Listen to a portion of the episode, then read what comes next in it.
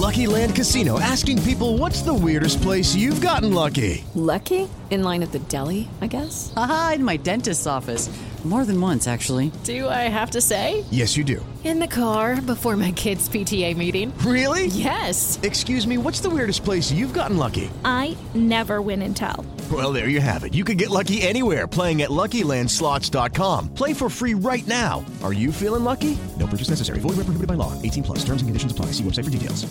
Texting privacy policy and terms and conditions posted at textplan.us. Texting enrolls for recurring automated text marketing messages. Message and data rates may apply. Reply stop to opt out. The pandemic has been hard on all our kids. New studies show more than one in three children who started school in the pandemic now need intensive reading help. That's right, millions of kids in kindergarten through third grade in the United States cannot read at grade level. Here's the good news your child can be reading in just 30 days, guaranteed, with Hooked on Phonics. Even if your child has been struggling, Hooked on Phonics will teach your child to read in just 30 days, guaranteed. And right now, you can get started for just $1. Text the word grade to 323232 right now. Hooked on Phonics is highly effective and incredibly fun, and everything can be done right from home and in less than 20 minutes a day for more than 30 years. Hooked on Phonics has been the proven learn to read program that kids love to use. Text grade to 323232 and teach your child to read in just 30 days, guaranteed. Text grade to 323232 right now and get started for just $1. Text grade to 323232 now. Text grade to 323232.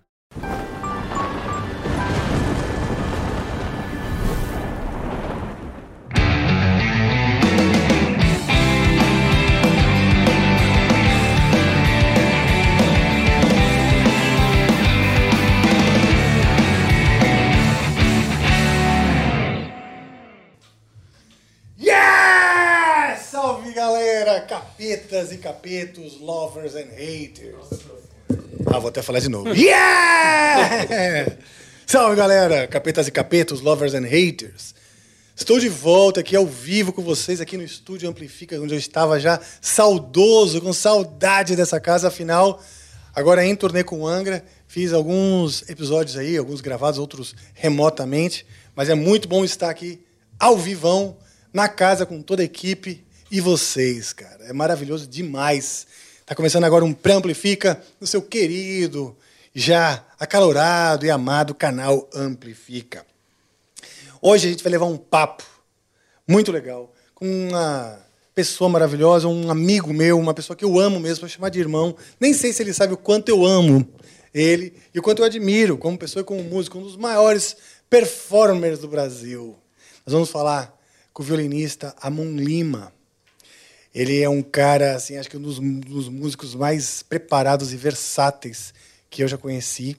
E nós temos muitos, muitas conversas para levar. Mas antes, antes de a gente levar essa conversa, eu gostaria de dar um, um, um seguinte recado. Mais uma vez estamos com um episódio patrocinado. Muito bem. O episódio de hoje é patrocinado, está sendo patrocinado pela Insider. Insider que faz essa camiseta tão gostosa, que é a Tech T-shirt. E, e assim, para mim, que estou sempre correndo, que estou sempre metendo as roupas na mala é, e preciso de, de roupas que sejam práticas, a Insider se encaixa perfeitamente por várias qualidades. Ela é fresca, ela dissipa o calor fácil, ela não amassa, ou seja, você bota no corpo, ela logo ajeita e fica uh, legal no corpo. Porém, tem uma outra coisa que é interessante sobre ela, que é ela não desbota, meu amigo. Ela não desbota. Você lava, lava, lava, lava, ela está sempre, sempre com esse tom meio uh, de grafite, meio abrilhantado e novo. Então, isso é muito bom. Quero então agradecer a Insider pelo presente, né? E pela, pela, pelo patrocínio e pela qualidade aí dessas camisetas que eles estão fazendo para todos nós, né? A Tech T-shirt. E ela também existe na Sporty, é um novo, tem, tem dois tipos de Insider, de camiseta de Insider. A Tech T-shirt e a Sporty. E ambas vêm também com manga comprida. Ah, achou que eu ia esquecer, meu amigo? Decorei, poxa. Você tá ficando muito bom nisso, Rafael. Pô, tô feliz, não é? A Insider aqui acreditando no nosso projeto, cara. Pois é, e tem QR Code perto da tua cabeça aí na direita aí. Ah, com certeza. Por aí. Tá pra cá, né? Tá lá, ah, tá lá mesmo. Então o QR Code é o seguinte: você vai digitar, você acessa o QR Code, aí você vai ter um 12% de desconto. Se você for comprar, você digita Amplifica 12. certo? É o nome do código que você vai te dar o desconto de 12% nas camisetas Insider. Isso se você comprar agora, não sei quanto tempo dura esse cupom, tá legal? Então eu Corre te lá, aconselho correr. Mas volta para cá, né? Volta para cá, abre outra aba. Abre outra aba. Sempre Não é verdade? E aí é o seguinte, ah, também, nós vamos levar um papo agora. Conforme vai durando o papo, vocês vão mandando mensagens pra gente. Aonde vocês vão mandar mensagens? Na plataforma nv99.com.br barra amplifica barra live. Lá você vai mandar mensagem, essas mensagens podem ser mensagens de vídeo, de áudio ou de texto. E aí, ao final, a gente vai ler, ouvir. Se você tocar uma parada, a gente vai assistir aqui na televisão. É, cadê a televisão? Calma, vai rolar. Eu preciso que você. tá. Olha, A TV vai aparecer na hora que você for dar o presente do nosso querido Amon. Pronto, então tá bom. Sem mais delongas, como sempre digo, a gente vai conversar agora com o Amon Lima, mas sem antes, eu preciso te dar um presente, Amon. Primeiro de tudo, muito feliz de você estar aqui. Pô, eu tô feliz demais com essa introdução maravilhosa Tudo que eu falei é do aí. fundo do coração, você sabe. Eu sou uma, uma pessoa que eu amo mesmo, mesmo. Sabe que é assim. recíproco, né? Esse amor todo aí, né? A gente já fica faz bastante tempo, né? A Rafa? gente fica. Sim, acho que. E é legal que a gente se 15 anos respeita, já, a gente né? se cobra. não é? A gente se cobra. Às vezes, você tá assim de mau humor, eu res- super Só, respeito. que- só que tu esqueceu meu presente de dia dos namorados, né? Não, agora eu tenho, vai- mas é que eu não vou dar agora. Não é isso aí? depois. Não, esse é o. achei Esse, que era- é o presente da Insider. Eu tentei fazer um link, viu? Eu tentei, mas não deu certo. o dos namorados eu vou te dar depois. Mas durante o programa. Tá bom? Tá bom. É. Opa. É um pouco mais tá. íntimo. Oi. Esse, esse daqui é da, da Insider e de toda a galera do Amplifica pra você. Que cara. legal. Não, quando tu falou da camiseta, principalmente que ela não amassa, né? Não fede. Juro, ela não fede. Ela não, não deixa odor. Tipo, depois porque- do show? Porque Não? ela. Porque ela. Como fala? Ela, ela transpira. Ela, ela- Posso abrir? Pode, por favor. Vamos abrir, então? Você deve abrir. Vamos abrir. Vê se você gosta. Aí, ó. Isso é muito bom. Pretinha básica, né? A gente precisa tanto. Sim, cara. E, cara, se ela não amassa mesmo, isso aí é... Quando a gente tira da caixa, parece que ela tá toda abarrotada. Aí você bota lá no corpo, ela acerta certinho, cara. O próprio peso da camiseta faz ela ficar Entendi. esticadinha, entendeu? Meu, lindona, Ó, você olha assim, parece que ela tá abarrotada. Sim, mas, mas não, ele falou que quando você bota, ela- Eu tirei, a minha tava igual. Isso é O tecnologia. peso. É tecnologia, tech t-shirt. É, porque às vezes a gente viaja, tipo, vai fazer bate e volta, enfia na mochila, enfia assim, sim. né? Cara, é verdade. Eu É andei. uma salvação isso aí pra... pra- Eu já tenho mais de uma já e, cara, Gostei. tem sido muito legal. E em dias de calor, especialmente, ela é bem fresquinha. Sério mesmo. Só quando você Legal. botar. Quando você botar no corpo, você vai sentir que ela é aqui. geladinha.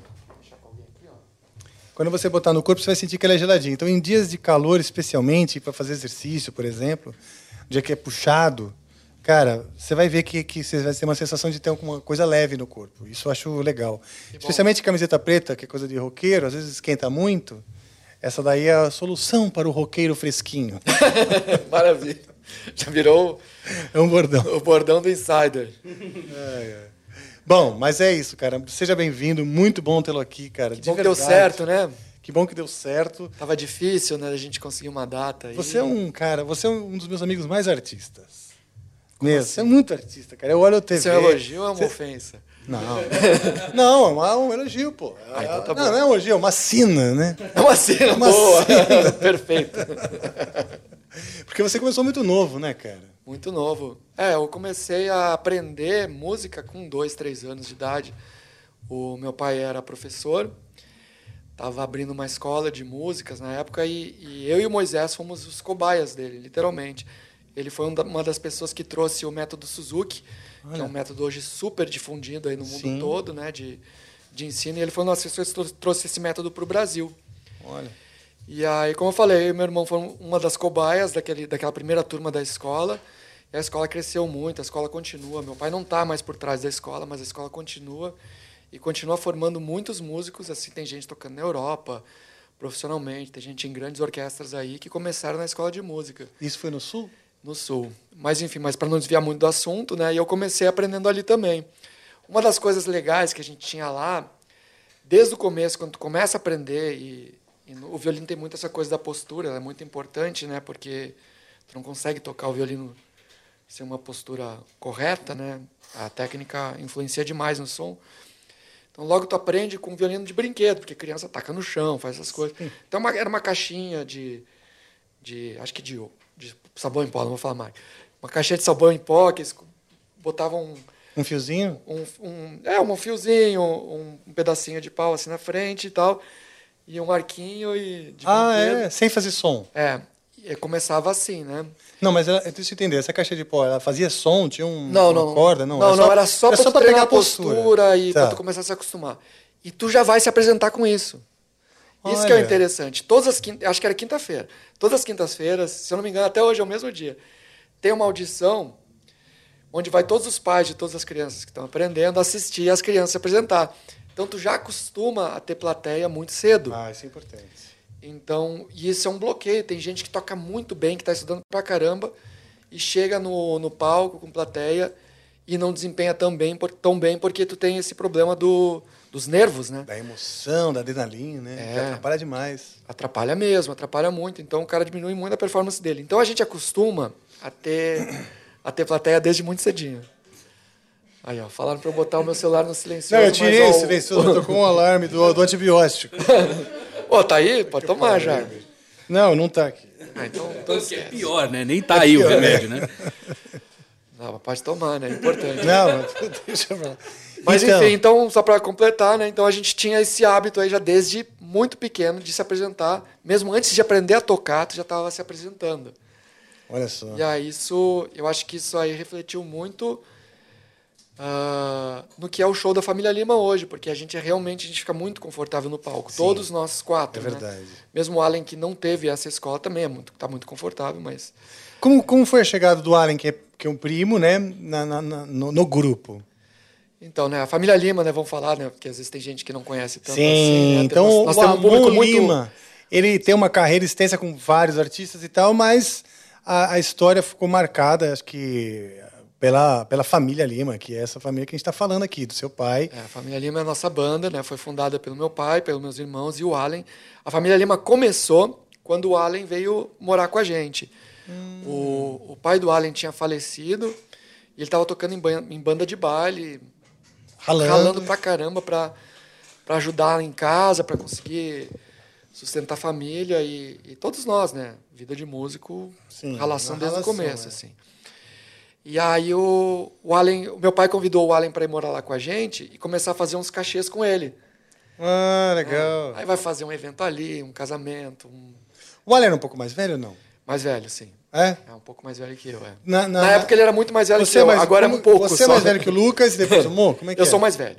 Certo. Os filhos eu sou mais velho. Depois é o Mo, depois é o Lucas e depois o Mo. Depois o Moisés, depois o Lucas. Ah, o Lucas é o O mais Lucas é o novo. mais né? novo, é. Olha só. E... Mas aqui já é pai, por isso que ele tem cabelo branco. Sim, acho que é o cabelo, o cabelo branco dá uma É. enganada, né? É, o cara já é pai, né, cara? É- Sim, tem mais, mais preocupações. mais né? preocupações da vida. Apesar que tu, Eu também. tu tem uma cara de despreocupado, assim, tranquilo. A- Aqui a minha, a minha fi, meu filho, né? Ele já passou um pouco da, da- Eu me preocupo, mas são outras preocupações. Porque agora é. Ele tem que, com 17 anos, já agora. Com 17 anos já. Já está buscando, né, exercendo a educação que eu dei e a liberdade, né? Algum, legal, Essa cara. conquista de liberdade. Então eu fico já dando muito mais linha, né? Que legal. Que legal. É. Parabéns, velho, porque não é, não é fácil não, hein? Putz, 17 anos, é, cara. Assim, envelhece sim. Filho envelhece um pouco a gente. Ah, eu sei. Envelhece eu vejo pelos meus amigos. Primeiro que você é, você é forçado a amadurecer, né? Em um monte de aspecto. A vida não é mais só você, você tem que se doar, né? Então é, diferente. Mas conta. Bom, enfim, aí o Allen foi morar lá com a gente, né? E, e, e fazer esses trabalhos com meu pai. E aí a gente fez uma viagem pra praia. Tinha um, tinha- um tio que tinha uma casa na praia, chamou todo mundo, mas assim, todo mundo não é só nós. Tem muito Lima. Lima é muito, cara, é muito. Assim, Botou um Lima no Facebook. Mas minha avó tinha 11 filhos. Nossa, Uma coisa de primo que nasceu disso aí, né? Sim. É um negócio surreal. família grande. né? É.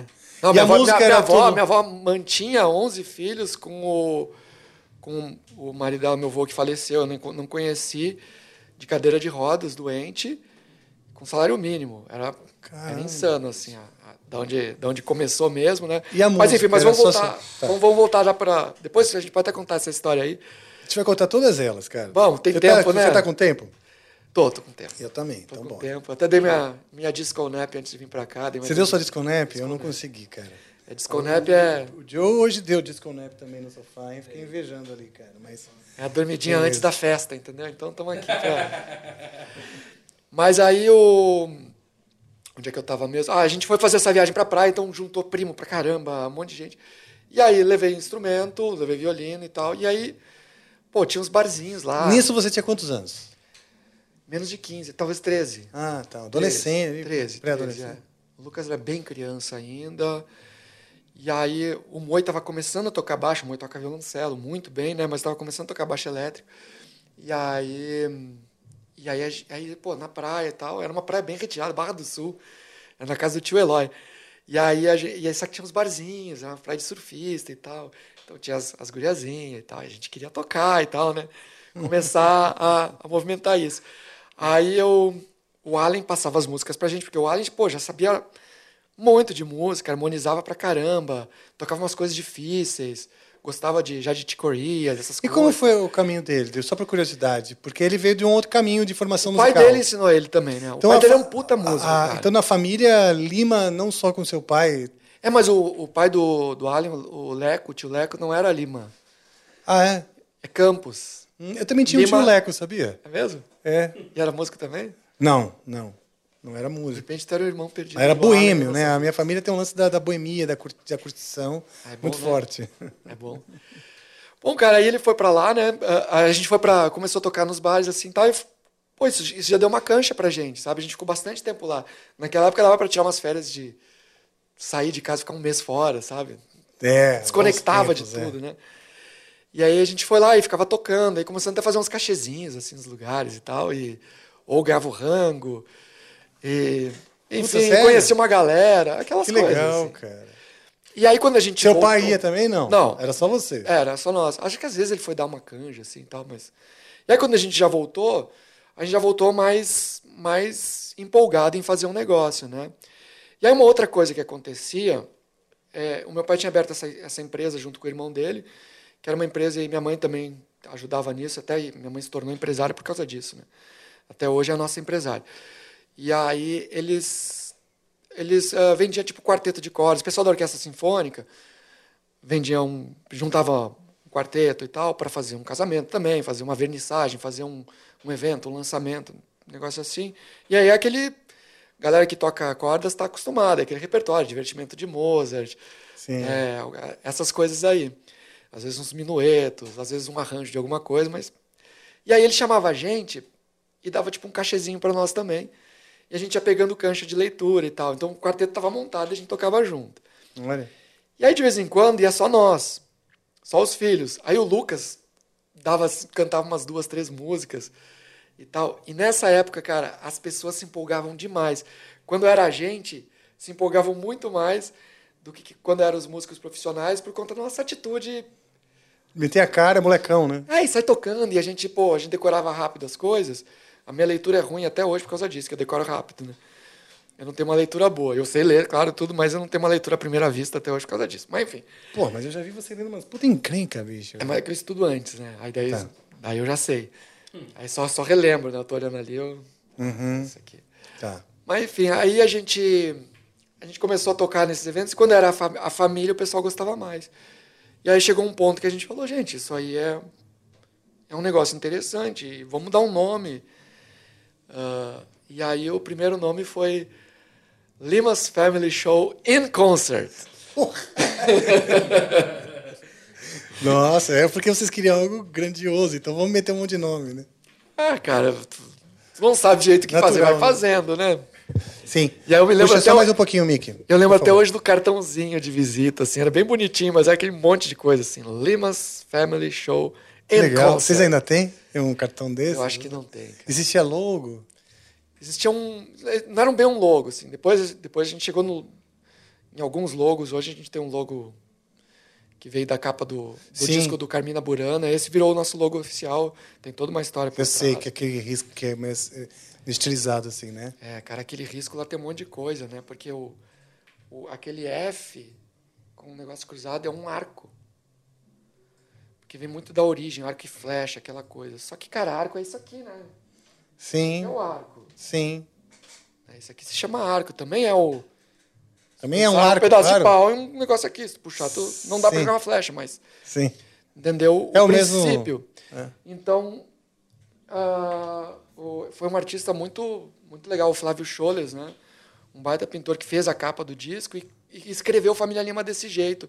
Tem vários significados lá.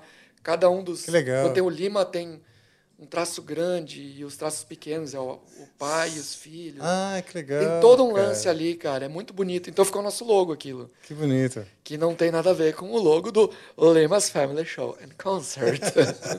não é isso.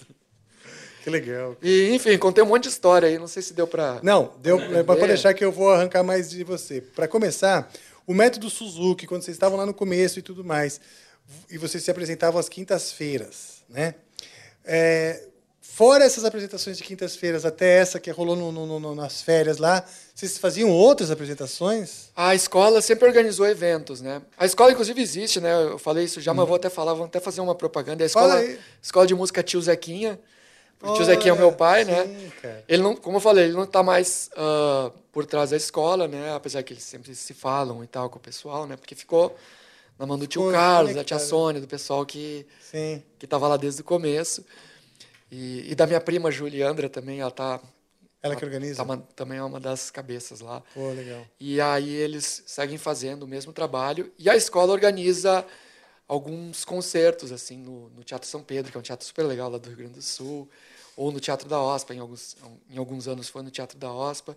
Então tem o, o, o clássico concerto de Natal, que aí se apresenta o, pessoal mais avançado, mas se, se apresenta as crianças também. Que legal. É muito legal, é bem emocionante. No final entra o Papai Noel tocando violino, e eu fui Papai Noel um ano. É mesmo? É, com violino elétrico. Na época eu tinha um Zeta branco, assim. Cara, eu, eu Todo le- mundo descobriu que era eu na hora por causa do Zeta, mas enfim. foi muito legal. Até quem sabe um dia eu, eu volto a ser o Papai Noel lá, né? Ia ser bom. Aí, ó. Pessoal, do Vou gostar. Zequinha, vamos Se chamar vocês estiverem um lá olhando no aí. próximo Natal. Cara, e vocês, mas em que momento você começou, vocês começaram a sentir que já tocavam bem assim? Cara, eu ainda não senti isso, entendeu? Eu tô- Por isso que eu estudo tanto.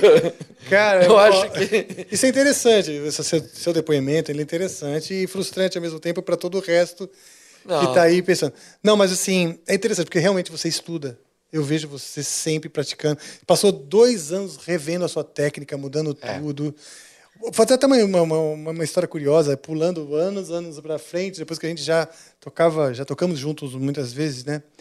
É, e o Amon foi com, foi com o Angra pro Japão, né? Uma das viagens mais legais da minha vida. Mesmo? Puta, pra mim também. Até, ó, demais, lembrança cara. assim que Foi esquenta o muito coração. legal, cara. E o Amon, ele curtia todo o universo da cultura japonesa e tal. E aí eu não sei se você já estava estudando japonês ou decisi- decidiu estudar japonês quando pintou o lance de- da viagem. Cara, eu, eu decidi estudar japonês e não me peço para falar nada de japonês, porque eu não estou estudando agora, então. Eu só consigo fazer o que eu estou praticando, eu não vou conseguir fazer nada muito interessante. Mas eu, na ah, época. duvido que você não saiba uma coisa de japonês. Duvido. Tá, alguma coisa eu falo. Então vai lá. Não, Mas aí falo. você estava estudando japonês. É, eu, eu tinha começado, porque eu estava numa fase. Eu, eu tava viajando muito, muito, muito, o tempo todo. E eu queria alguma coisa para fazer no avião. Sabe? Sim, porque são 25, ou mais, né? Não, as- não. Com as paradas todas. Não, não, não na, não na viagem do. Ah, do- nos seus voos dia a de avião. dia, Ah, muito, tá, tá, muito tá. voo, muito voo, sabe? Eram, sei lá, seis voos por semana, né? Ida e volta, né? Três, três lugares diferentes. Seis, seis a oito voos por semana. Muito tempo em avião. Eu não consigo dormir em avião. Né? Acho muito desconfortável e tal, não consigo. Eu queria alguma coisa para ficar fazendo. Daí, um pouquinho antes do convite, eu tinha começado a fazer aula. Então, eu tinha três meses de aula quando eu fui para lá. E eu, com três meses de aula, eu, ach... eu queria gastar meu japonês. Eu não tinha japonês para gastar, mas queria. Não, eu, parava tava- nas... eu parava nas placas e ficava olhando, que estava com hiragana, assim.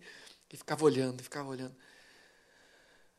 Ah, mamba, é, essa é a extração que eu tenho aqui. Tipo, eu perdia meia hora para ir. Um negócio que eu, se, eu, se eu perguntasse para alguém, eu ia em dois Sim. minutos, mas eu tinha que ficar olhando lá. E os japoneses são muito gentis, né? Sim. Se tu falar com eles em inglês, eles tentam, mesmo quem não sabe falar, eles tentam falar contigo É. e te ajudam. Mas eu queria, eu ficava olhando e tentava ler, né? Kanji não, não tinha jeito, né? Mas, mas o hiragana e o katakana Explica então para as pessoas, é porque são dois tipos de alfabetos, né? não é, não é alfabeto. É bem alfabeto, ideograma. Também não é ideograma. É, o hiragana e o katakana são silabares. Mas vamos, vamos começar do ideograma, então. O que, Tá. que é um ideograma, né? A grafo, um grama, né? De gramática, de grafia, de uma ideia. Então, pensa assim, uma placa, por exemplo, proibido estacionar. É um E, Lucky Land Casino asking people what's the weirdest place you've gotten lucky? Lucky? In line at the deli, I guess? Aha, in my dentist's office.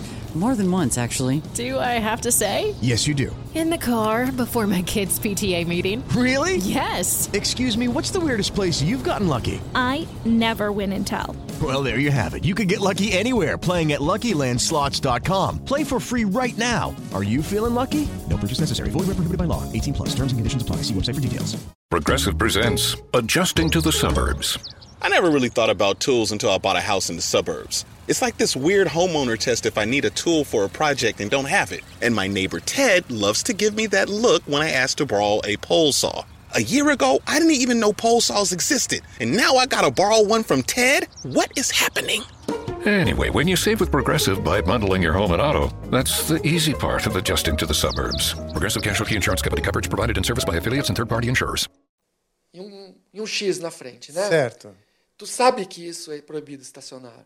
Isso, de certa É a forma, ideia. É um É a ideograma. grafia da ideia, tá. Se tu tirar aquele risco, é estacionamento permitido. Uhum. E o risco é proibição.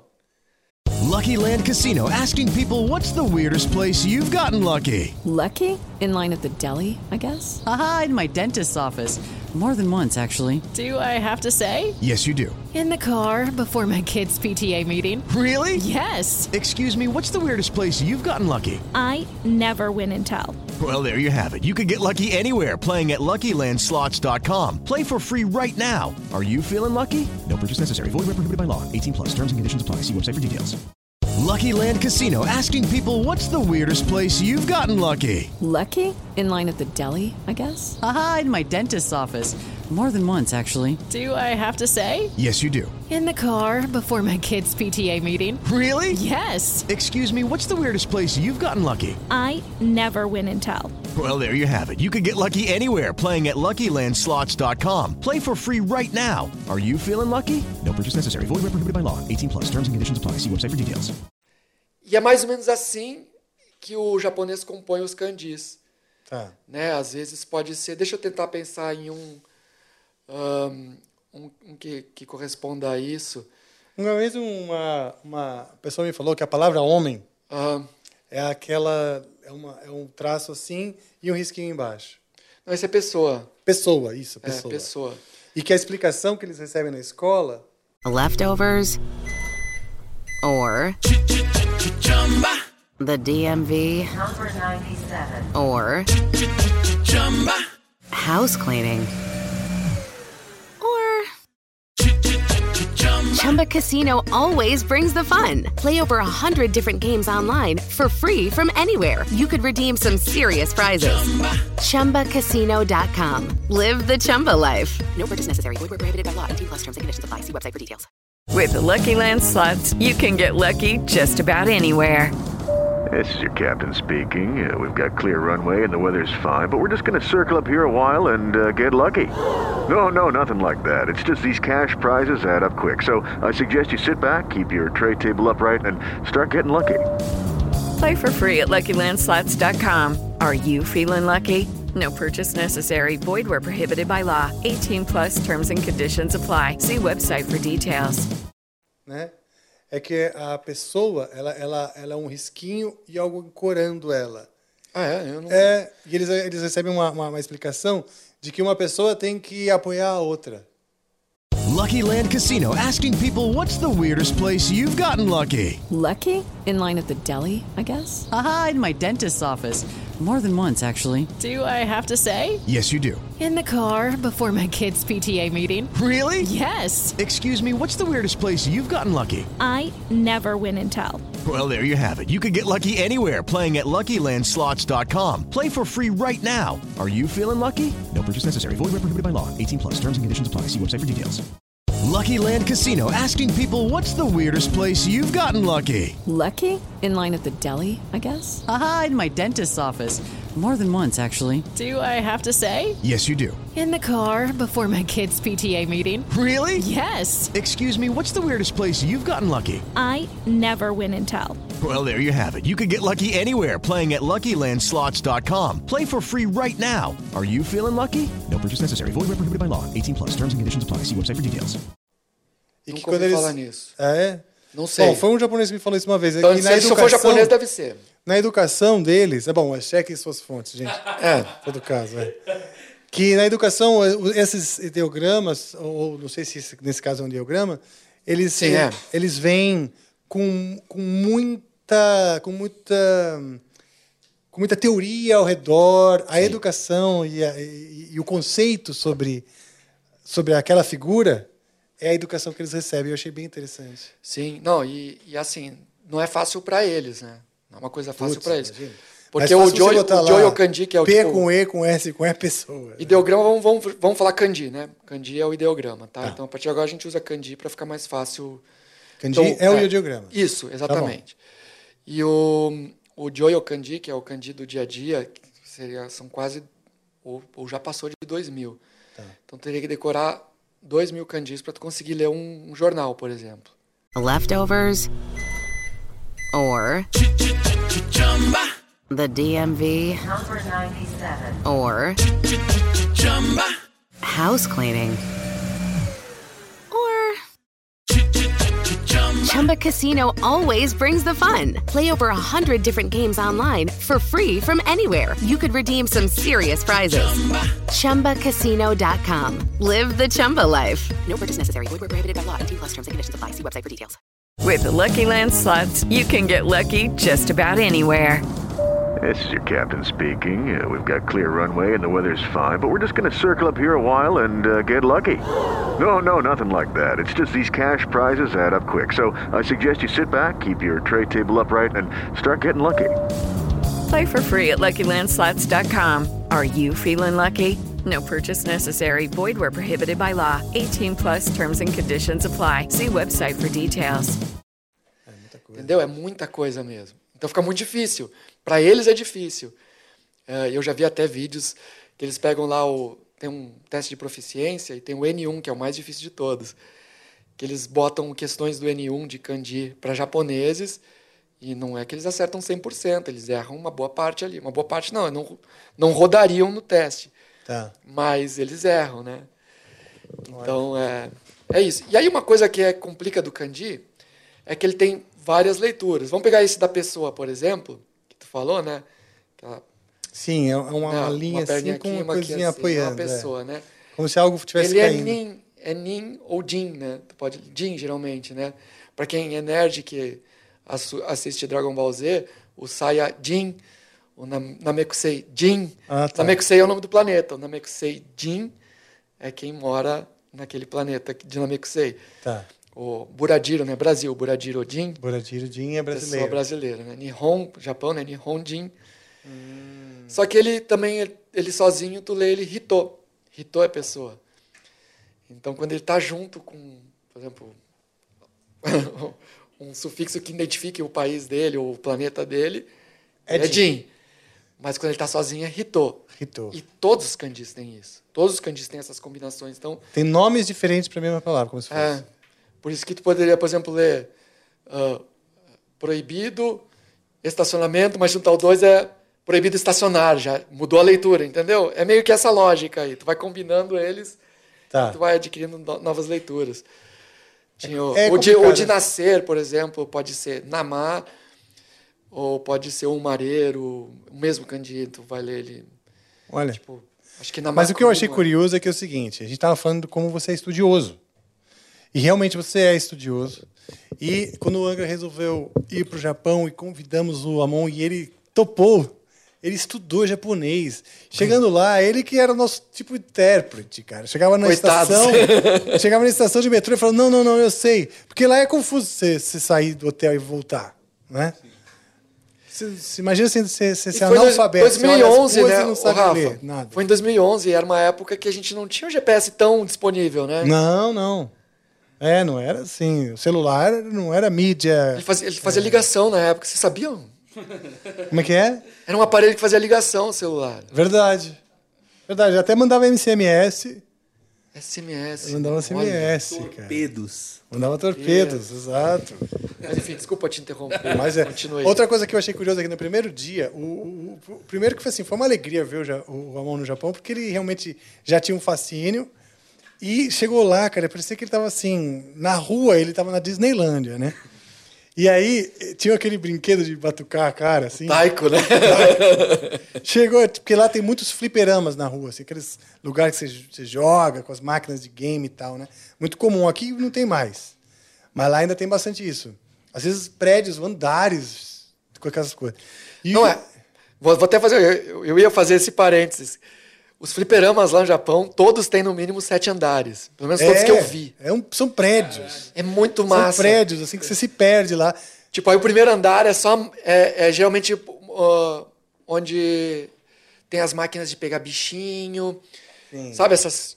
De, de, de coisa. E a máquina de taiko, sempre na entrada. É. Aí depois o outro andar é só, só máquinas de luta, o outro é só simulador de carro, o outro de nave. Aí um em cima de clássicos, tipo os, os antigos. E, e assim vai. E as máquinas de luta, olha que legal. Elas têm. É uma tela para cada lutador, não é que nem aqui no Brasil, ou na maioria, no, no mundo inteiro, acho que é. Que tem uma tela e dois controles. Isso. As máquinas são linkadas, eles fazem até torneio lá. E aí tu pode jogar contra um cara que tá na máquina lá da frente, assim, fazendo versus, mas cada um com a sua telinha. É, muito bom. Mas voltamos ao taiko, então. Aí... E aí o taiko, para começar, o taiko é um instrumento, um estilo musical todo é, sagrado. Aquele tambor, aquele tambor gigante. Aquele tambor, tambor gigante que é da tradição japonesa e tal. E tem um, tem uns jogos que é o taiko drum que o cara batuca no, como se fosse um Guitar Taiko, Hero. taiko no Tatsujin é o nome. Taiko no Tatsujin, que é o nome do jogo. E o cara batuca. E aí chegou lá, você viu o primeiro, você ficou louco, né? Você ficou louco. Porque eu jogava isso em casa, né? E aí, de repente, ele viu naquele, todo aquele vi um environment flipper do japonês, cara, o flipper. E de bater mesmo, tinha todo um ambiente, né? Tinha um... que era, era bonita, a baquetona, Baqueta, tudo, né? a máquina, o tambor. Não, e aí o... Qual que é? Então, isso É, é, o é o- taiko... esse é o taiko de esse é o verdade, taiko de é. verdade, da tradição Se japonesa. tu escrever taiko no Agora- Tatsujin, tu vai achar o... Se você é o taiko game, que tem o game, Game. vai aparecer. É, mas aí é... Aí, ó. Tipo isso. É isso aí. Olha que Só alegria. lá, é, é, Nossa, o- deu até uma nostalgia agora. Faz tempo que eu Só não que lá jogo. tinha umas baquetonas mesmo pra ele bater. E o Amon não parava de fazer ponto, cara. Ele chegou lá tipo ninja do taiko. Até as criancinhas falaram assim, Eu toquei uma, eu toquei uma música do, do Ex Japan, lembra? Eu toquei Oi? uma música do Ex Japan. Ah, é. Que é uma banda japonesa conhecida pra caramba lá, Ex Japan. De rock, né? De rock. De rock, pô. Uma que tinha pedal duplo, aí tinha que ficar Sim, fazendo os pedal duplo sim, no taiko. Os É. caras, os caras são, são fera. Não, então isso foi pra lembrar de como você realmente é estudioso, porque eu falei que a gente estava falando aqui do, do, do estudo, né? E, e que realmente da- que você é um cara que, que, que sempre se dedica. Você passou dois anos mudando a tua técnica com o professor, já tocava bem pra cacete. É, né? eu tive que fazer isso, na verdade, por conta de.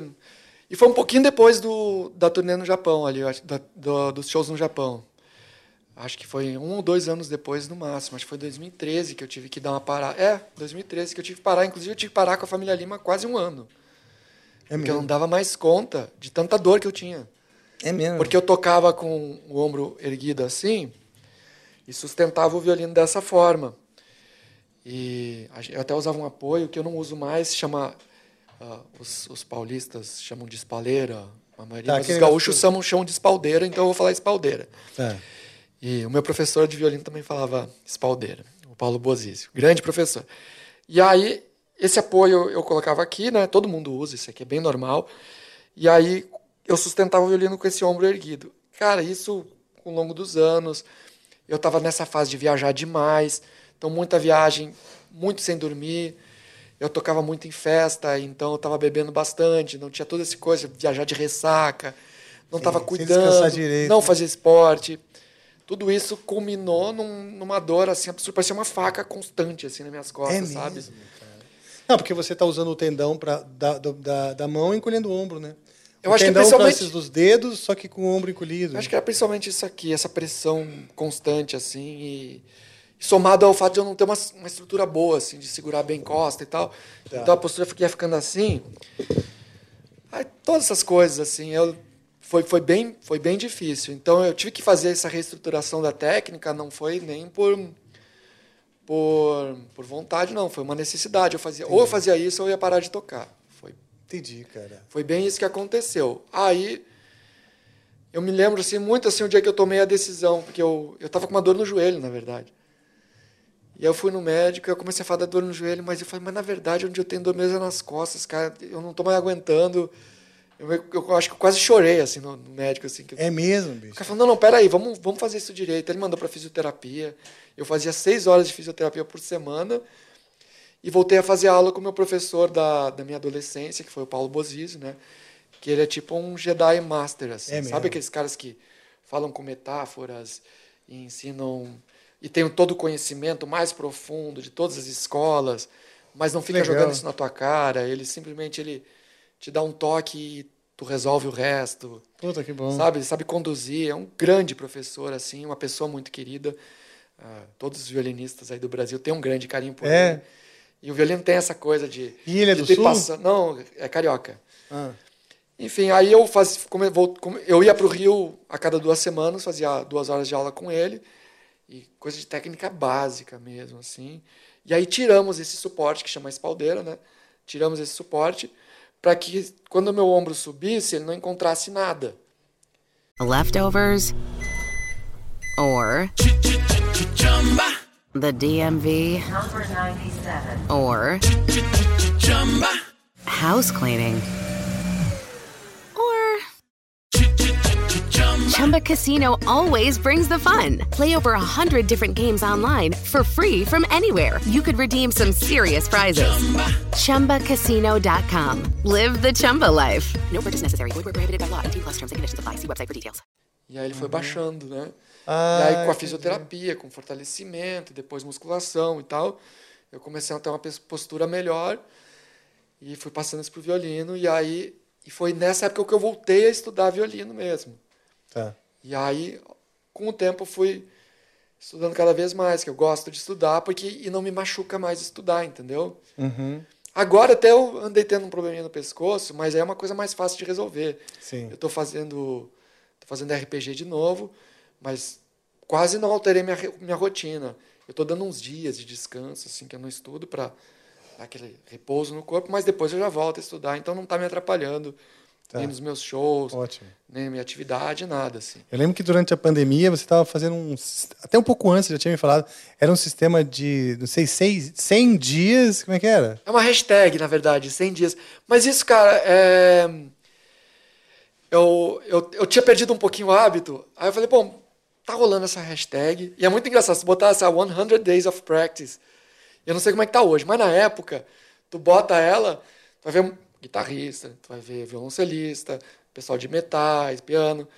Ok, esses caras são 15%. Os outros 75% são violinistas. É mesmo? É muito violinista fazendo, cara. É mesmo. É, porque o violino, cara, se tu, se tu larga ele dois dias, tu já começa a desafinar. É muito pertinho Sim, tudo. cara, é assim. tudo muito pertinho, é verdade. Bom, enfim, aí eu, eu falei, eu vou fazer isso aí. Aí tu, tu, faz, tu estuda e tu posta, sei lá, um clipezinho de um minuto do teu estudo, assim. E aí, a- aí eu fiz isso, eu fiz isso uma vez. Isso é legal porque tu estimula outras pessoas. As pessoas começam a te ver e elas dizem, pô, o cara estuda as mesmas coisas que eu, sabe? Pô, o cara tá trabalhando, tá na TV, tá fazendo show. Mas, pô, tá estudando técnica básica, escala, ah, estudo de Kreutzer. Enfim, as coisas que todo violinista estuda, né? Então, eu acho que é uma maneira de incentivar também, Sim, né? isso Pra é pessoa bom, ver que cara. A realidade a é a mesma. realidade é a mesa para todo mundo. É. E aí.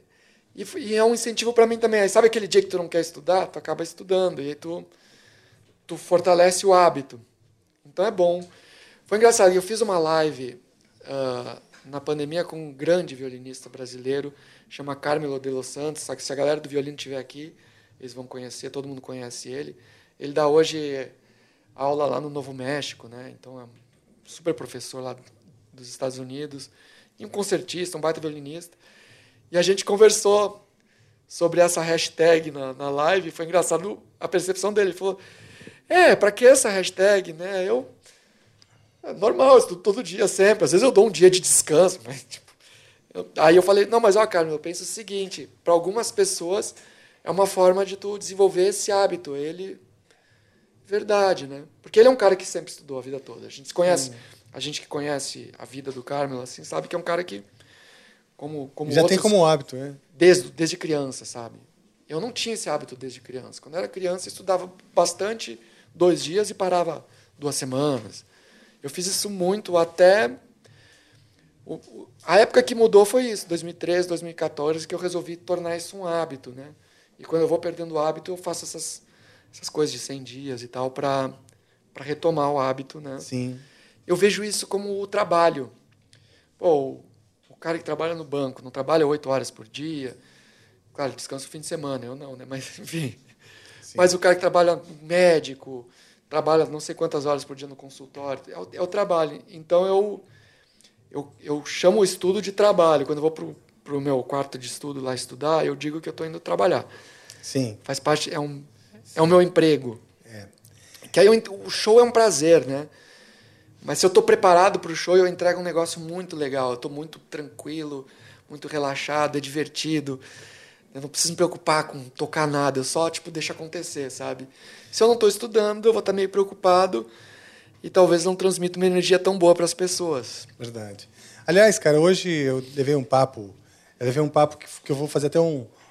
Quinta-feira vai acontecer um papo aqui no Amplifica, e que eu já estou vendo que vai ter um papo lá no meio, que eu estou tendo uma premonição aqui. Que no meio desse papo eles, a gente vai falar sobre o Luciano Catibe, um grande bateria e percussionista. Ele falou que o show ele faz de graça. Ele precisa de um cachê para sair de casa, pegar avião, perder dois dias, é, estar fora. O estresse, vamos dizer, da viagem é o que é, o, é pelo que ele cobra o cachê. Porque o show mesmo, para ele, é um prazer, ele fa- faria de graça. Né? É, mas ele tem que preparar o show, né? Claro, mas eu digo. Eu digo, Tu, tu vende um produto, vamos chamar de produto, eu não gosto muito de. Mas quando Então o quando- trabalho quando é esse, parte- esse- o trabalho é essa, é a hora que você está lá dentro ralando. É. Né? É a hora que você está ali é, preparando. Você sabe que eu também mudei minha técnica na- durante a pandemia. Eu tive que mudar minha. fui- tive que quis, vai. Se chama idade, né, meu amigo? É, deixar tudo mais certo e tal. Tive um insight importantíssimo que eu sinto não ter tido antes, que é o seguinte: eu quis consolidar o, e melhorar o que eu já me proponho a fazer. Porque eu sempre fui um cara assim, ah tá, já sei fazer essa técnica, ah, vou fazer outra, ah, vou fazer outra, ah, vou fazer outra. E nunca deixar legal as coisas. Que era acumular por quantidade e não por qualidade. E na pandemia eu falei assim, não, não, não, vou pegar o que eu já sei, o que eu me proponho a fazer, o que as pessoas me conhecem fazendo, e vou deixar isso na mão, deixar direito, né? E aí comecei a estudar e comecei a perceber que, cara, eu precisava ter muito mais consciência das coisas que eu me propunha a fazer. Tinha coisa que eu fazia que eu não sabia nem se era cestina, se era o que, que era, porque fazia As tão na coisas do louca. Angra são difíceis demais, né? Pois cara? é. Tem muita coisa difícil lá. E aí eu fico sempre no limite. Muita coisa que o Kiko, por exemplo, gravou e que eu tinha que trazer para o meu play. Sendo que ele tem um jeito de tocar, eu tenho outro. Então não adianta eu tentar ir no jeito dele. Isso é outra coisa que eu descobri. Eu tenho que Ah, descobrir o nem- meu jeito Eu não acho que nem faz notas. muito sentido, não, né? É. Até porque tá um guitarrista com tanta personalidade, como o Kiko também é, né? Não, até São dois caras que eu admiro muito. E então, tu tem o teu jeito de tocar. é? Eu acho que tem que, tem que ser isso mesmo. Eu imagino assim, um que o cara que está começando, pega a videoaula do Kiko, é melhor seguir à risca como ele indica a palheta, a posição e tudo mais. Vai ser o melhor jeito de fazer. Mas para mim, que eu tenho o meu jeito de segurar a palheta isso aquilo, eu tenho que dar um jeito. Não adianta eu tentar mudar minha técnica para tocar igual a dele, entendeu? Não vai funcionar. Então eu comecei a, a mudar tudo. E aí eu me descobri tocando é, no violão de aço com palheta mole. Fiquei bastante tempo estudando no violão de aço, assim, pegar coisa de corda dura, né? Tocar em corda dura, que é mais difícil e tal. Depois, quando eu fui tocar na guitarra, a tal da paleta mole ficou perfeito. Eu Falei, porra, cara, eu vou usar a paleta mole na guitarra. E aí eu falei, começou a dar certo, tive que to- tocar tudo de novo com outra paleta. Só de mudar a espessura da paleta mudou toda a técnica. Muda, com certeza. Imagina que seja que nem trocar de arco ou de instrumento. né? Pois é, é. E você eu já vi com vários instrumentos diferentes, né? Bom, contextualizando aí, pessoal, eu e o Amon, a gente se conheceu, se aproximou na época que eu entrei para a Yamaha, a Yamaha, a empresa Yamaha Musical do Brasil, e eles é, faziam muitos eventos e a gente fez alguns eventos juntos, não é? Até que eu decidi gravar um CD solo, bem, não é bem um CD solo, um projeto, um projeto que envolvesse amigos e grandes músicos e tal, que é o Bittencourt Project, em 2008, e o Amon participou. E foi um grande encontro, foi uma alegria da minha vida, cara, porque. Cara, Sabe que eu não conhecia o bem. Angra na época, né? Não? Não, não fazia ideia. Sério? Conhecia de nome. Falei, Ah, Pô, tá. esses, esses caras que tem nome de praia. Quem são esses caras? Falando em histórias engraçadas, cara, tem uma que é a seguinte. Não tem uma época que todos vocês lá da família Lima tinham cabelo mais comprido? Sim. Todos tinham um rabinho pra trás assim, né? Sim. Cara, então. Estávamos eu, o Kiko no, no- e. Não sei se estava o Edu também, mas estava no aeroporto. Né? Todo mundo assim de. de de rabo de Já cavalo. tô, e já tô vendo onde é que vai dar já essa história. né? Eu dei Já um tô semi-spoiler. Eu dei um semi. Não, já tô gostando. Já, já tô gostando. É, eu dei um semi-spoiler, mas a gente estava no aeroporto, eu e o Kiko, e chegou uma freira. Ah. Chegou uma freirinha para falar com a gente, cara. E ela chegou e falou assim: Ai, não acredito que vocês estão aqui. Ai, vocês tocam tão bonito. Essa coisa de misturar a música erudita com o rock, com a música popular, é uma coisa tão bonita. A gente adora a música de vocês. Falei, por que? que Falei, nossa, a freirinha gosta da nossa música. Realmente, o Angra mistura. Mistura, é verdade. Falei, ela, Irmã Glória, Irmã Glória, olha quem tá aqui. Aí vem mais uma freirinha, de repente vinha tipo assim, uma manada de pinguins, né? Era- Parecia uma, veio um monte de freiras. Não acredito, não acredito. Cara, parecia que a gente estava na Antártida. E aí, aquelas freirinhas ao nosso redor, vamos tirar foto, tiramos foto. Não acredito, gente, família Lima, família Lima, família Lima. E aí eu e o Kiko, a essas alturas, achando que elas estavam querendo tirar foto com o Angra, elas estavam achando que a gente era a família Lima. Porque a gente tava de rabo de cavalo, né? E aí eu falei, ah, o Kiko, será que eu te conto? Eu falei, não, não, que nada, família Lima, meu, vai fazer a alegria delas, né? Eu não frustraria nunca ah, uma, uma, uma horda de freiras eh, felizes, né? Felizes com aquele momento de estar encontrando seus falsos ídolos, no caso. Mas foi muito legal, cara. Então eu fui família Lima por um dia. Meus pêsames. Eu nada, fiquei feliz, porque eu já acompanhava, sempre via na TV e tal, né? Então, eu, ao contrário de ti, eu não acompanhava, né? Então, eu falei, o Angra pra mim era aquela banda que tinha nome de praia mesmo, assim, eu não sabia o que que era. E aí, a primeira vez que a gente tocou junto não foi nem na Yamaha, foi na Quanta, né? O, o Nelson... Verdade, O Nelson, se cara, estiver olhando, ó, verdade. Nelson, um beijão.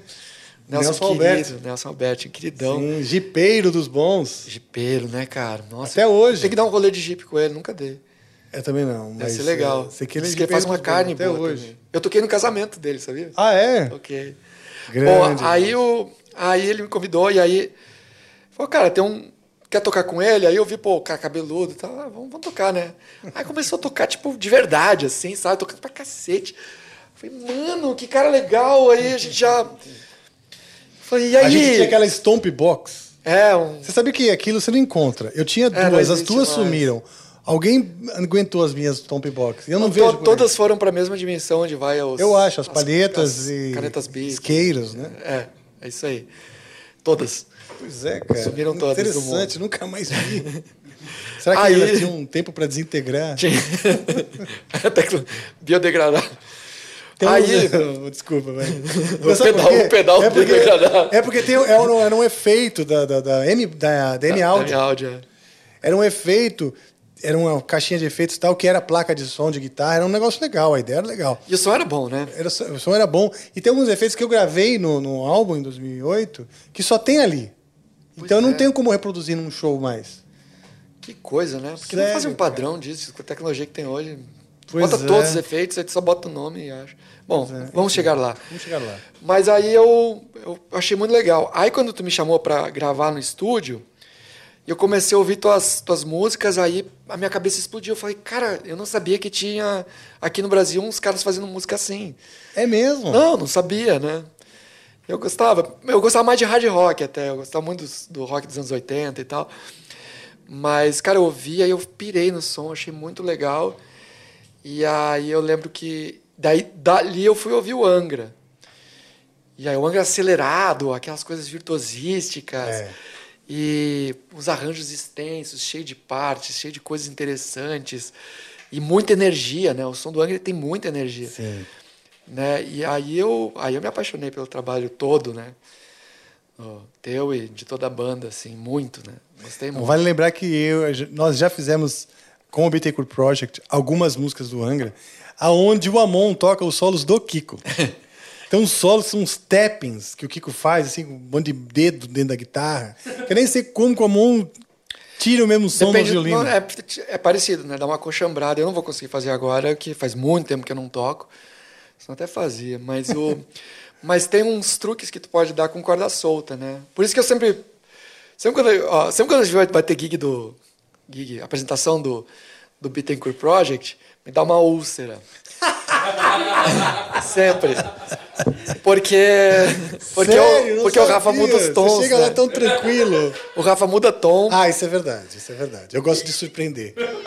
ah, ótimo, né? Não só, ó, em tudo, aí, Amon? é. Não amplifica, em qualquer Não é coisa que ele isso. E não é que eu gosto de surpreender, não. É uma inconstância incontrolável. No violino, a gente usa muito corda solta, né? Faz muito parte da técnica. O tempo todo a gente usa corda solta. Não tem essa de. Não dá pra botar um capotraste no violino, não, não, não, não Não dá. dá pra afinar diferente também, Até dá, mas vai afinar meio tom pra baixo, meio tom pra cima e vai ficar meio estranho. Eu fiz uma vez lá no, no DVD do Angra, eu afinei, acho que é meio tom pra cima. O cara subiu. eu nunca vi vocal subir meio tom. Foi o Voice Commanding You, Ah. que tem aquela introdução. Ah, é, Eu- é. Ontem eu tentei, tentei tocar porque eu pensei. ah, Vai que o Rafael puxa, né? Puxa isso aí, aí eu tentei falei, não, não, não vai rolar. Não vai rolar, então não vou fazer, não, não, nem me peço. Mas tem, tem no DVD do Angra, vocês podem ver. Verdade, ficou tão legal, né? No Angels, no Angels Cry, né? Angels Cry, 20 anos E aí Angels tu Cry. subiu meio tom aquilo e me avisou no ensaio, assim. Quando a gente... E a gente ia ensaiar com a família, que a família participou desse DVD. A gente ensaiou, a- ensaiou a música que a família ia tocar e aí depois vai tocar essa aí. E, e foi bem na época que eu tava ainda mudando a técnica. Então, que pesadelo. Quando o cara falou, não, é meio tom acima. É impossível tocar aquilo meio tom acima, no caso do violino, que eu uso muito a corda ré e tal. Aí, eu, bom, beleza, eu afinei meio tom, vamos ver o que acontece e eu consegui. Ah, que bom. Aí deu certo. Que bom. Aí foi- E o ouvido, não confundiu? Porque você tem um Então, ótimo ouvido. Esse é o né? problema, confunde muito o ouvido, né? Ah, o tal do ótimo ouvido é. é- é- Às vezes atrapalha na posição não ali. é bom, cara. Eu não acho que ouvido absoluto seja uma habilidade. Eu, eu não tenho ouvido absoluto, mas geralmente eu ouço a nota e sei o nome, né? Às vezes eu erro feio, mas geralmente vem muito. As notas vão cantando, assim. Mas Isso então é é, quase absoluto. É. Porque é um ouvido bem próximo do absoluto, o seu. Mas é ruim. Eu não acho isso bom, cara. Eu acho muito melhor. ah, que também tem desenvolvido, claro, né? Para o músico, a habilidade importante mesmo é tu ter ouvido relativo bem. Saber o, qual, qual o intervalo de uma nota para outra, né? Se é uma quinta Sim, bemol, uma quinta justa. E as relações, terça é entender essas relações é mais É, importante. porque né? depois que tu sabe a primeira nota, só Fala mais pertinho aqui, ó. Perdão. Depois Vai sabe- você pode puxar ele. depois que tu depois que sabe a primeira nota tu tu identifica as outras imediatamente por isso para as pessoas assim que geralmente é uma coisa que impressiona muito o público o afegão médio que é o ouvido absoluto se um cara vai lá e diz para ti que tem ouvido absoluto e ele errar a primeira nota ele não tem ouvido absoluto porque da- depois, da dessa- primeira é fácil o problema é a primeira Exato. se acertar de primeira, aí tu até pode achar que ele tem ouvido absoluto, mas senão não tem, viu? Já fica, fica a dica. Fica a dica. Hashtag.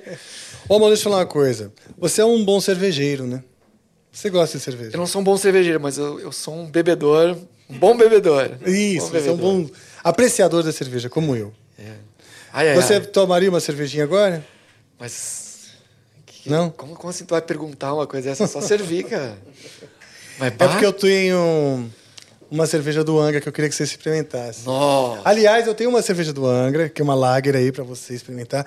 E, se der tempo, adoro é- lager. quando eu tô no antibiótico, eu vou tomar pouquinho. Mas não deu horário ainda de tomar, né? Aliás, tu não tomou. É, não tomei. Então pode tomar cerveja, porque não vai cortar o efeito. Mesmo? Claro. Promete?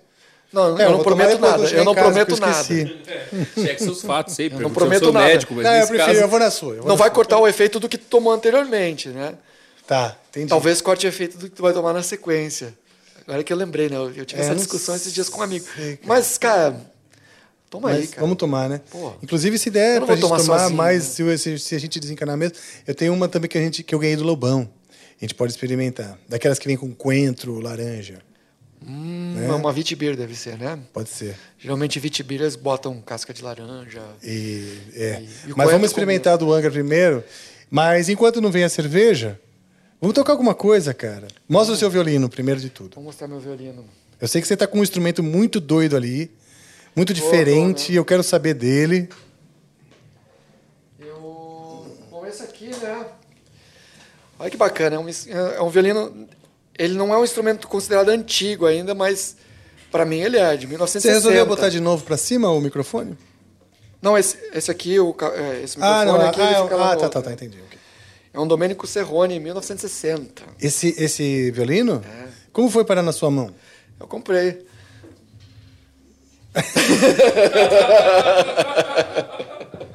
Nossa, que história interessante. Nossa, que história maravilhosa. obrigado, Su, obrigado. Convidados, pessoal. né? Nossa, mas você fez muitas coisas na sua vida, né? Sim. Um brinde Não, aqui, mas ó. é, eu- quero que você experimente a Lager do Angra, porque você tem duas coisas, né? Nós somos. Nós vamos, vamos Você tomar quer tomar no copo? Ou na garrafinha? Eu Vamos sou de gar- Libra, eu fico Vamos- confuso com a Vamos tomar na garrafinha como os vikings faziam, Vamos, né? então vamos. Nossa, que, que maravilha. Quero te falar, é uma boa Lager, viu? Maltadinha, né, cara? Gostosa. Uau, adorei. Isso aqui é uma parceria do Angra com a cervejaria Adorei. Coruja. Obrigado a Coruja que mandou pra gente. É a Coruja que tá presenteando você isso aqui. Aliás, se o Fausto quiser uma também, ó, o meu amigo Fausto Caetano hoje tá aí. Cara, eu quase fiz uma ação com a coruja quando fui Grande tirar a minha amigo e vocal coach. Ah, é, não, não pode deixar no negócio da ensaio. Não, tudo bem, não tem problema. Eu gosto da coruja. Boa, Não, é, boa cerveja. vai até tipo assim, insider e diversão, quer dizer, as duas coisas elas se casam, né? né? Você vê que eu já fico tranquilo porque eu sei que você tem uma saída, Rafael. Mas enfim, é isso, cara. É, é um, um instrumento antigo mesmo, a gente chamaria mais de 100 anos, né? Eu tô, tô indo atrás de um agora. Tô procurando um violino, mas assim, é uma coisa que tu experimenta várias vezes. Eu nunca fui muito de, de ter bons violinos, assim, tal. Agora que eu ando me interessando por isso, assim. E além de tudo, é um mercado interessante, né? Porque o violino valoriza. Ah, eu até gosto de fazer esse paralelo, né? A gente fala tanto de tecnologia e como o celular é avançado e tal, mas um celular em cinco anos ele não vale mais nada. Verdade. A câmera já tá ruim, ele já não tá funcionando direito, a bateria já foi pro espaço. E, cara, isso aqui é de antes. É, 17 anos antes de eu nascer. Já funcionava e tá funcionando até hoje. Só precisa trocar corda e a ponte de vez em quando. Uau. E é, vai né? embora. E a gente tem aí instrumentos de 1800, 1700 e pouco funcionando, cara. Funcionando. O Stradivarius é 1700 e alguma coisa. E eles continuam funcionando, os Stradivarius. Alguns agora estão começando a deteriorar a tal ponto que eles estão virando peças de museu, mas não perderam o valor por conta do, do histórico. Mas, a- mas tem um monte que tá, tá saudável, tá funcionando. Muito legal, né? Cara? Então a gente fala, ah, quer falar em valor mesmo das coisas, quanto que a gente gasta em carro, celular, e esses negócios assim, 10, 15 anos não valem mais nada, né? não perderam o valor Sim. total. E o instrumento tá aqui, funcionando, é o, é o meu ganha-pão, é o que eu faço, uso E a espaldeira você abandonou no fim das contas. Eu abandonei, eu queria voltar, viu? É? Mas eu não tô conseguindo. Eu queria voltar porque realmente eu tenho feito um pouco de pressão demais no pescoço aqui. E talvez ela fosse só dar uma levantadinha a mais pra você. É, ela dá uma levantada, fica talvez, mas eu não tô conseguindo. E aí tem aquela coisa assim de, sabe quando segura uma coisa muito forte e ela escapa? Sim. Então, Ah, entendi, entendi. aí tu acaba segurando e soltando, não acha, eu não tô achando o ponto. Então eu teria que achar a altura certa dela, ela não pode ser muito alta, porque eu vou começar a fazer Tem muita- diferentes tipos Tem. de milhares de tipos. E tem que ter espaldeira de 500 dólares. Porra. Uma espaldeira. eu tô testando uma esponjinha de vez em quando e eu tô gostando da esponjinha, cara. Ah, é? Mas tipo Prende com Bright? elástico. Cara, eu, eu, isso eu usava quando era criança. A gente usava até uma. E alguma que você faz? Onde você põe a esponjinha? Põe, esse pente com elástico e bota ela aqui embaixo, Ah, assim. tá, Às tá, tá, vezes. tá, tá, tá. Aí tem uns dias que a esponjinha vira uma coisa assim. Parece que era era para ser assim. Achei. Aí no outro dia. "Ih, não. Que raio esse negócio aqui. Entendi. Tá atrapalhando. Sim, mas pelo menos você limpou, até que não tem mais dor e tudo mais, né? É, e a gente vai. A gente vai. O músico, quando a gente fala em alta performance, né? A gente vai negociando com isso a vida toda, né? Sim. E eu faço o paralelo com um atleta, né? Um atleta também vai. Tu tá sempre usando. Solicitando demais o teu corpo. Então tu vai machucar aqui, ou dedo, ou panturrilha, ou perna, né? A galera do futebol costuma ter dor muito aqui, né? Eu nunca nem imaginei que pudesse ter dor aqui. É, A galera né? do futebol tem muita dor aqui nessa região. É, quem me falou isso foi a, a, a, a médica que está me tratando, fazendo RPG para mim. E então a gente vai tá, vai passar a vida inteira negociando essas coisas. Não vai ter época que vai estar melhor. Quando tem muito show, talvez seja bom diminuir horas de estudo e tal, né? Ah, a galera da música clássica que está sempre estudando consegue, eles têm uma rotina um pouco mais definida, né? Porque o ensaio é sempre no mesmo horário, o concerto costuma ser no mesmo lugar. Tu viaja, mas não viaja tanto. Então tu consegue colocar uma rotina bem definida assim. A gente que trabalha com banda e eu tenho meu trabalho solo também, né, com que eu faço com os DJs e tal, então tô sempre viajando, tem que negociar. Quando eu tô uma semana tranquila, eu estudo seis, sete horas. Quando eu tô na correria, eu nem estudo. Tá. Ou estudo uma horinha, faço um aquecimento e vamos embora. Aí tem que ser assim. É. Eu tenho estudado bastante, cara, por causa da turnê do Angra. A gente tá no meio de uma turnê, né, na real. Já começou a turnê? Já, cara, eu tô no meio da Eu turnê. quero ir no show. Eu, tô lou... eu vi a turnê, eu tô louco Puta, pra ir no a gente show. fez um showzaço em São Paulo agora sábado, sério, lá no Tom Brasil, antigo Tom Brasil. Ah, eu tava aqui, Que agora cara. é Tokyo Marine Hall, cara. Foi um showzaço, showzaço. Agora a gente vai fazer um em Campinas. Pronto, lá de casa. Sexta, você tá aí sexta-feira agora? Essa agora? Dia 9 ou 8? Tô. Então pronto. Não, não... Não, eu, tenho, eu toco sábado e domingo eu viajo. Eu não, eu não toco na sexta. Ah, não me deixa triste. Sexta-feira é dia 8. É na sexta. É na sexta. Tá? Já tá garantido o teu, então. Vamos lá. tá lindo o show, cara. Tá lindo. É. Gente, aí eu vou do lado de casa. Que presente. Vai ter cerveja lá? Vai, vai ser no Brazuca Hall. Brazuca Hall. Nunca acho. fui. Ou já fui? Ele já teve outro nome. Ah, tá. O Brazuca já teve mais de um nome. Mas é, vai ser legal, cara. Vai ser legal. Que legal o show do Angra. Cara, ó. Não, e sabe o que, que tá não sendo perca louco? o show do, louco, do Angra. Não perca essa turnê. Sabe É, que Angra, Angra e Sepultura, eu acho que são dois tesouros nacionais, assim, né? A gente tem que, É. Aliás, tem que ir nos shows deles. É, não, não- sim, aliás, os meus sentimentos, Meus sentimentos aqui a toda a família Kisser, que nós, né, a comunidade musical, a comunidade dos eventos, a comunidade artística, perdeu a Patrícia Kisser essa semana. Então, nossos sentimentos. A gente fez, chegou a fazer campanha de doação, eu falei aqui sobre a doação de sangue para ela, e mas realmente não, não- ela uma batalha que já vinha sendo batalhada, né? Então, meu abraço aí pro Andrés e para toda a família, cara, que meu a também. a gente tem sentido, sabe? Todo mundo sentiu, cara. Todo mundo Muito. sentiu, é. Eu não falo, nem falo muito em respeito, que tá tão Claro, luto, é eu não vou, recente. não vou falar muito, mas é só meus sentimentos à família, todo mundo, o Júlio, o Johan, o pequeno, o Andrés, putz, sentimentos. Pois é, bicho. Mas é isso. E tanto você estava falando Angra e Sepultura, não teve como eu não lembrar, né? Sim. disso. Mas então sexta-feira, hein? Você tá lá. Cara, certeza. É? Certeza, que legal, cara. Nossa, Cara, fiquei muito feliz agora. Tá muito bom o show, tá bonito demais. A gente tá num momento assim. Eu posso dizer que tá mesmo, viu? Decão foi lá, toda a Pelo equipe amor de Amplifica foi, foi, foi cobrir. E todo mundo estudando, todo mundo se empenhando em fazer o melhor, sabe? Então, e uma união, uma alegria, uma leveza. Não, e, a, e a formação da banda, eu gosto, eu gosto muito dessa formação. Eu gosto. Eu não toquei com essa formação, né? Eu toquei com a. Ah, a, a gente. É, a vocês gente fez lá. Ah, não, a gente fez sim com a família, É. né? A gente fez o. Você fez com a família só. Isso. Na verdade, não. No, é que eu, tô- eu tava lembrando do show do Japão. Quando no Japão eu não toquei com essa formação, né? Era outra. no Japão foi o Ricardo Era o Ricardo e o Kiko. e o Kiko, é. E o Edu. Ah, não, era o Edu no Japão? Mas depois na gravação do, do, do, do, Angels Cry já era o Fábio. Já era o Fábio. Ainda era o Ricardo. Isso. E ainda o Kiko. Agora falta você tocar com essa galera, com o Bruno. O Bruno e- eu já toquei, né? O Bruno- Eu já gravei com o Bruno. Pô, o Bruno é um dos meus grandes ídolos. Cara, assim. o Bruno tá quebrando tudo, cara. Sempre tá quebrou tudo, tocando muito, bicho. Todo mundo quer tocar com ele. Você sabe o que aconteceu? Ele tem várias gigs lá nos Estados Unidos. Uma delas é com o Rich Kotzen e o Adrian Smith, que era do Iron Ma- Iron Maiden, né? São dois Só- caras que conhecem só isso, todo né? mundo. É. Só isso. E são dois caras que têm um network foda, né? E, e aí num desses shows, então tá o Nico McBrain, os caras, tô, tô sempre indo assistir os shows, né? E elogiando o Bruno e tal. E num desses legal, shows né, foi, o, cara? foi o batera do Steve Vai. Quem que é agora? Eu não lembro agora. Bom. É o, não, porque Mandini saiu, né? O cara que foi pro Dream Theater.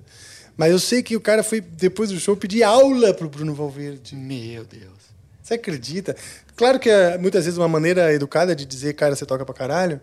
Mas não é, você não fala pra qualquer um que você teria aula, Mas, né? cara, mo- é, mas é. Ele é um músico diferenciado, isso aí não tem o que falar, né, cara? E, e- e ele tem coisas dele. Ele tem- o Bruno tem uma personalidade dele, tem um jeito dele, de, de um approach dele da matéria. É. Então faz todo sentido. E os gringos não têm essa coisa. Ah, o brasileiro está perdendo isso também. Acho que no, no passado eh, os músicos eram mais. Eu sou eu, eu vou atrás da minha coisa. Acho que o brasileiro já perdeu, o músico brasileiro já perdeu isso. Mas os gringos já eram assim há muito tempo. O cara ele vê um É. negócio que. Como é que faz? Ele vai lá faz faz um mês de aula, dois meses de aula com o cara para pegar aquele tópico específico, né? Pois é. E eu mesmo fiquei vontade de fazer aula com o Ardanui quando eu vi o. o, o- Aqui, a- não foi entrevista, né? Nossa- Foi um masterclass de blues, né? Cara, foi. E aí eu fiquei. Foi, eu cara. falei, pô, cara, eu nunca foquei no blues, né? E o blues é muito importante. Muito. Eu gosto de tocar rock, Pra eu gosto de tocar jazz. Então, o blues tem, tem essa linguagem. E ele tem. Ele, ele me lembrou muito o. o um que eu gosto muito, que é o Gambale, a forma de ensinar, sabe? E o Gambale também é muito bluseiro, é bom pra caramba de blues. Ele me lembrou muito o Gambale ensinando, sabe aquele. É muito relax e é muito Sim. consistente o ensino dele, então eu fiquei com vontade de fazer, sei lá, pegar uns. Fazer umas quatro ou seis aulas de blues lá, ir lá, na- lá em Atibaia, lá na casa dele, lá e Sim, fazer. Puta, isso é legal, hein? É, Eu interessante para pegar um pouco da, da linguagem, né? É, eu sempre quis ter aula com, com o Edu, falo isso pra ele, tanto que o episódio que ele veio, eu falei, cara, eu vou transformar isso numa aula porque vai ser a minha chance, né? Aí foi uma aula mesmo. E foi, eu não vi né? inteiro. Eu tenho Muitas pessoas falam que adoraram justamente por esse aspecto didático também, de, dele mostrar tanta coisa legal, né? E, pois é, cara. Agora, eu demo, é, é comum o guitarrista demorar para entender a importância do blues dentro da guitarra. Porque o cara, por exemplo, o, o guitarrista vibra lá com o Wim Malmsteen, Steve Vai, Aham. Van Halen, e não vê o blues ali no meio. Ele não consegue Van Halen, entender. o blues tá muito. Pois é, mas no começo. Steve o cara- Vai também. O Wing cara, Malmsteen ele fala talvez menos, o- mas- o- porque ele pensa assim, ah tá, onde o B.B. King está no Van Halen, entendeu? Opa, eu ouço o tempo É, todo. demora, pô, acho que pro, pro músico em geral. O Hendrix, o mano, iniciante. o Hendrix era muito bluseiro, cara. Por exemplo, é de- demora para um guitarrista entender o Hendrix. O Steve Ray. Steve Ray. O pessoal fala Steve Ray Vaughan, né? Steve Ray Vaughan, né? Não é Steve Ray Vaughan. né? É Vaughan, né? É Vaughan. Vaughan. Vaughan. Vaughan. Vaughan. Vaughan. Não, tira esse G. É Vaughan. Vaughan. Steve Ray Vaughan.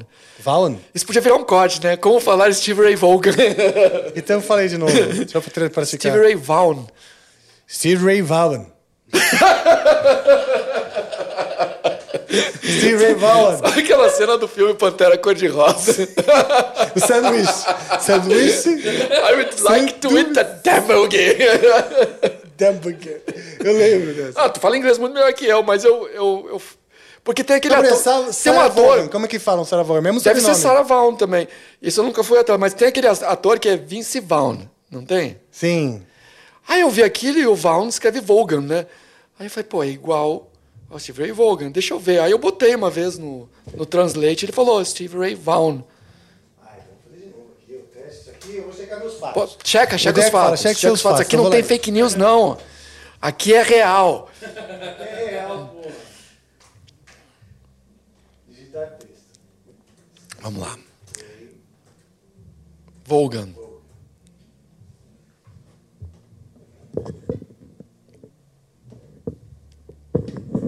Ah, eu tirei o som. Né?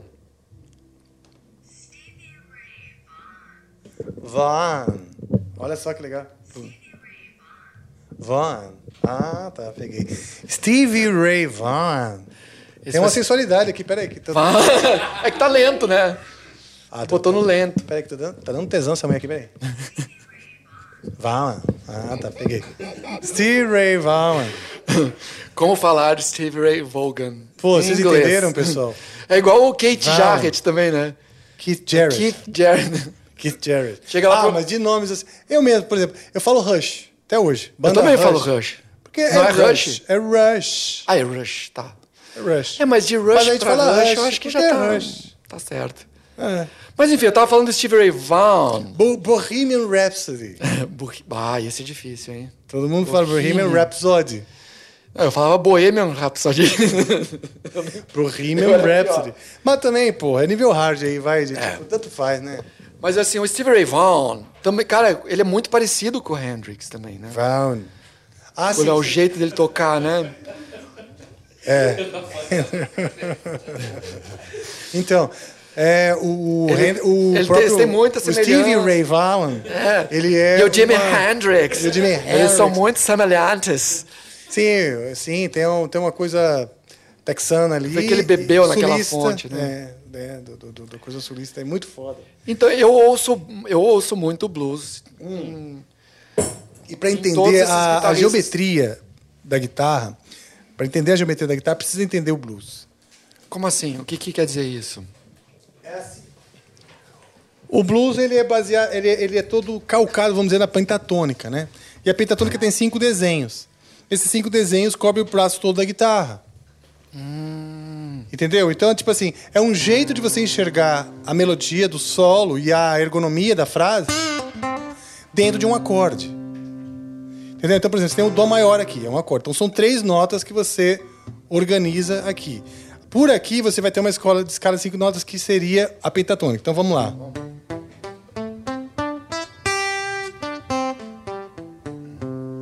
Eu adoro pentatônicas. Então. Eu acho que a pentatônica foi muito massacrada nos últimos tempos, né? Nos últimos tempos não, mas ela sofreu muito bullying a pentatônica. Sofre, mas assim, ela é necessária. Não, eu não acho Mais do necessário, eu acho ela fundamental, Mais do que pra cara. você só tocar, não é só pra você tocar, é você enxergar. Acho que nós temos que acabar com o... Vamos, acabar com o bullying contra a pentatônica. Exato. Nós temos que acabar hoje com isso. Ó, vamos fazer uma campanha. Pensando de uma maneira bem mais, até mais simples e didática, ó. Isso, aí você pega. ó, Aí já virou a tentar ma- ma- maior, pe- menor, né? a menor, Porque- é. Então. Eu adoro. Olha como, como a pentatônica é bonito, né? No violino fica legal.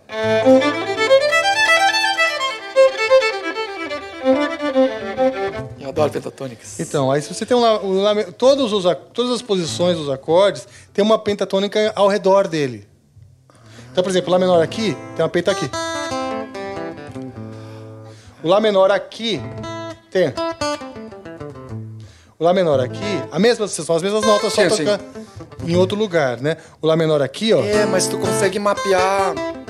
Então você mapeia. Claro. E ela, o que, que falta na pentatônica? Falta o semitom. Então se é um eólio. Você está enxergando a pentatônica. E tá enxergando a escala junto. Só que você só, só que na pentatônica falta o semitom, né?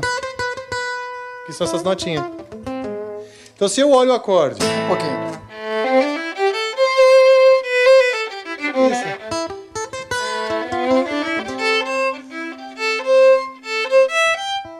Aí se você vai pro, pro, por exemplo, dórico, só muda o lugar do semitom, vai pra cá.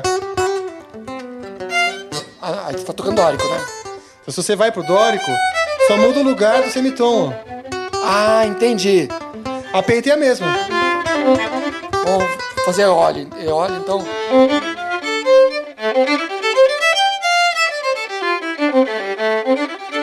Tá. Só que quando a gente enxerga assim, qual é o grande benefício? Quando você enxerga assim, você não toca a escala sempre como uma sequência. A frase fica assim, ó, tem uma penta e o semitom, por exemplo. Tati- Fica um pouquinho Aham, mais... não, claro, faz é, todo sentido. Você entendeu? Você Claro. organiza assim, ah, vou tocar pentas e semitons. É diferente de tocar nota... Sim. Você toca assim, penta. Semitom. Dórico, né? Pode botar até Porque uma, daí você enxerga outros uma sétima outros- maior no meio, né? Então. Porque se você enxerga a pentatônica e aí acrescenta as notas, fica mais ergonômico para tocar. Claro. Então não é só questão de falar assim, ah, a pentatônica é. O cara fica, ah, não, pô, não, não enche o saco esse negócio de band na pentatônica. Não é só isso. É, você. Aí é uma questão de gosto, né? Olhar- De, de, é, de, eu- de- eu- na, eu na sou verdade, de, penteiro. gosto, de bom gosto, de desenvolver o bom gosto, né? Essa é uma frase do meu pai muito boa. Ele fala que, meu, que gosto não, não é que gosto não se discute, é, gosto se aprende, se desenvolve. Sim. Né? Então, a gente desenvolve um bom gosto, ouvindo grandes músicos e buscando caminhos interessantes, né? É. Então, tu mostrou um monte de caminho muito bonito. É, então eu percebi isso com o tempo, demorei pra sacar. Porque eu ficava estudando, ah, modos gregos, ficava ali. Que é importante, faz? super importante. Não, que é bom, que é importante, claro, mas é, é difícil arrancar frases bonitas só de uma sequência de notas. Ah, sim. Porque daí o cara, quando ele vai criar uma melodia, ele fica num, preso, ele fica. Ele, ele, ele estuda vários movimentos, até de padrão, de. Sabe? Uns padrões de escala e tal. Mas a, a, a, frase, ela depende de uma construção de, de intervalos.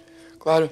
O, eu vou até acrescentar uma coisa. Um, eu tive um professor muito bom, o Chico Wilcox, irmão do Igor Sim, Wilcox. sim. Tá sumido, né? Não sei onde é que ele anda, mas, mas ele, ele, ele foi uma pessoa que abriu meus olhos para a importância dos modos, né? E ele falava muito na nota característica do modo. Isso, isso é muito importante. Então, por exemplo, o dórico que é fácil, né? Diferenciar do eólio, né? Ah, O, o eólio seria o si bemol, né? E o dórico, o si natural. Então, tu só tendo essas notas características então, no lead, tu vai pegar a quarta aumentada, no mixolídio, a sétima, sétima, né?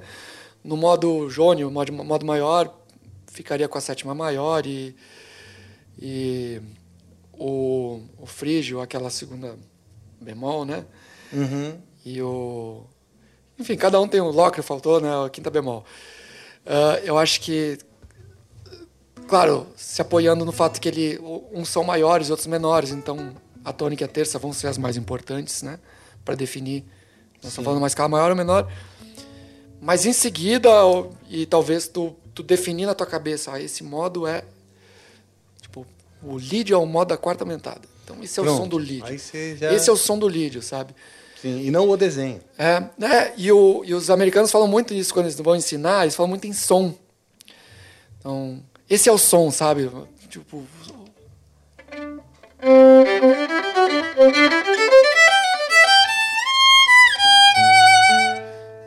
Lead, tá, tá na cara, assim, entendeu? Ele tem aquela magia do lead, aquele mistério do lead, assim. Então, e o que eu acho curioso, que, que demorou até para eu sacar, é que essas notas características são sempre as notas que faltam na penta. Isso eu nunca tinha pensado. Olha que legal. Por exemplo, Adorei. Você entendeu? Olha só. Eu queria até anotar, não, mas Ó, eu- depois você- eu assisto de novo. vou Não, lembrar. beleza, mas você, você vai aprender, você vai entender agora. Se você dividir em três maiores e três menores, esquece o lórico um pouco, o dórico, o, o lócrio um pouco. Tá. Três maiores e três menores, a penta menor vai ter os três menores, né? Vai ter o frígio. Ó, se eu, eu tenho aqui. Vamos pegar a penta de lá. Lá, do, ré, mi, sol.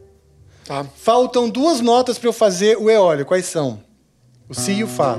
E é sempre um trítono. Uau! É sempre um trítono. Uau! É o lugar desse trítono que muda. O trítono gera tensão que, a, que não existe na penta. A penta é bonita porque não tem, não tem tensão. tensão. Ela não tem o trítono e ela não tem semitom.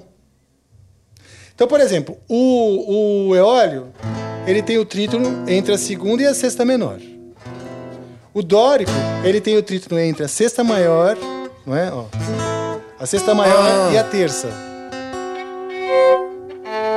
É. E tem. É, desculpa. É. E aí. Não, não. E a sétima, não é isso? aí? Não, e a terça, é isso mesmo, é isso mesmo. É entre a sexta maior e a terça. Mas eu, ó. eu acho que no. Deixa eu no, no, no lídio.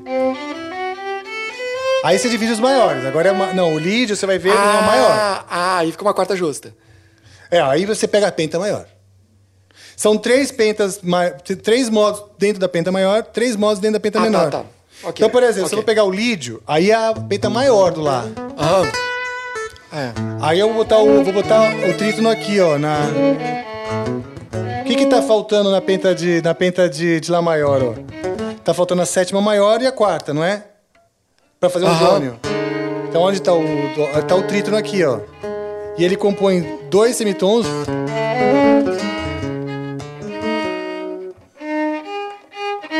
Mas Lá é um maior. trítono.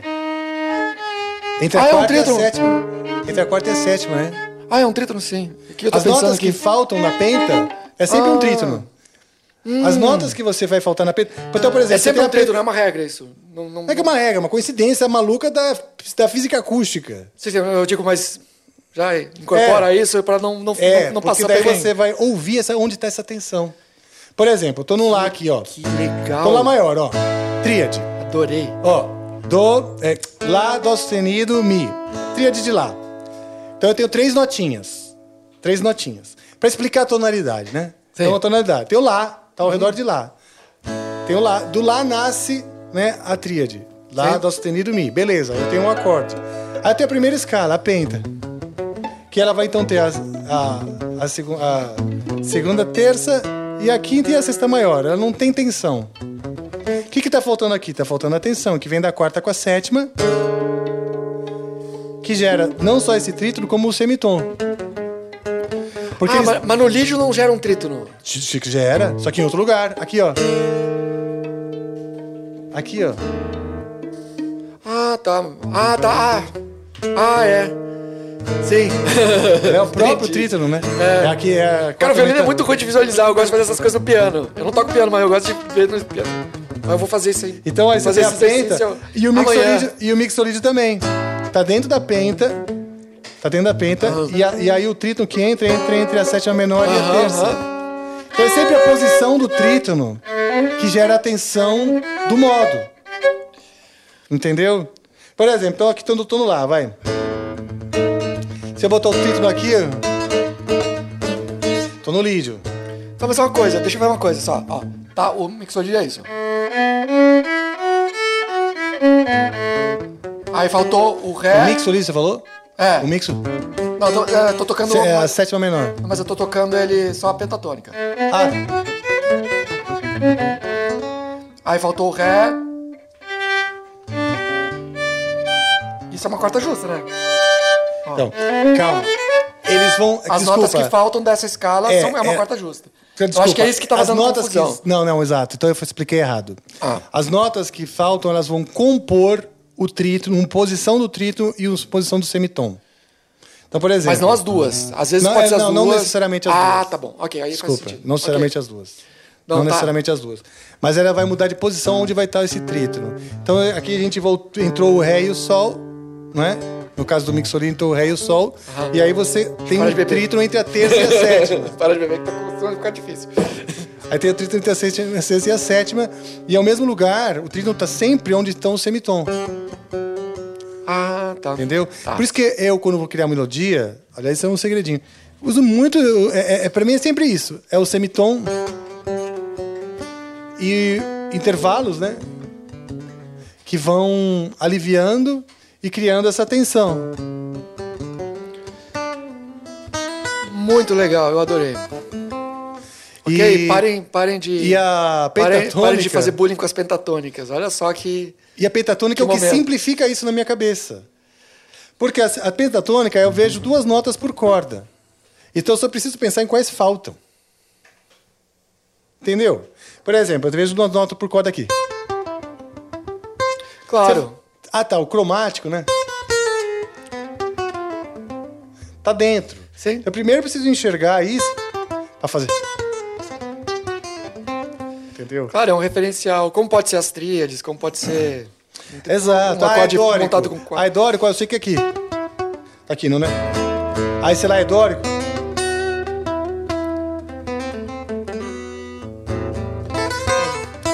Sabe que eu, eu, intui, eu intuitivamente eu já eu já toco assim, né? Eu gosto da, eu gosto Você do, ouve já, né, essa eu, eu gosto dessa sonoridade. Eu gosto desse som da pentatônica, eu gosto também da maneira como ela se forma na mão assim.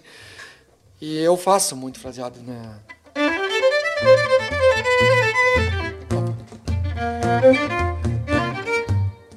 Como que era aquele Ah. country mesmo? quer, já quer fazer? Ah, eu quero. Você me ensinou um country certo dia. Vamos fazer, vamos fazer o, o Santa Teresa primeiro? Vamos, Mas tá antes bom. eu posso, posso dar um intervalinho, fazer o... Claro. Claro que Claro. pode.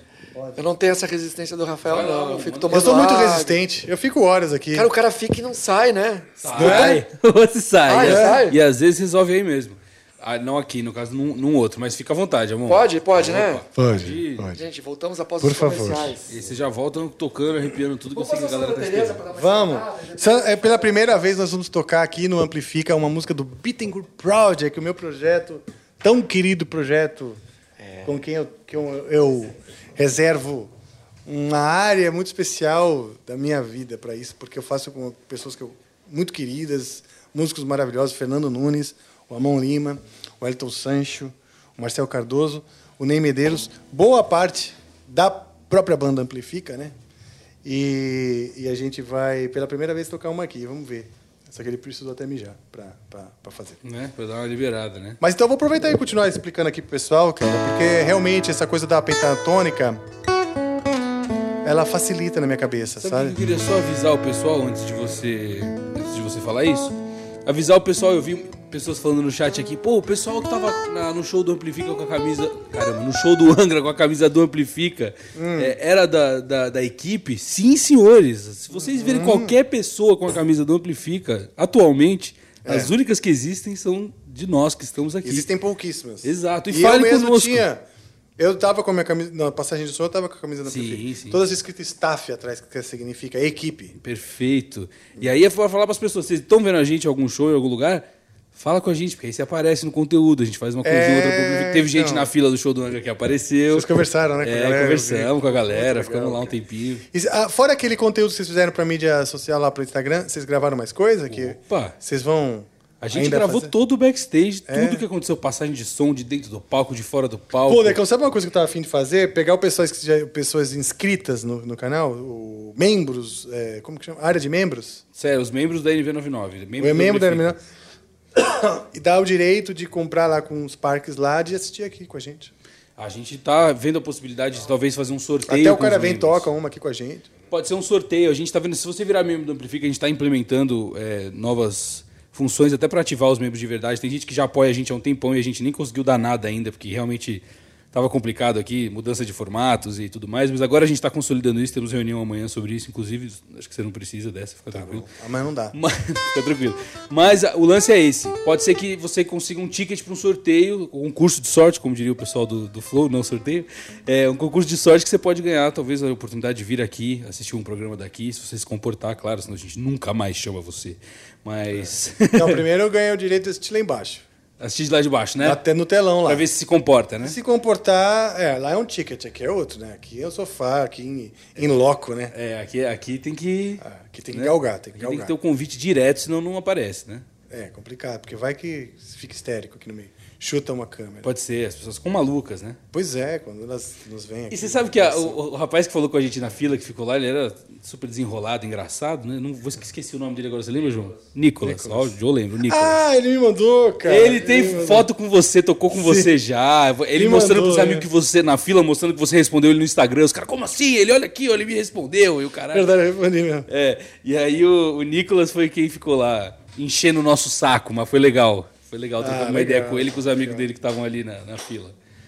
Bom demais, bom demais. Foi um show bom, hein, Rafa? Foi, cara, foi um showzaço, show do Angra sábado nessa turnê. E sabe que coisa que é muito interessante que eu reparei? Muita gente nova, fãs novos. Sim. Uma nova geração perto ali do palco, né?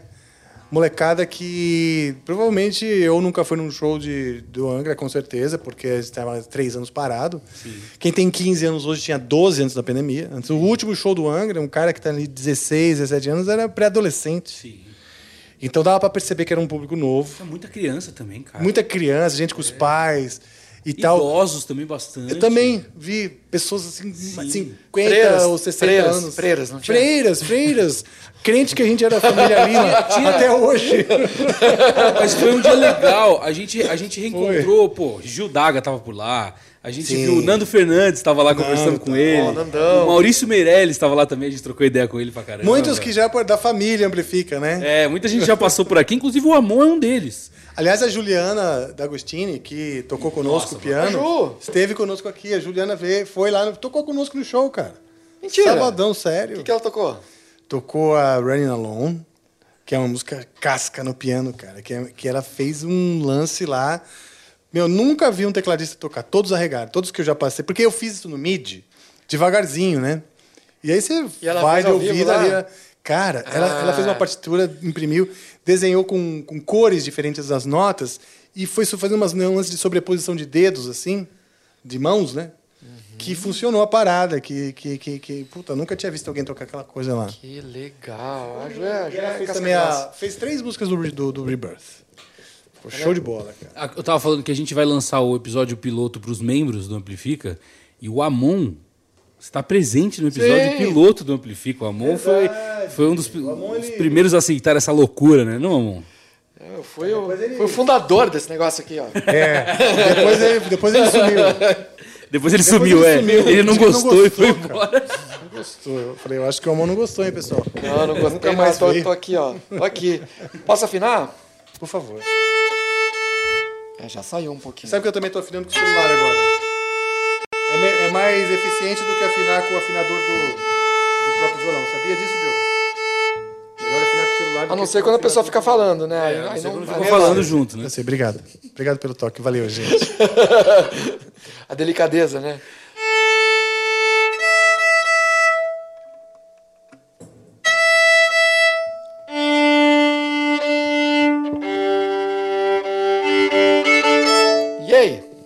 Esse é o podcast que, que mais mandam o host ficar quieto. Mentira. A do Marcelo você não esqueceu ainda, né, Rafa? Não, porque saiu no corte, né? Fica quieto, Rafael. Marcinho. Saudade do Marcinho, cara. O Marcinho foi também assistir o Angra sábado. Ah, ele tava lá? Tava. Eu tô dormindo. Cara, faz um tempão que eu não vejo o Marcinho. Cara, ele veio aqui, trouxe toda a parafernália Eu dele. vi, o- eu vi o comecinho, mas aí não deu tempo, porque eu, eu vi, eu vi alguns, né? E aí eu, Puta, eu vou ver o dele, deve ser muito legal. Ele trouxe tudo, né?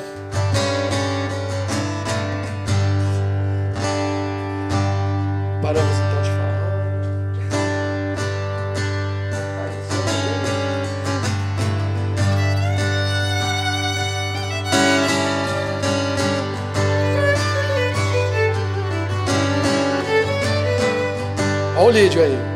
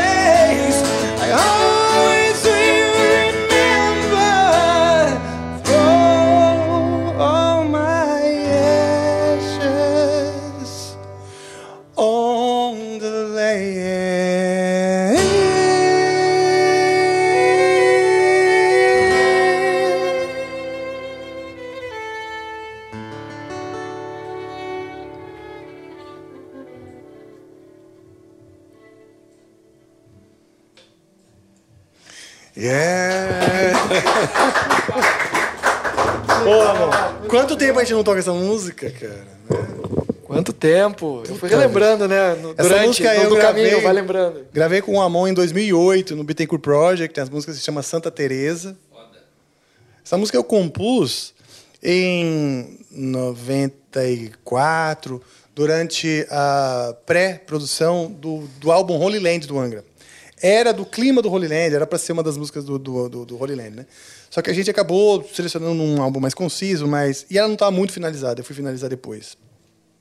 Mas esse é o clima, é um clima de, de, de, de mato, natureza, né, e tal. E Achei meio cigano. também, né? Tem uma coisa meio. Com o violino aí dentro, uma, uma, uma coisa meio. Sabe, medieval. Eu penso em castelos. sabe? Castelos? É, castelos. Legal. Ah, legal, legal, né? Pô, é legal, dá uma sensação boa, assim. Pô, bonito pra caralho, demais. Se Curtiram? tiver mais Obrigado. música aí, pelo amor de Deus. Vocês não conheciam? Meio Piratas do Caribe. Parece Jack Sparrow? Olha! Ah, vou tomar como um elogio.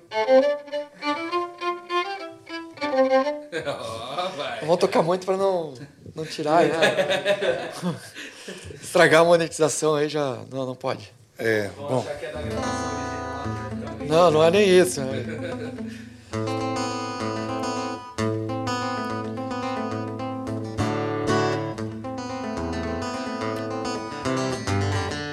Que que é isso? É, Angra. É Carry On. É.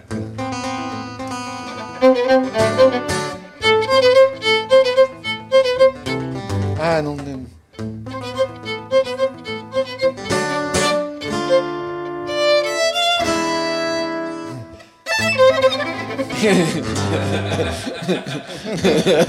Mas você viu que. Porra, já chegou aí. Não, não. Quase foi. Memória. é, Muito bom, muito Mas bom. é um truque, Vamos tocar né? mais alguma coisa? Aquele é um country, eu tava aprendendo um country. É. Aliás, é. o Joe tá empolgado, né? Tá empolgadaço. Vamos fazer Não, essa, vamos fazer essa. A gente faz. ah, a gente deu uma Eu quero passada primeiro aqui. aprender. Num country que você vai me ensinar de novo. A gente deu uma eu pa- passada, mas t- tava, tava mais ou menos. Como aqui vale tudo, então vamos É. embora, né? Mas vamos lembrar da harmonia, né? É, si bemol, né?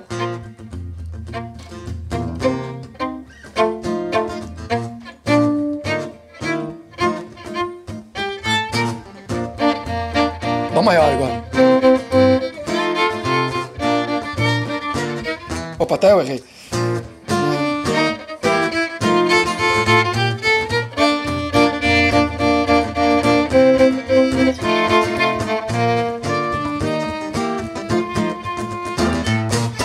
Tá, tá passado, né? Tá passado? Vamos fazer mais lento? Vamos fazer mais lento. Só pra pegar o clima, depois você acelera. Toca ela inteira? Inteira. The whole thing. Uou, ser ensaio e depois valendo. Então tá.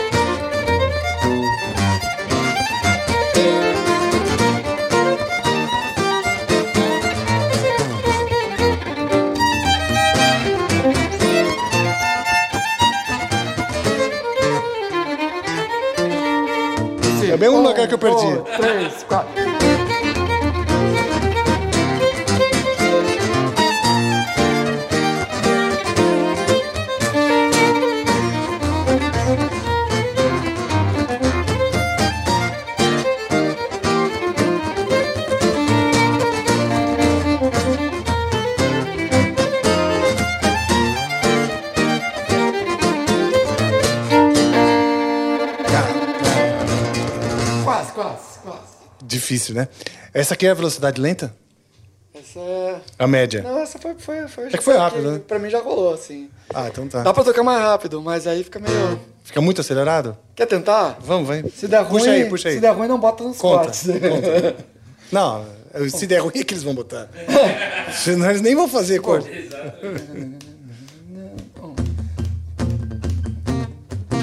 Tá um pouco rápido. Tá muito rápido? Tô, tô, tô, tô cantando contra aqui. Um. Mais então. Começa aí.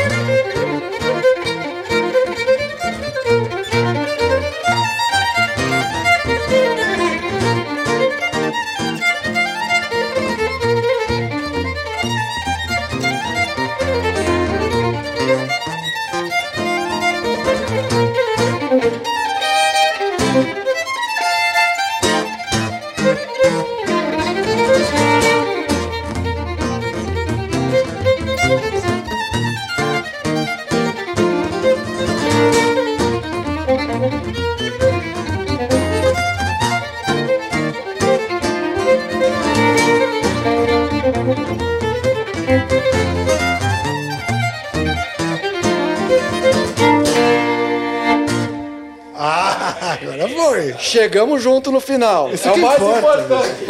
Como eu já dizia, como já dizia Led Zeppelin, né? No Led Zeppelin tinha isso. A gente se vê na última nota. Isso aí é o mais importante. É difícil isso aí. Pô, é difícil, Cara, hein, isso aqui cara? tem um Isso é- vídeo de eu gravado, então até vou aproveitar e fazer um, Faz o jabá. um jabá, né? Não, não é jabá, na verdade. É só para o pessoal visitar. Tem no meu canal do YouTube. Meu canal do YouTube não é um canal que tem um monte de coisas, nada. É um canal assim. lindo, maravilhoso. e O pessoal deve visitar. É, mas é, tem, tem uma outra coisinha ali. Tem nudes. E, e é muito... Tem você pulando na cachoeira? Não, não, é, isso tem no Instagram. Ah, tá, tá, tá. tá. Adoro ver o Amon na cachoeira. Ele, ele... Bom, desculpa, faz o seu Vai estragando o jabá, né? Não, mas esse aí tem o. Tem esse vídeo e eu toquei, eu fui convidado. Eu recebi um convite da Priscila Rato, que é ah, uma grande violinista, uma das maiores violinistas do Brasil, do, do- do clássico e tal. E ela queria fazer um negócio. E eu falei, não, então. Essa música, esse arranjo é do Mark O'Connor, que é um cara que é um grande ídolo, e tem um arranjo para dois violinos. Aí eu falei, pô, em vez de fazer uma coisa manjada, eu falei, Pri, tu toparia fazer esse arranjo. Aí ela ouviu, ela adorou. Falou, vamos fazer. Ai, que legal. Aí gravamos, aí fizemos mais produzidinho. Fui lá no Rio de Janeiro gravar. Ah, que legal. Ah, no meio da pandemia, assim, sabe? Fui com medo, cheio de máscara, cheio de coisa. Mas fomos lá, gravamos, ficou um vídeo bem bonito. Puta, que legal. Em direção do Léo E Fiorito. normalmente ela é do repertório mais erudito e topou fazer esse Isso. country. É, eu, eu achei a partitura, mandei a partitura pra ela. Isso é meio fiddling. Isso é. Fiddling, né? É. Que é um estilo de violino típico do country, né? Exatamente. O, o, O que fiddle, caracteriza? fiddle, na verdade, é como o pessoal do bluegrass chama o violino, né? É um nome. É o apelido do É, tu- violino. Tu, vê, às vezes, tipo, o Isaac Perlman, que é um grande violinista aí também, ele fala muito do meu fiddle. Ele chama de fiddle também. Ah, tá. Os Entendi. judeus, ele é judeu, né? Então, Os judeus chamam muito de fiddle também. Ah, entendi. E, enfim, então não tem uma diferença no instrumento, talvez Tá. mais no jeito de tocar. Ah, e a, mas aí a Priscila topou fazer dessa forma, topou a música, ela deu uma adaptação na partitura para que os dois ficassem com o solo dividindo e tal. E a gente gravou, gravamos no Bosque dos Eucaliptos. Quem dirigiu foi o Léo Fiorito, que amigão meu, conheci no Tamanho Família, diretor lá da Globo, e topou fazer também. Foi todo mundo na raça, assim. Aí fizemos, ficou um vídeo. Tu vai ver, a hora que tu, tu assistir o vídeo, É. tu vai ver, ele ficou lúdico, bonito, e é só, só nós dois tocando essa peça aí. Puta, que legal, cara. E aí. Aliás, sem, sem o- aquela engasgada o- no meio lá, não. O tamanho família foi um negócio bem legal também, né? Muito legal. Que, que um programa legal, tal, lance da família e tal, da molecada e tudo. Mas de ter vocês lá tocando todo, todo... Vocês acompanharam vários artistas diferentes. Cara, eu, vou- quando eu, às vezes eu, eu vejo um assim, não, já toquei com essa pessoa aí também. é, Tocamos com Você todo nem lembrava? mundo. É. Pô, mas assim, tanta gente, cara. Tanta Pois gente. é, não, dá nem, cara. não, não dá nem pra ficar falando, porque eu vou falar de um, tem que falar de todos, né? Sim. E, mas foi uma super experiência, né? Tu virar uma banda de televisão Sim. um monte de repertório. E sabe o que foi louco? A banda Amplifica, quando a gente começou aqui, é, na verdade, era o Bittencourt Project que, com alguns, com alguns né, a- Era um bicho acolhidos. mutante, né? Um É. um project mutante, assim. E, mas você e o Marcel, que também faz parte como batera da, da, da, da- da família Lima, num programa da Globo lá, tocando Sim. com os artistas, com aquela cancha de tocar. Sim, tocar com todo mundo. Tocar com todo mundo, estilos diferentes. E o Fernando Nunes no Serginho Gross. Ele, tá, ele é o baixista e Ah, um tá lá dos agora? coordenadores lá de, de arranjo do, do Altas Horas, cara. Então tava com a banda global. Desde total. quando ele tá lá? Eu não sabia que ele tava lá. Cara, no meio da pandemia, quando, Ah. quando o Serginho voltou na, na pandemia, ele já mudou, já veio com outra banda. Quando ele voltou, que era só no estúdio, não tinha galera, não tinha, né? Fazendo, sem, sem, sem plateia e tal.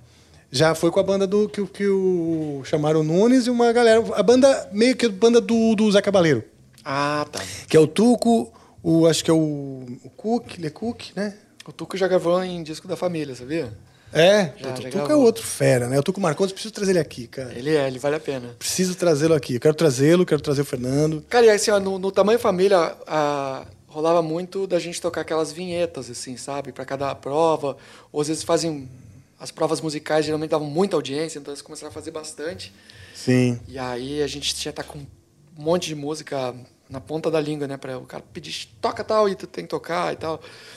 Né? Às vezes não é só tu saber as músicas, mas tu tu ter acesso a elas muito rápido, porque tem que tocar na, Na hora ali. naquele instante, assim. Ah, Como é que é o preparo? Errou ou não errou? Não a, é. a gente fazia um, um ensaio todo domingo antes de viajar. E durante a semana a gente ia recebendo, né? Mas ia mudando muito, então a gente Eles deixava cancelam mesmo. um... O Fernando falou que às vezes cancelavam um, um convidado, tinha que mudar na última hora o assim. repertório. É bem assim. E, e aí, geralmente no sábado à noite era onde a gente tinha definido o repertório. Então, durante o sábado de dia, à noite, era o período que tinha lá para dar uma estudada, tirar as músicas. Domingo a gente ensaiava, pegava o avião, ia lá para o Rio, dormia lá e na segunda-feira de manhã já estava no programa gravando. Aí gravava segunda e terça. Toda semana, geralmente, durante dois ou três meses do ano, era assim por cinco temporadas. E o que aconteceu com isso? A gente teve contato com muito repertório que não sabe, tu nem, nem conhece, nem lembra, nem passa pela Sim. tua cabeça, tu começa a tocar. E aí a gente começou a fazer um projeto que chama Músicas de Domingo. Olha. É, foi uma, uma, uma ideia que surgiu a partir disso aí, porque Músicas de Domingo, por causa do... Domingo vocês treinavam as músicas. Domingo é o, é o dia que o programa vai pro ar. Ah, tá, tá, tá, tá. E claro, domingo era o dia de ensaio também. E aí algumas músicas a gente, às vezes, por, por, por se identificar, a gente gravou, e outras porque a gente não se identificava nem um pouco, assim, sabe? Vamos, vamos Só pra tocar. contrariar mesmo. É. E, e, e, e viraram parte do nosso repertório, a gente toca no show. Sim. Tipo, metade do show é, vem, são, são essas coisas aí diferentes. Aí. Ah, que legal, cara. Que legal. E muito legal, experiência muito boa, assim, um programa muito bom. E, e é- como eu falei do Léo Fiorito, o cara que dirigiu esse, esse vídeo meu com a Priscila Rato, né? Outras pessoas lá do programa, quase todos, a gente ficou muito amigo. E é uma coisa que não é tão comum acontecer nas produções. Todo, tipo, toda terça-feira depois da gravação era churrasco. Ah, que legal. Ia todo mundo, cara, toda a equipe, toda a galera. Que legal. E, e Na, aonde? Sempre no mesmo lugar? Lá no Rio. Não, a gente, a gente, Ah, cada a gente achava é uns lugares assim, eles. O pessoal de produção conhece tudo, né? Eles achavam Ah, uns tá, tá. lugares, ah, vai ser em tal lugar, vai pra lá. Mas vocês mesmos faziam, não era uma churrascaria? Não, não, era. Tem, tem uns lugares que o pessoal vai lá e faz carne, assim. Ah, tá, que legal. Tipo, mas assim, terça-feira não é um lugar que tá cheio de gente. Então fechava pra nós, a gente fazia lá. Ah, tá, que legal. E, claro, às vezes não tinha churrasco, a gente ia em outro lugar, comer uma massa, comer um negócio. Mas, cara, sempre. Poxa, que show, cara. E aí depois a gente começou também a ser muito chamado para fazer o Criança Esperança, né? Fizemos vários anos aí, principalmente o mesão, que é aquela loucura, né? O mesão. Do... Ah, de atender e. É, não, a gente faz, faz as- música lá. Eu Ah, atendi tá, uma tá, vez tá. no mesão, só pra dizer, ah, atendi o mesão, sabe? Eu fui lá e peguei um telefone, tava tocando, atendi, fiquei falando. tá. É mesmo? É, mas só pra dizer, só pra Só marcar. pra contar pros amigos, né? Marcar no um caderninho, check. Já é. fiz isso, né? Mas a gente ficava lá fazendo o mesão e aí mistura muita produção. Então sempre tinha um pessoal do tamanho família que a gente já conhecia e um outro pessoal que a gente acaba ficando amigo também. Aí foi ficando amigo uma galera, assim, Puta, muito que legal, legal. cara. E experiência demais, né, cara? Eu acho que o Fernando deve ter te falado isso também. De, ao mesmo tempo que a correria, que a gente tem um monte de imprevisto, mas como é profissional, né? Como o nível Muito é alto é, lá. cara, ele falou que é muito nível, o nível alto, Muito alto. muito profissional e essa coisa, a cancha que deu pra ele e outra, a visão de mercado. Porque ele falou, cara, você não tá entendendo. Tu não sabe o que tá fazendo Você não sucesso. sabe o que tá mais fazendo sucesso. Quando chega lá, você vê que mudou tudo, mudou o que as pessoas gostam, mudou o tipo de artista e tal. A gente vive o nosso nicho, as coisas que a gente curte, né? E não percebe que o quanto mudou na grande mídia, né? É, eu vejo muito por causa do desse meu trabalho que eu faço com música eletrônica, né, de tocar. E eu toco hoje eu toco com todos os DJs, um monte de não dá nem para começar a falar, né? Cada vez é um DJ diferente. E aí eu realmente eu tenho muito contato com muita coisa que eu não saberia normalmente, sabe? Que, que, que tá rolando tanto, que a galera canta, sabe as letras, sabe tudo. E eu vou, eu vou conhecendo as músicas durante o set, né? Eu não, eu, é difícil Ah, é? Você vai, vai ouvindo e vai indo. É, eu vou ouvindo e vai indo. Claro que começa a repetir muita coisa, entendeu? Mas geralmente uma novidade eu não fico sabendo antes. Eu, fico- eu vejo na pista, assim. Sim. Aí eu vejo rolou, aí eu já até já dou uma olhada ali qual é o nome e tal. Você faz, aí já o pessoal gosta. salvo isso aqui. Aí às vezes precisa até dar uma, uma cochichada, ó, toca aquela lá que tá rolando. então, Entendeu? Faz isso. E hoje você faz com vários DJs. Faço. Tá muito legal, tá rolando muito. Eu um pouco antes da pandemia, quando acabou o, tinha acabado o Dexter, acabou o crossover, que tu até já tocou com a gente, né? Sim, já toquei, é. Aliás, nós tocamos contigo, né? Foi tu que nos convidou. Na Yamaha? Uma No vez a gente fez o. Salão do Automóvel, a gente Salão do fez. Automóvel, verdade. é. A gente fez várias. Opa, desculpa aqui. E aí, depois que acabou o projeto, eu, eu sempre gostei muito dessa da parte do social, de tocar em festa. Sabe esses casamentos? Sim, sim. Que uma galera não gosta de fazer? Eu amo fazer. Eu É. acho muito legal. Eu adoraria, eu nunca fiz. Mas, não, já, já fiz uma vez, mas adoraria fazer É mesmo. muito legal, porque, tipo, geralmente a festa mais esperada, de, de, sei lá, da vida da pessoa. Pois é. E eles passam dois, três anos planejando, montando, criando a festa. Então é um momento, assim, uma catarse que acontece quando acontece a festa, sabe? E eu, eu, eu curto isso aí, então eu entro com esse espírito lá. Então, quando acabou os projetos, o, tanto Dexters quanto o Crossover, eu fui atrás de alguém que pudesse me representar nesse nicho aí. E aí, para ver se eu ia. Eu gostava de fazer, eu fazia esporadicamente, mas eu comecei a fazer muito, muito, muito. E agora é uma coisa absurda a quantidade que eu faço, né? É muito. E eu Cara, eu adoro, fa- cara. eu- eu- E e eu, só para terminar, e acaba criando, às vezes, muitas vezes, uma relação quase pessoal com as famílias que estão lá. Legal. E, e eu vejo o meu show nesses lugares não como um eu artista e palco, eu vejo como uma coisa só, sabe? Sim, você é parte da festa, né? É, e eu falo pro pessoal subir no palco e a gente eu não sou de falar no microfone, mas eu faço falo eu falo com eu digo que eu sou um MC com o violino, sabe? Eu vou comunicando com a música. Ah, que legal. Mas o pessoal vem, sobe em cima lá, a gente toca junto, aí depois desce, e a família participa, ou se, se, se eu sentir que tem clima, eu desço na pista também. E fica uma coisa muito legal. E depois troca mensagem, sei lá, tem casais aí, noivo ou noiva, que a gente já saiu para beber depois, Ah, que, legal, cara. que troca ideia em, em, em rede social, Instagram, até WhatsApp e tal. Então é muito especial mesmo, né? Às vezes família também, às vezes tipo o pai exigiu, não, tem que ter o cara do violino. Aí eu vou lá, toco, aí todo mundo entra no, no clima. É muito legal, cara. Sim, eu também acho legal. Celebração em geral. Aniversário, você está na churrascaria e começam a cantar parabéns para você. Eu sempre acho divertido, cara. É bom. Agora, eu falei no começo que você é um cara muito versátil. Então, eu já te vi.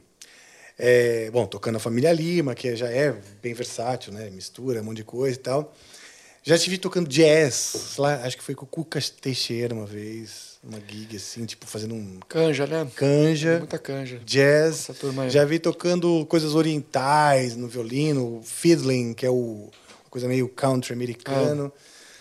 Erudito, nem se fala, rock com Angra lá no Japão, na- no, no, no, é? no Loud Park, né, bicho? Loud Park, cara, no Saitama Super Arena. É, é, que... Saitama Super Arena, né? o pessoal conhece talvez do Pride, né? A arena onde aconteceu ah, é, o onde Pride. aconteceu as lutas do Pride, né? É imenso aquele lugar, cara. Imenso, né? É. Quem tava lá com a gente, acho que era Motorhead. O Motorhead abriu pra gente. É. Tocou É, antes. mas- o né, acho que tocaram até um dia antes. Ah, Slayer. Não, eles tocaram, tocaram antes da gente no, no dia. Tocaram antes que o Angra. É, eu o acho- Angra fechou. Não, quem fechou Quem- foi o Ozzy. O Ozzy. O Ozzy O dia que eu conheci o Ozzy. E eu perdi de conhecer o Ozzy. Conheci o Ozzy. Por causa cara. do Jack Foi Daniels. foi- Por quê? Do Jack Daniels. Que eu fui tomar. Eu, eu, eu fiz uma. Eu fiz uma amiga lá, a Yuri, que é a guitarrista. Sim, que- verdade, verdade. Aliás, até vamos, depois eu vou fazer um negócio aqui que eu.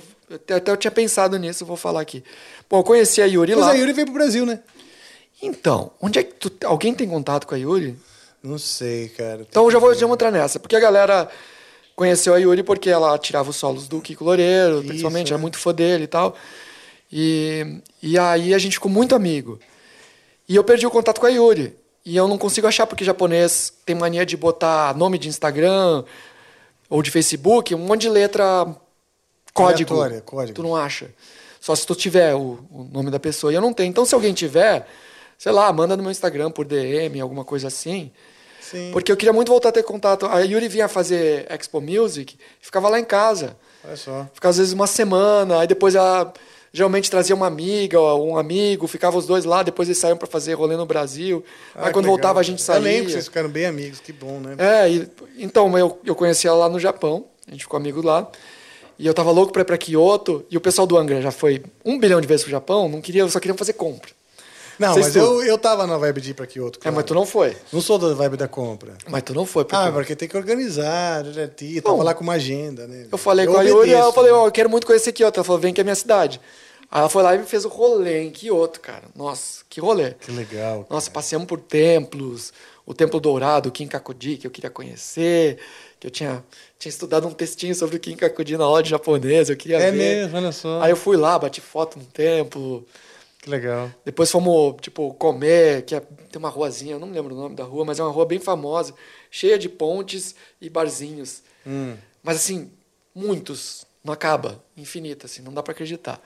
Aí foi lá, aí saímos pra comer, beber e tal, depois voltei pra casa de metrô, metrô não, de De trem, daquele... deixar, é, o trem, trem elétrico. E, enfim, aí, eu não sei nem por que que eu entrei nessa parte aí, Mas mas... você tava falando da sua versatilidade.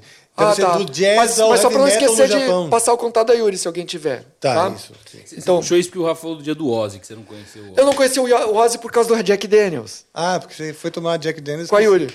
E com os Ah. amigos dela. Ela tinha um monte de amigo japonês. Então, o Gus D, o guitarrista do Ozzy, já tinha feito turnê com, com a gente, porque ele é de uma banda chamada Firewind, a gente é amigo já, né? Tocou com o Ozzy um tempão. Ah, aquele cara toca muito. Toca muito, o Gus D. Falou, ah, você quer conhecer o Ozzy? Quer, tem que ser agora. Um pouquinho antes do show do Angra. Falei, tá bom, vamos lá. Eu tava tão eufórico, tão eufórico de estar com o Ozzy, que eu, sabe quando você tá muito Sei. assim, elétrico? Eu ia ficar assim E o também. Ozzy perguntou assim, hey man, are you stoned? você tá louco? E eu, né, é, chapado.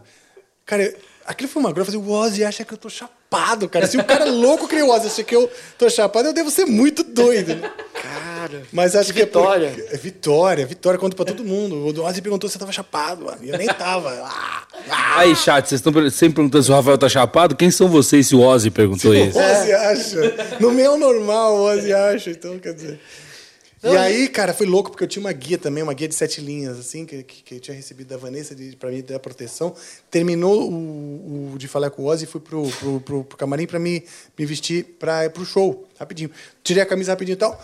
Pá, estoura a guia de sete linhas, assim. Eu tinha acabado de falar com o Ozzy e a guia de sete linhas explodiu. Eu falei, mano, que energia louca e tal. E foi mesmo. Aí ficou um monte de contas pelo camarim, assim, espalhado, coloridas. Sete linhas de contas legal, espalhadas pelo camarim, cara. Ó, disseram aqui no chat que passaram o Facebook da Yuri pra você no seu WhatsApp, hein, amor? Que legal. Não sei se é verdade, Obrigado. mas pode ser que esteja aí. Obrigado, obrigado. Ah, vai ser legal, pô, vai ser muito bom reencontrá-la.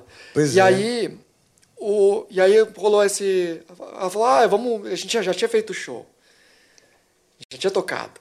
Ah, nessa do aí. Não, É, e aí tu foi pro camarim com o Ozzy, eu não sabia que tu tinha ido pra lá. Eu já tinha feito show. Não, Já, quando já eu conheci tinha- o Ozzy foi antes, Não, cara. não, foi, foi. Então foi porque tava- eu fui então beber. eu tava chapado. Não, eu fui beber. Eu, Nem tem como ficar eu chapado fui no tomar Japão, o tá tal do louco, lá lá, o Jack. Daniels. É. E aí, eu fui lá, foi muito legal, adorei, valeu. E aí, quando eu cheguei, tu falou, Amon, tu perdeu de conhecer o Ozzy. Eu falei, como assim? E eu, falei, eu, eu, eu, eu queria voltar todo exibidão. Pô, arrumei uns amigos aqui, tomei uísque. Vocês não estão com nada. O cara, não, amor, eu acabei de conhecer o Ozzy. Eu, Mas é louco. Mas foi muito legal essa viagem, realmente, cara. Foi muito legal mesmo. Ai, ai. Vocês querem mais cerveja? Não, Lembra eu que- tô legal, tô tomando. Só, só vou tomar Lembra que veio uma tatuadora tatuar toda a banda? Veio do Que- Japão, lembra dela? Sim, sim. Essa, é, sim, ela já tatuou, tatuou acho que o Edu, ela tatuou algumas. Ela veio pro Brasil tatuar todos vocês antes da turnê, eu lembro disso. É, mas eu não tatuei. Tu não? Não. Ah, tá. Então não foi tu. Então não foi todos. Não, quase é, não foi todos, é. Mas sim, tem uma tatuadora que ela é muito legal, inclusive. Preciso lembrar o nome dela agora. Porque ela foi para também para Europa, sempre ajuda, tudo, cara. É muito gente fina. Aliás, o, o japonês, em geral, ele é muito solícito, né, bicho? É muito. Sempre ali para ajudar. É muito legal, cara. Eu adoro trabalhar com, com o japonês pela organização, pela educação e por esse sentimento de empatia e solicita, solicitação, né? E solicitude. eles, e eles gostam de arte, né? Pois é, dão Cinema, valor. gostam de música, Eles dão gostam muito valor porque é abstrato. Eles são educados, né? Aqueles, aqueles quadros que tem uns... São, são- é um tipo de pintura. Shodô? Shodô, que tem uma, tem uma frase, que são duas, três palavrinhas assim. Ah, os haikai, não é? É, haikai talvez, eu não lembro o nome. Que tem umas folhas, cerejeira. Se é é, é haiku tipo um poema com pintura. Que é muito comum lá, uma tradição antiga. É, a, a, a escrita é o xodô, né? Tá. A escrita é com um pincel toda cheia de... Isso, é- são- Esmaga são- o pincel, são- gira, torce, vira lá, e aquele rabinho e escapa uma tinta, tudo de propósito. Os caras fazem E aí tem a. 80 milhões de vezes aquilo pra... Que você não entende nada, mas eu acho tão bonito. traço, assim. É. É. É muito legal, é Eu muito bonito. Tem uma cara. profundidade a cultura. Tem uma profundidade, sabe? Tudo tem uma, Cara, tem uma como- raiz, que camadas de explicações milenares, assim, as coisas vão, vão Cara, construindo. se tu vem do assim. país onde já existiram samurais, Pois é, né? só isso já, já muda a tua, Já tua muda percepção tudo, do é. mundo. E a, e a mistura da, da- da, da ultramodernidade com casebres de madeira, né? Você tem, assim, ruenhas, ruelas, assim, de casebrinhos que são a parte de trás de um puta de um edifício gigante, moderno, cara. Então você vai andando pelos becos e mistura, assim, a... Sabe? A civilização no seu auge e a tradição ali, sabe? É, resistindo. É louco, cara. E, cara, se, só, se tu só se perder lá e ficar caminhando, dá pra fazer isso por 20 dias. Pois é. Que vai ser legal. Se você sempre. curtir, né? Eu, eu, Acho eu que a única gosto coisa de- que é importante é a pessoa aprender a ler pelo menos lamen. Como que é Labin? Lamen, né? Tu, tá- tu aprendeu os- a ler tanto em katakana quanto em, em hiragana lamen, que é ramen, na verdade, né? Ah, ramen! Eu acho importante tu aprender a ler isso, porque daí tu sempre vai Porque saber você vai onde se comer. alimentar, exato. É. Eu não aprendi ainda. É, eu vou é- pelo cheiro. Também, também dá pra ser. Também, porque Também tem não- lá, lá tem ramen em todo lugar, né?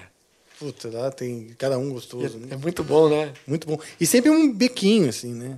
Sempre um. Inclusive, um Eles salve não- para os nossos ouvintes japoneses, porque a gente tem pessoas que ouvem o Amplifica no Japão. Não É sei se mesmo? eles estão entendendo o que a gente está falando, deve ter uma legenda automática ali. Às vezes você pode ser próprios brasileiros que estão lá, porque tem Também. uma comunidade gigante de brasileiros no Japão. Então, salve japoneses e brasileiros no Japão. Salve público baseado no Japão aí. Que o Amplifica chegou até vocês, então é porque, pô, estamos trabalhando direitinho, né? É, inclusive, batemos 60 mil inscritos, Rafael. Hoje? Today? Não, t- foi esses dias aí, mas a gente pode fingir que foi hoje. Cara, que legal. Obrigado, Foi hoje. Como é que a gente vai Batemos 60 mil inscritos. Batemos em 60 mil inscritos. Batemos em 60 É, mil Tá nem aí, a gente bate mesmo. É, mas, pô, Pô, agradecer, legal, né? cara. Pô, esse último foi sofrido. A gente conversou, né, sobre isso um pouquinho antes, né? Como eu, Pois é. como eu tô feliz com o sucesso do Amplifica, assim, e como as pessoas gostam. E tem chegado de pessoas aleatórias, assim, pra mim. Ah, eu vi o podcast sem saber que, é meu, que é meu amigo e tal. Eu vi tal pessoa em tal podcast. Eu falei, ah, do Rafa? Isso, o Amplifica. Eu, pô, meu amigo, vou estar lá terça-feira, hein? Vai assistir. Que, que legal. É, não, assim, é... Eu tenho, eu tenho recebido bastante feedback durante a turnê do Angra, do pessoal que está assistindo, que está curtindo. Tem, uma, tem um sentimento que é legal, que alguns falam, que é o seguinte: o fã de, de heavy metal ele se sente representado porque ele desestigmatiza que o fã de heavy metal é sempre cabeça fechada, sempre, sabe, com aquele estereótipo do cara que é odeia tudo e tal, que realmente tem. Uma parte que é assim. O que Só realmente é, que não mas... é, Realmente é, mas a gente quer dizer que não. Não, mentira, Não. tô brincando. Tô brincando. Tem uma boa parte que é mesmo assim, faz parte, acho que da brincadeira do rock odiar um monte de Acho que já coisas. foi assim, hein? Ah, não, ainda tem. Tem, tem, tem uma galera Ah, mais não, tia. tem, tem, tem uma galera xiita. Ainda tem. Mesmo no nicho do Anga, tem uns subnichos assim de haters mesmo que, que gostam, curtem, curtem se sentir, vamos dizer, marginalizados do mundo e soberanos, né? Cara, eu vou te falar que o cara muito purista, eu acho que tem uma função, eu acho importante existir. Ah, a gente sempre a gente sempre vê que o purista ele desenha um limite, né? E aí um, o puro fica no limite de cada um, né? Tem alguns, eu já vi, por exemplo, DJ purista porque falou assim, eu perguntei, ah, era uma amiga minha que, que tocava com com CD na época ainda. Eu falei, pô, tu, tu não tem interesse em tocar com time code? Não, eu sou mais purista, eu quero tocar com CD. Aí eu fiquei pensando, pô, se fosse purista, eu ia tocar com vinil. Se fosse purista mesmo, eu ia estudar um instrumento. Então, tem esses limites de ser purista, né, ou não. Claro. Mas cada um desenha o seu. Na música clássica, por exemplo, tem... E está muito em alta, de novo, os barroquismos, os barrocos, Sim. né? Só que os barrocos hoje são os caras mais para frente. É mesmo? É, o que tá, tá rolando improvisação na, na música que barroca, eles experimentam. Tem uns caras que até experimentam. Claro, e, e tem um pessoal que busca daí tocar com o instrumento da época, sem queixeira, Sem a espaldeira nem se fala, com corda de tripa, arco barroco, e tenta achar os arcos da época, até tentar. A crina da época é impossível, né? Porque é orgânico, né? É pelo de animal, já, mas. já deteriorou. Mas assim, vão vão atrás do mais original e tentar ser o mais fiel ao estilo e buscam, pesquisam pra caramba.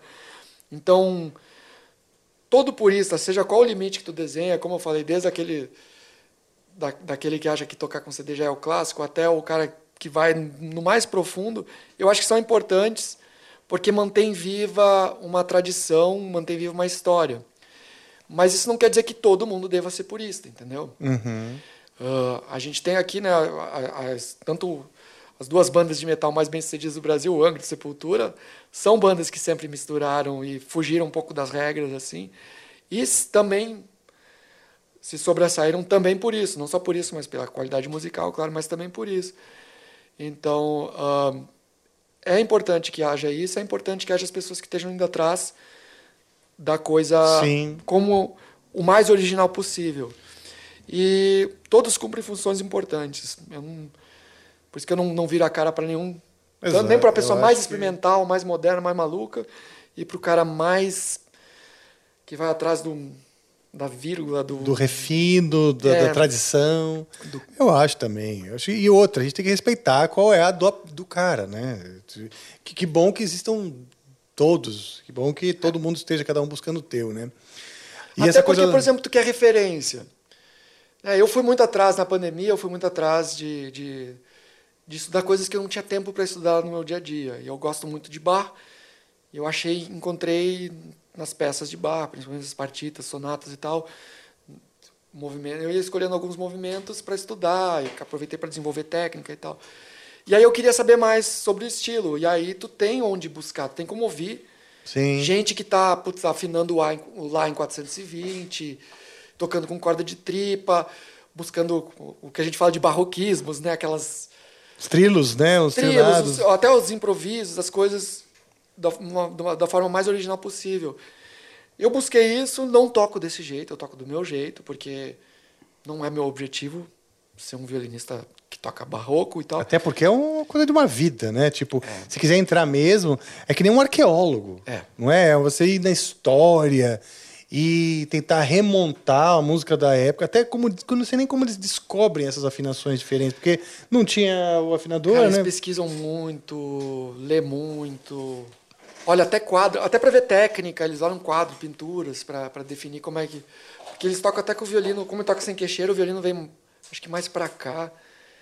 Ah, não tá. consigo nem pensar como, como consegue tocar desse jeito, e consegue. Eles fazem grupos.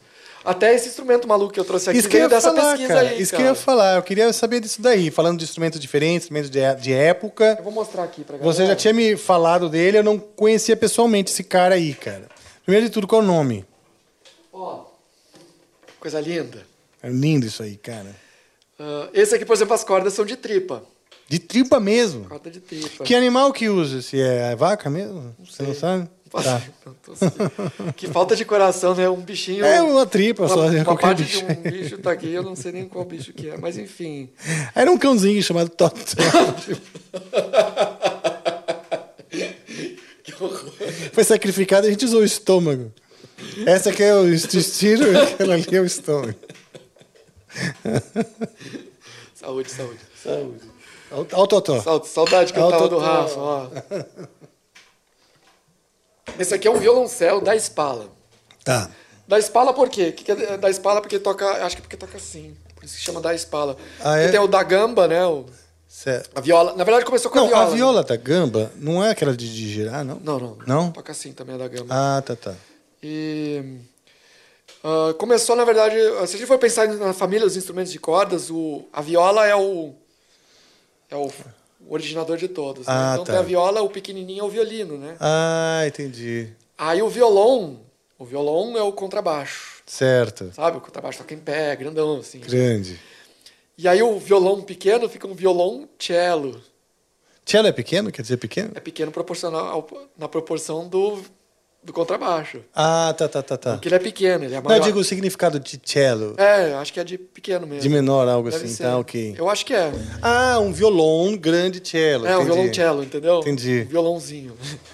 Ah, que legal. Um baixãozinho, aí eu violoncello. Faz todo E sentido. o violoncelo da Spala, eu descobri que existia justamente por conta dessa, desse mergulho que eu fiz ah, durante esse período da pandemia em buscar informação sobre bar, sobre música barroca. Que legal, porque tem uma corda a mais, né? E aí, de repente, o, o algoritmo, quando tu começa a buscar essas coisas, o algoritmo te ajuda, né? Sim. E ele começa a te mandar, daqui a pouco ele mandou um cara com Um luthier. tchelinha aqui assim, tocando e tocando muito, né?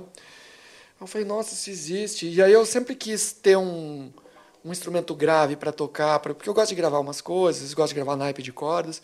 Eu tenho uma viola, eu não estudo viola, mas eu, se eu pegar eu toco, né, a viola.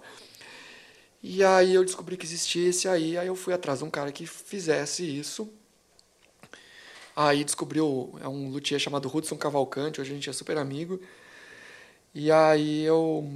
eu Aliás, gosto- você arrasta amigos pela vida, né, Amon? Você é um cara que faz bastante amizades. Eu não faço bastante, cara, mas eu faço bons amigos, eu faço amigos de verdade. É, eu também não- sou assim. Se eu for fazer uma festa com todos os meus amigos, vai dar umas 15, 20 pessoas, sabe? Mas eu não vou estar. Ah, não, eu achei que era só os próximos. Sacanagem, irmão. Eu, eu- se você tiver na minha festa, você vai estar. Eu queria até dizer que tem uma, uma- a gente tem uma estrela eu- extra eu só falar que isso foi brincadeira, tá, galera? Pô, pelo amor de Deus, o pessoal vai achar que é sério, né? A gente tem uma estrela extra hoje no chat aqui. Ah, é? Tá impossível. Tá impossível, O senhor é? Marcinho Eiras Puta, tá ele- impossível no Ah, trocadilho. Vem pra cá! O Marcinho é impossível. Cadê? Onde você tá, Marcinho? Aparece aí no estúdio que você 10 entra 20, aqui. duvido, Duvido, Marcinho. Tira, a- Duvido. tira a roupa aqui se você vier agora. Ó, tá vendo? O comprometimento, ele vem, hein? Não, não, Mas é- ele tá impossível, pegando os assuntos que vocês falam e fazendo trocadilhos em cima. E eu só queria dizer que o pessoal queria saber se, Rafael, você conseguiu entrar no grupo dos trocadilhos de Marcinho Eiras? Sim, faço parte. Ó lá. Porque eu não consigo. Assim, eu consigo. Eu entrei no grupo dos trocadilhos do Marcinho Eiras. Obrigado, Marcinho. Foi, foi uma longa negociação. Durou até muito depois do episódio, você não tá ligado?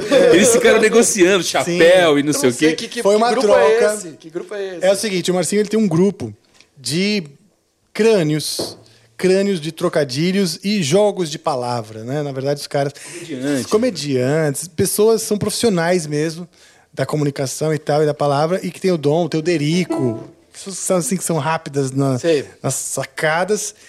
E quando ele me falou, eu falei, puta, queria muito, porque, pô, eu escrevo e gosto, né? Só que lá, cara, eu sou tipo kindergarten total. É, sou a creche da creche, porque eles são muito rápidos e eu fico, né, tentando. Mas sim, estou no grupo, negociei, me valeu um chapéu e, e ele está agora no grupo The Dude, que é o grupo de guitarristas, vários guitarristas do E Brasil. eu não tô em nenhum desses grupos Foda. porque as pessoas não são meus amigos. Não, é porque eles têm propostas, né? No caso do- dos guitarristas, é guitarristas. No caso do Trocadilhos, é quem. E como você se encaixa, Não, amor? não aceito. Você Não aceito, Ah, estou me não sentindo excluído.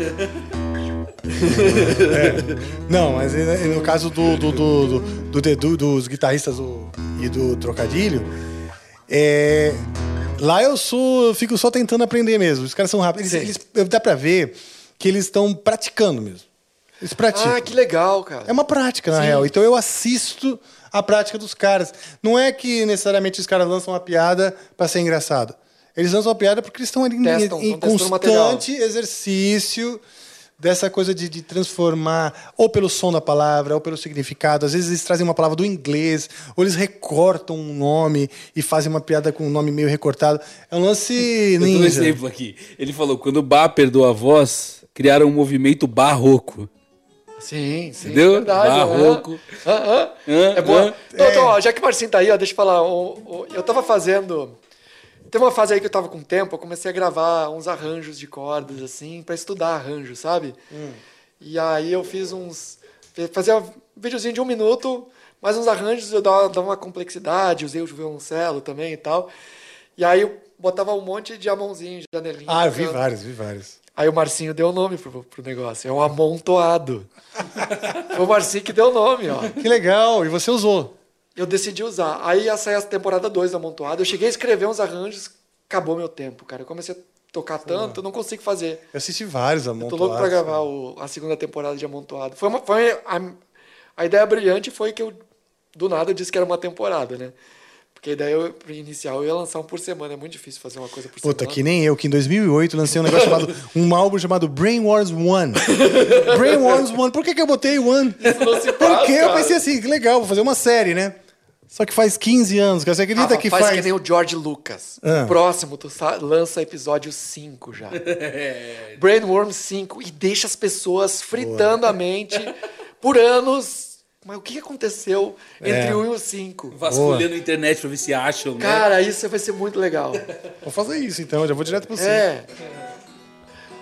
Mas é isso. Quem sabe um dia sai a segunda temporada de Amontoado. Pô, tem Eu que sair, espero- né? Eu espero não ter tempo, mas se eu tiver, eu faço. Espero não ter tempo. Não, eu, eu gosto muito. Eu não, eu não Ah, gosto porque a tanto de pandemia proporcionou esse tempo também. Não, mas né? isso foi depois da pandemia. Na pandemia, como eu falei, eu, eu, eu realmente me isolei e falei, eu vou. Cara, durante vou- a pandemia eu que você selva, cortou a né? barba, não é. foi? Não, as- eu cortei quando acabou. Quando. Não, não foi quando acabou. Eu cortei. Foi meio que no meio. Ainda não acabou, né? Mas Daqui entre meio que 2020 e 2021. Eu cortei quando eu voltei a trabalhar. Você sentiu uma necessidade? Foi morar com a A mãe? máscara subia assim no olho. Ah, entendi. Puta. A barba empurra a máscara no olho. Entendi. E aí, se toca violino, o violino empurra a barba que empurra a máscara. Então a, a máscara entra no, no cérebro. Daí, eu- Agora eu entendi, eu- cara, entendi. Então, Fiquei uma semana, aí tava chegando meu aniversário, eu fiz até um vídeo. É. Saiu, saiu na TV. Eu vi, pessoal- eu vi, você a notícia. tava a mão tirou a barba, eu falei, pô. Eu vi, cara. Foi um grande lance. Teve uma outra coisa muito legal também, que, que, que, que também ajuda a construir a. Ah, olha só. Boa, essa é boa, hein? Valeu, pessoal. Vamos saborear então a do Lobão? Do Lobão. É, salve Lobão. Achou que eu não ia tomar, não, meu filho? Aqui. Legal. Tá? É, da, é uma Witbier, que nem você mesmo disse. Tá? Com laranja e por dedução, coentro. por dedução a gente descobre as coisas. Eu não sou o maior fã da Witbier. Aliás, eu sou, descobri que eu sou intolerante a, a. Como é o nome? Glúten. Trigo. É, glúten. Ah, mas tudo bem, né? Cevada também Ah, mas esse, esse, esse trigo não faz tanto mal, não. Não, né? Exato. Vira mijo. Não vira. É, bom, tá bom. Não, eu, ia essa falar pra- eu ia falar pra tu servir um pouco menos, pra fazer um pouco menos de espuma, mas tá bom. Ah, não tá ruim, não. cara. Não, não tá ruim, não. o meu foi- eu fiquei Não fora. tá ruim, não. Tá bom. Tá ruim? Não, tá bom. Você está sendo purista? Não, eu não sou purista. Também não. Aliás, falando em purismo, uma Mas vez a já gente falei foi que não- gravar- que eu gosto dos puristas, eu só não sou. Eu também. Aliás, a gente pode tocar é, é, Vaca Profana das Divinas Tetas. Ele fala dos puristas essa música. Eu não conheço. Do nem- Caetano. Não Caetano conheço. Veloso. Pô, Eu achei que, achei que a Divina das Tetas era uma. Não, Era uma banda. chama Vaca Profana a música, eu acho. Eu não Ele conheço. fala um pouco dessa coisa do- do- dos purismos e tal, né? É... Ah! Lembra do seu presente de, de, de- de namorados? Aham. Aqui está. Você gostou da cerveja do longa que você tomou? Eu adorei, eu já tinha Então tomado aqui algumas está o meu outras, presente para né? você. Hoje eu te dei dois presentes, né? Sim. A Insider, aliás, queria lembrar, agradecer Não, Rafa- mais uma vez Rafa, que a Insider três está presentes. patrocinando o episódio e nos vestindo. Perfeito. E, e tô te dando esse, esse kit aí, que é um kit das cervejas do Angra. Uma Lager e uma IPA. E um copo. Na verdade, tu me deu três presentes, que é a minha camiseta da Insider, o kit cerveja Zanga, que eu vou botar no chão para não correr risco de cair, né? Do chão não passa. E a o prazer de estar na sua companhia hoje. Pô, então nesse- vamos fazer um brinde aqui, mais um brinde aqui a todos. maravilhoso. Todos que a gente tá. A gente falou de muitas pessoas, então. A gente nunca conversou também, tanto tempo, Lobão. né? Oi? A gente nunca conversou tanto tempo. Só nós dois, sem, sem ter. É, porque a gente fica naquela de se amar, de se amar. É. E se Você beijar, e ficando, aquele né? suor, aquela coisa toda. A gente nem conversa, né? É, é bom que assim a gente se conhece melhor, né? É bom conhecer os parceiros. né? Que boa cerveja do Lobão, ah, tô hein? achando bom conhecer pessoas que, que entram dentro de mim. Brincadeira. Tipo meu proctologista. Não. Não, meu proctologista não entrou dentro de mim. Pelo contrário, ele falou assim: você está no médico errado, você tem que ir no urologista. É verdade, né? É, eu fui. Eu fui no médico errado. Me falaram que eu tinha que levar dedada, que isso, blá. Marquei proctologista. Fui lá. Oi, doutor, tal. Oi, tudo bem? O que você está sentindo? Não, nada de especial, né? Na verdade, eu sinto incômodo aqui quando eu sento, na verdade, e tal. Dizem que pela idade eu tenho que fazer um, o exame e tal. Tá, de que exame você está falando? Aí eu fiquei constrangido, né? Comecei a perceber que ou o cara queria me envergonhar ou alguma coisa estava errada. Falei, ué, sabe como é, né? O, o exame da próstata tal. Falei, tá, eu sou proctologista. É, Para você é, fazer o exame da próstata, tem que procurar um urologista. Eu falei, tô indo embora sem dedada. É isso. Contei para todo mundo que eu vou levar dedada. Fui embora frustrado. Falei, Eu já tô até aqui, doutor. Já vim aqui. Já tô aqui, tu não é médico? Tudo que- Eita, porra. Não precisa avaliar, mas pô, só, né, só faz o procedimento. Não, é exato. Mas, tudo bem. Voltei do zero a zero. Isso Vamos é, lá. é muito não intuitivo, né? Cara, eu não sei, porque eu achei que Porque o- próstata e o caminho- proctologista tivesse uma É o relação. caminho, não é? Pois é, o caminho, exatamente. Foi isso que ele estava explicando. O que, tu, o, o que tu pensou, tu pensou certo. Eu pensei certo. Eu acho que a Porque o medicina está proctologista, errada. Ele, ele, o proctologista, ele cuida do intestino. E o urologista, ele cuida da- das vias urinárias e da, pró, e, e- e da, e da de reprodução, das gônadas. E, Gônadas. e só que para você acessar, é pelo intestino, ou seja, pela saída dele. Ele E tá então ficou confuso. Ficou tentar confuso. Eu falei, olha, gentil, tá né? confuso essa parada, eu tô estressado, não quero mais saber. Mas então, né? Mas é contra-intuitivo. Realmente, eu, eu acho que tu, o teu raciocínio foi pelo lugar certo. Oi, cara. E eu acho que a medicina deveria repensar esse Devia, caminho. devia repensar, também acho. Eles, bom, enfim. Saúde. Um brinde aos proctologistas. Saúde. Urologistas, urologistas proctologistas, todos eles. Hum. Amon, vamos tocar algo nesse instrumento bonito aí? Então, vamos, vamos tocar. É um instrumento que eu tô aprendendo ainda, não vai ser aquela Não, coisa. Como você mesmo disse antes, estamos sempre aprendendo, né? É. E essa Mas, sua correia assim- eu achei bastante típica, hein? Pois é. Essa correia foi de improviso, né? O, ah, eu, eu vi os vídeos dos caras que estão tocando isso. Porque, assim, é uma... é uma- tem uma cena pequena desse instrumento acontecendo. Conta a história dele, ele já existia ou foi inventado recentemente? Não, não. Esse instrumento. Ah, vamos, vamos, vamos começar pela história, então. O violoncelo da, da Spala já existia. Inclusive, a suíte número 6 de Bach, acredita-se que tenha se escrevido, muitos argumentam que tenha sido escrevido para esse instrumento. Ah, ou para algum outro instrumento de cinco cordas. Lá no manuscrito, tem o Bach escreve as cinco cordas. Ah, que legal. Mostra isso. Os caras que tocam a sexta, a, a suíte número 6 no violoncelo normal são os caras mais ninjas, assim. Porque ela tem alguns acordes que são até impossíveis de ser feitos Ah, é? Ah. Esse aí, a afinação é em quintas? em, em quintas. É, é um violino aqui, uma viola aqui e uma oitava abaixo. Tá. Né? Mi, Lá, Ré, Sol, Dó. Mas por que, que a posição muda tanto no caso do cello na, na Então, suíte? no cello tem só quatro cordas e aquela baita extensão. Ah, então tu que fazer fazer aqueles uns pulos, né? acordes. É, e para tu chegar. E tem coisas agudíssimas na. A sexta eu nem arrisquei, a, a, a- a suíte número 6 eu nem arrisquei. Eu toco um movimento dela, mais ou menos, mas eu nem arrisquei a entrar nela ainda. Ah, eu estudei só em Sol maior ah, inteira e alguns movimentos. Eu, eu peguei um movimento de cada uma para estudar, para ir aos pouquinhos acostumando. Mas para mim é muito diferente, que as cordas para quem tocou violino a vida inteira, as cordas são massivas, né? É um negócio gigantesco. Tu talvez conseguiria se acostumar mais rápido com as cordas, né? Claro, a parte do arco eu já tenho um entendimento de como ele funciona, por mais que seja assim, é Tá. continua sendo arco. Até é interessante, eu achava que ia ser mais difícil de se adaptar, mas não é. Mas e a posição não muda? E, a posição Muda. daquela mão? Tá, é, do fato de estar assim, não muda tanto. Ah, As extensões mudam muito. Ah, é? Muito, muito. É bem difícil, assim. É difí- Eu ainda tenho dificuldade de tirar som do instrumento. Eu tô aprendendo ele. Mas, tamo aí, né? Eu, eu, eu achei que ia ser legal fazer um debut. Claro, um debut faça seu aqui, debut, né? cara. Aqui é, o, aqui é o lugar pra você fazer o debut. Porque aqui, Pois é, assim... aqui pode errar, né? Aqui, pra bombar, você tem que tocar errado. Ainda a gente não falou da correia, no fim das contas. A Não, correia exato. que, que tu falou, bom, eu fui, fui pesquisar vídeos, então, de como o pessoal usava, e eu vi que eles prendiam a correia aqui mesmo. Parecia até estranho, porque tu vai mexendo aqui no estandarte, parece que vai desafinar.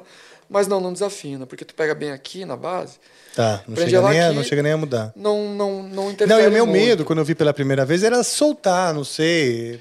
é. Ah, não, nem tem como segurar aqui. Imagina tocar assim.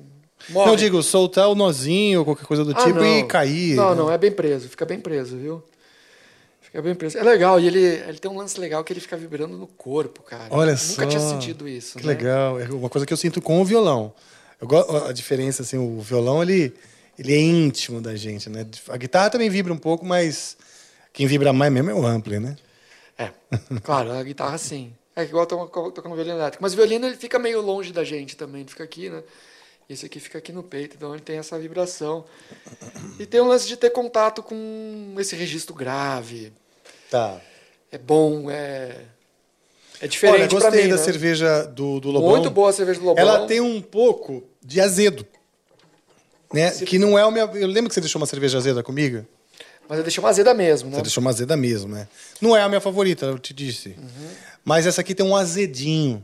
É que esse aqui não é azedo de, de, de fermentação. Acho que isso aí deve ser azedo por Da causa do- laranja? da laranja. Acho. Mas eu não, não vou falar besteira também, que eu não manjo de cerveja assim, eu só bebo. Tá. Eu tenho uns amigos cervejeiros. Eles falam pra mim, ah, Mon, tu gosta tanto de cerveja, tinha que ser cervejeiro. Eu falei, não, eu quero ser cliente, não quero ser. Aí o, lance, Enquanto o- o você- lance da corda de tripa é isso, né? Tu Tem que fica- afinar toda hora. Então, enquanto você afina a sua tripa, eu vou é, tirar a água da minha. Tira. Começar a falar mal do Rafa quando ele sair. Seu momento, tá bom?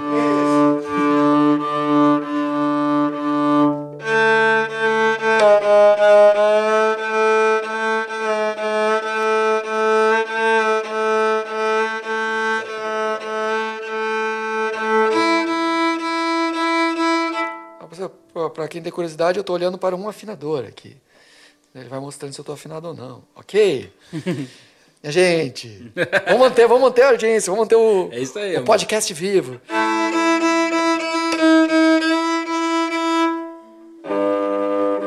Nossa, já afinou tudo.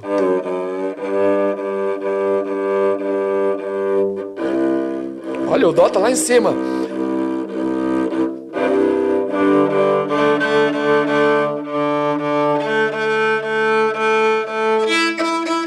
Bom, é isso aí. Para as pessoas que estão aqui, estão curiosas sobre esse instrumento ah, tão incrível, eu acho que mais do que falar, a gente tem que tocar, né? Eu vou começar com umas, umas coisinhas um pouco mais fáceis. E se eu sentir que eu tô confortável, eu toco umas coisas mais difíceis. né? Aí sim. Aham. Vou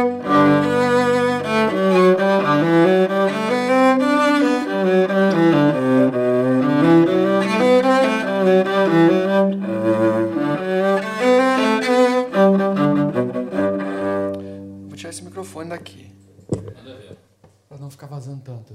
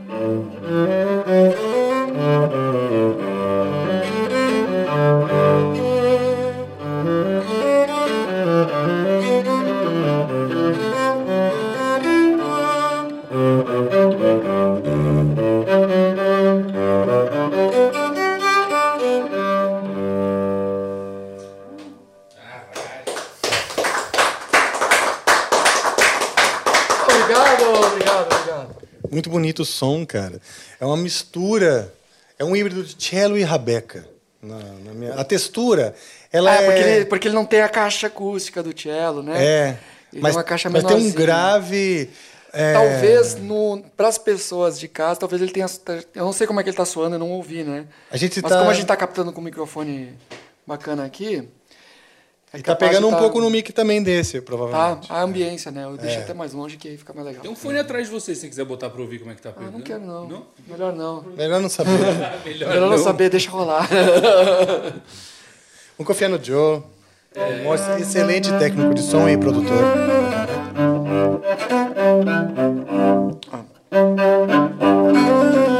Tira esse microfone aí. Ah, você fez um. Você fez um catedrale. Puta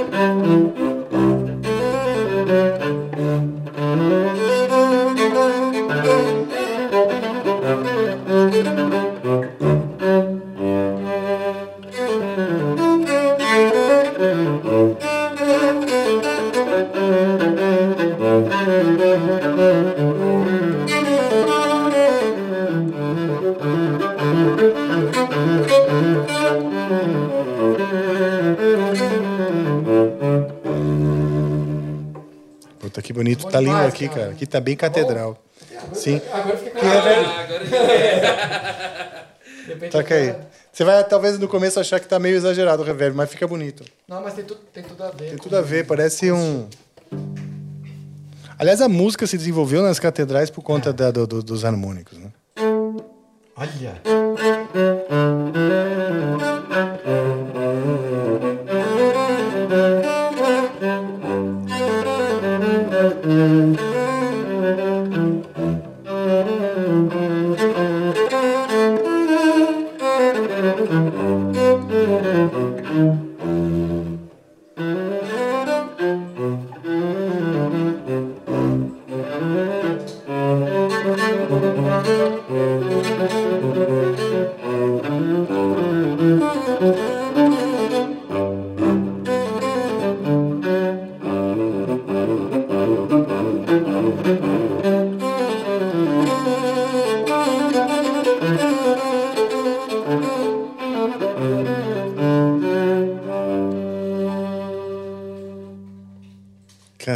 Cacete, bicho.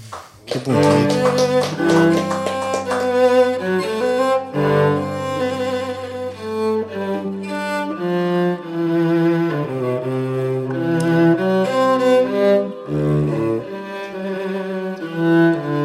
Esse reverb tá demais. Tá demais, né? Ficaria o resto da noite.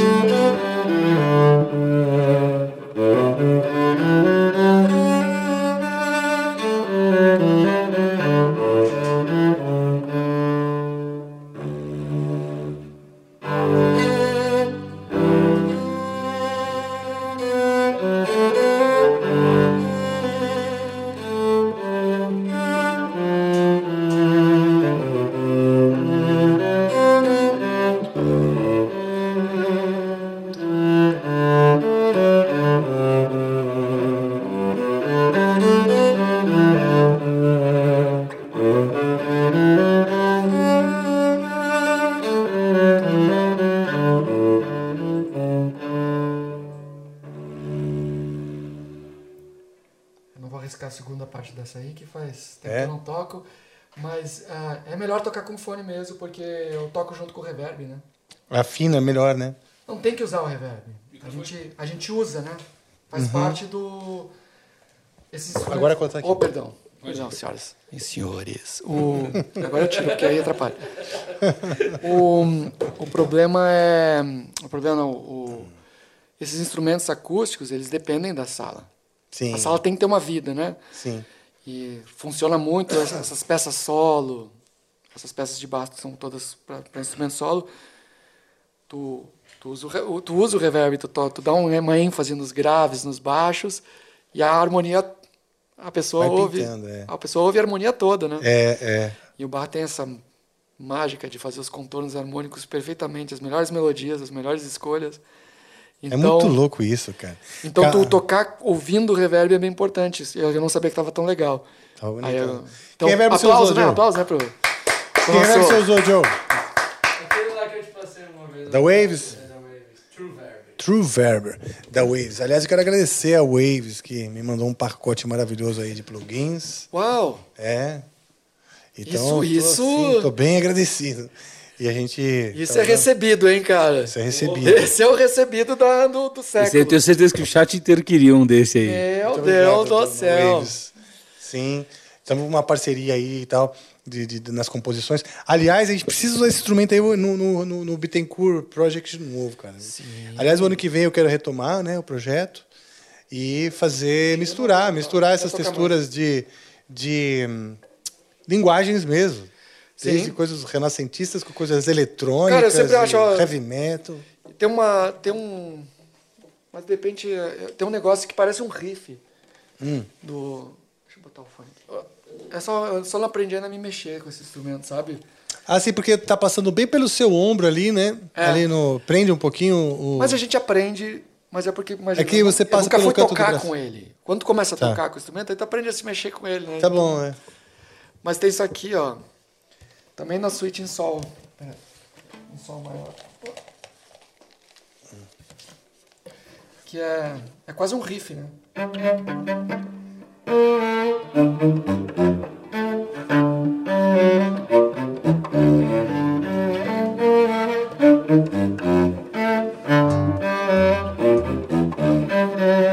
É, e tu dá pra comprar, comprar uma melodia em cima. Porque eu não tô conseguindo acertar com, com a tira. Acho que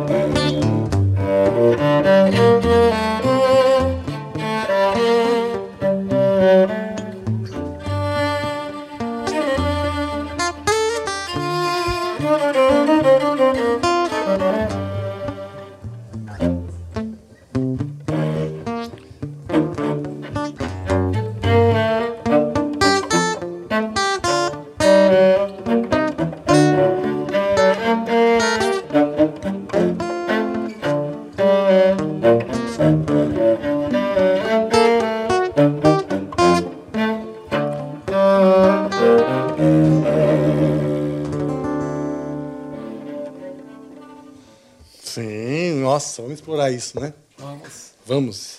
Ah, alguém vai roubar a ideia agora que viu. Não, ih, a gente vai fazer muitas outras. Mas a gente faz muitas outras. Mesmo. Você sabe que não tenho. Bom, a não ser quando a minha ideia está muito, muito prontinha, né? Ah. Mas embriões de ideias as pessoas podem roubar à vontade. Porque finalizar uma ideia é muito mais complexo Opa. do que tê-la. Sabe assim? Aliás, falando em finalização de ideia e essa coisa da ideia, eu recomendo, já falei aqui, mas vou re- recomendar novamente, que é na Star, Star Plus, mais um desses canais aí com tipo Netflix, sabe? De streaming. Streaming. Tá rolando um documentário, uma minissérie do Paul McCartney. Bah. Chama é, One, Two, Three Paul McCartney, uma coisa assim. A do Beatles tu viu, né? Já, fodida. Que é só eles ensaiando, tipo, é muito massa, né? Exato, mas no caso é semelhante, porque tem até algumas imagens assim antigas. Mas o Paul e o um produtor, que agora eu sempre esqueço o nome dele, mas que é esse Tim Helsch, se não me engano. Um produtor abrindo as fitas da carreira do Paul McCartney lá no Abbey Road, lá numa Nossa, tem uma mesa assim, uma máquina, acho que de 16 canais assim, sabe? Abrindo na- as fitas em 16 canais. Mais um streamer pra ela ensinar. Cara, você precisa. É, eu assinei por causa dessa porra aí. Sim. E são oito, são oito episódios. Mas, cara, vale a pena. É muito legal. E, e- e ele falando sobre como as ideias pintaram, né? Porque esse é o grande mistério, né?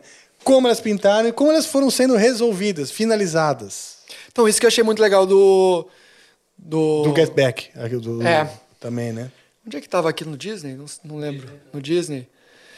No Disney. Eu também assinei o Cara, Disney eu pra achei, esse aí. eu achei muito legal aquilo porque tu vê que o processo dos caras é muito processo de banda, assim, né? Sim. E ninguém tá nem aí, tá tocando tudo errado, não tá nem aí, vai fazendo até ficar certo. Até ficar certo. Depois que Vai ter, achou. um, vai ter um crivo.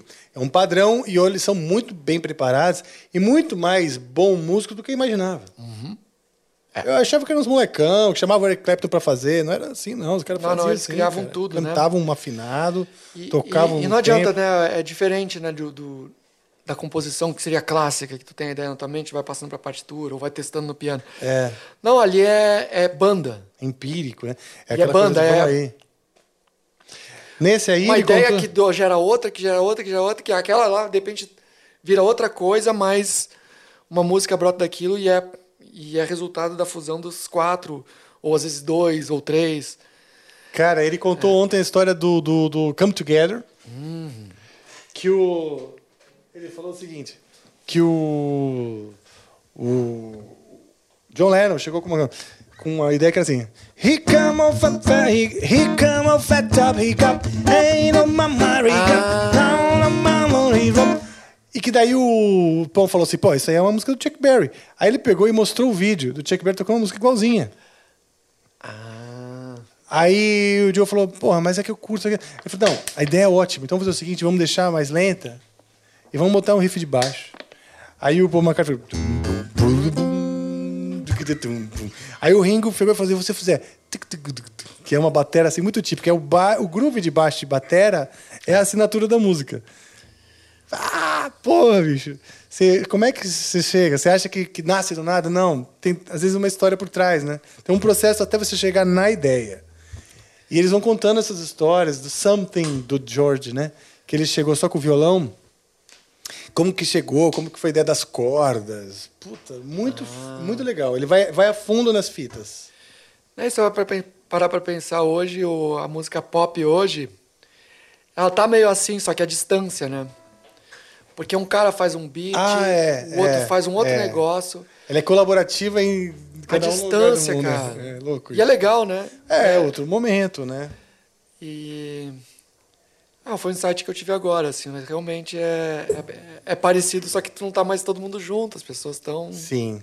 E esses camp de composições? De, que os caras juntam Pois é, muito legal. fisicamente isso aí, né? mesmo. E estão rolando legal, vários. Eu tô doidinho pra participar de um. Tá rolando duas dúvidas do pessoal aqui, Ah, genéricas, Amon, que eu vou Tá ler aqui bom. rapidamente. Que é a seguinte: Aliás, eu primeira. pra perguntar das, das mensagens que Já, tá pra rolar. Mas a primeira é qual é o nome. Sparks, os Sparks. Qual é o nome do. Eu divulguei os? Sparks nos meus stories. O pessoal quer saber qual é o nome de- desse instrumento de. ah, si. vamos mostrar aqui. É o. É o violoncelo. Violoncelo da espala. É um violoncelo, ok? Mas é um violoncelo da espala. Como tem o da gamba, tem o da, Da espala. espala. entendeu? É isso. Esse aí é o. Legal. E eles querem saber o tipo de captação que você tá usando também. Então, o que eu estou usando aqui. E, cara, eu, eu tinha, tinha muito que lembrar o nome. Eu vou até procurar aqui. Porque o pessoal me emprestou esse microfone. Esse microfone é meu. Eu uso DPA. Mas eu não. Esse aqui é um. É um lapela da, do, da DPA. Mas eu vou achar o contato da importadora que me emprestou isso aqui, porque eu estou usando pra caramba. E tá sendo é um próprio som bom. pra isso? Então, ele é um lapela. Ele é um microfone Não, ele é próprio pra pôr na roupa. Então, mas é porque esse engate aí. Ó, O engate é uma Existe adaptação um engato, de, existe de um enga- violino. é porque eles fazem o engate para esses instrumentos, porque ele também serve Ah, para esses instrumentos. A vantagem é essa, é um, é um microfone muito pequeno e eu já inclusive gravei com ele. É. Entendeu? Então ele rola até para isso. Então imagina um microfone que é do tamanho de um fio É mesmo, para né? transportar e como ele está Pois é. próximo do instrumento, tu consegue gravar sem sala. Não precisa ter uma sala muito boa, né? Nem pode até estar vazando um pouco de barulho. Que ele está muito pega. perto, né? Tu vai ter que tu, tu joga o ganho lá para baixo. Então ele capta bem. Eu vou achar o nome deles lá porque eu vou dar Legal. um shout, shout out Uma vez pro eu fui na- pessoal que foi muito gentil em me ceder esse microfone. Ele está emprestado tipo há seis meses. É tipo aquele empréstimo que já virou quase quase meu. Uma, vez, vez até eu... fiquei depois dessa, né? É Audio Systems. Hum. Audio Systems. Então vamos falar aqui. Muito obrigado ao Audio, Audio Systems. Systems. E é o pessoal da importadora que te deixou contigo? É, Na porque eu, eu, eu, fui comprar um, um, um, DPA com eles, eles deram um super desconto para mim. E aí eu fui lá porque eu queria, queria testar, né?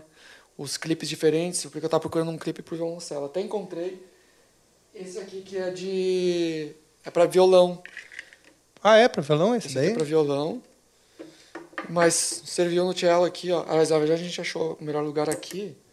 O microfone está na mala, não como a gente usou o outro, mas é um microfone que tu prende aqui assim ah, sei, sei, sei. Ah, ele tá naquele pacotinho verdinho que é ali, só pra gente mostrar para os universitários aí já. Pronto. É bom. Já que perguntaram, né? Né? Vamos mostrar. Afinal, essa é a função Ô, do podcast. Você acabou não tendo que dar aula? Oi? Você não ia dar aula? Ah, Cancelou. Fausto Caetano hoje aqui presente. É, ia dar aula às nove. Era aula das nove, uma turma de drive sem ninguém. E cansou? É, quer dizer, cancelou? Ah, tá, tá, tá. Ah, que legal. Bom, valeu, pessoal. Obrigado, meninas. Olha como é que fica. É menos discreto, né? É, mas é bem legal. É. É bem legal. Para uma gravação você prefere? Para gravação e para ao vivo, né? Acho que para ao vivo eu preferi esse. Mas assim, pro, pro violoncelo eu gostei dos dois. Uh, dá até pra gente. Não, não dá para ligar o fio. É que a gente só tem um canal aí? Não, mas eu tenho um cabo de um aqui. outro? Uh, tu consegue mutar aqui? A gente já testa. Tá já está mutado. Pode eu vou testar aqui, ó. É, pode ser, ué. Faz um. Já vamos testar. Vamos mic test. Como rola aqui. Ah, cadê o fiozinho? Tá aqui. Ó, aqui tá o clipe para violino do mesmo microfone, entendeu? Ó, é menorzinho. Daquele ali. É, aí prende no. no ah, violino. tá, tá, tá, tá. É que você, para esse aí, precisa de um maior e esse de violão aqui, certo? Eu acho muito prático isso aqui, né? O pessoal tá usando muito para microfonar orquestra. Só que eu vou ter que tirar ele daqui para parafusar.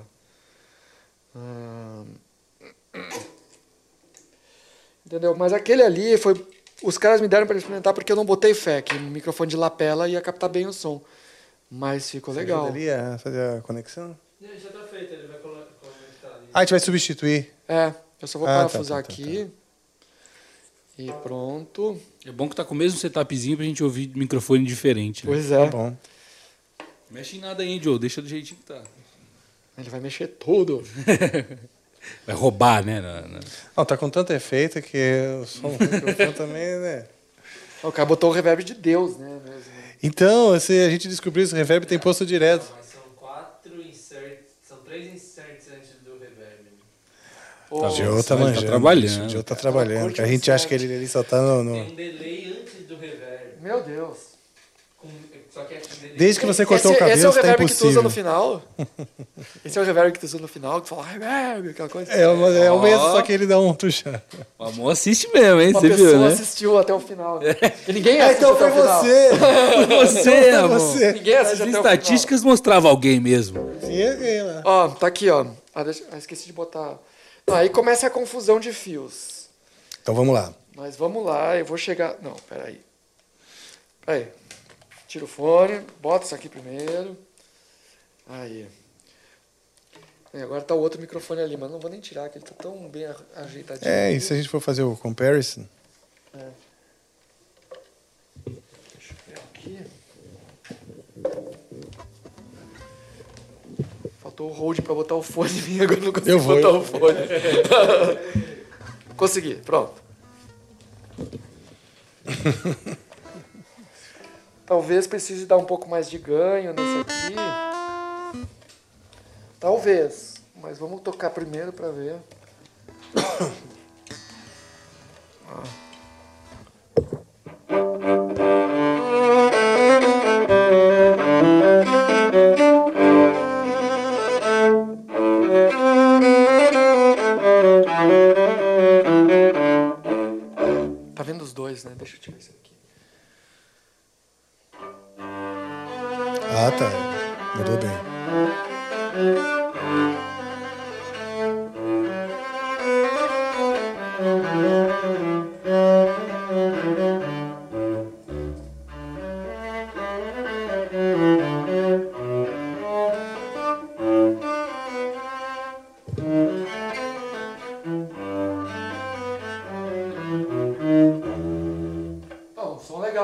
Legal. Tem menos ataque, tá mais, mais longe um pouquinho. Ele vai pegar mais sala. Né? É, pega um pouco mais de sala.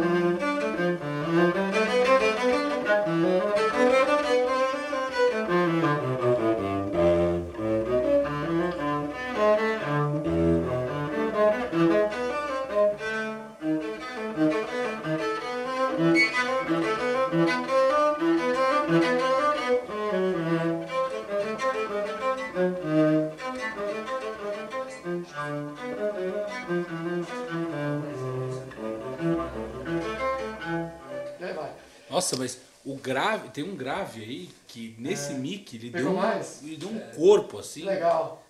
Apesar dele ter menos volume mesmo, do jeito que você falou. Não, ele vai ter menos volume porque ele tá mais longe, né? É, sim, sim. Sim. Tem que estar mais ganho. Mais difuso. O som é mais difuso. Quê? Microfone, microfone. Vai, ele, vai, ele vai ter menos som porque ele tá mais longe que esse, Sim. né? Esse aqui tá colado aqui. Mas são, são soluções interessantes e eu agradeço a Audio Systems que me deu um suporte aqui nesse e me emprestou esse, que eu tô achando que eu vou ganhar. Já ganhou, já ganhou, já ganhou. Mas é. E, cara, agora o Ba é muito gênio, né, cara? Olha, Cara, olha. é muito gênio, bicho. Ah, eu acho legal. Ele abre essa música, parece um estudo, ó, porque é só escala, ó, aqui, ó. Deixa eu ver. Essa que eu toquei agora.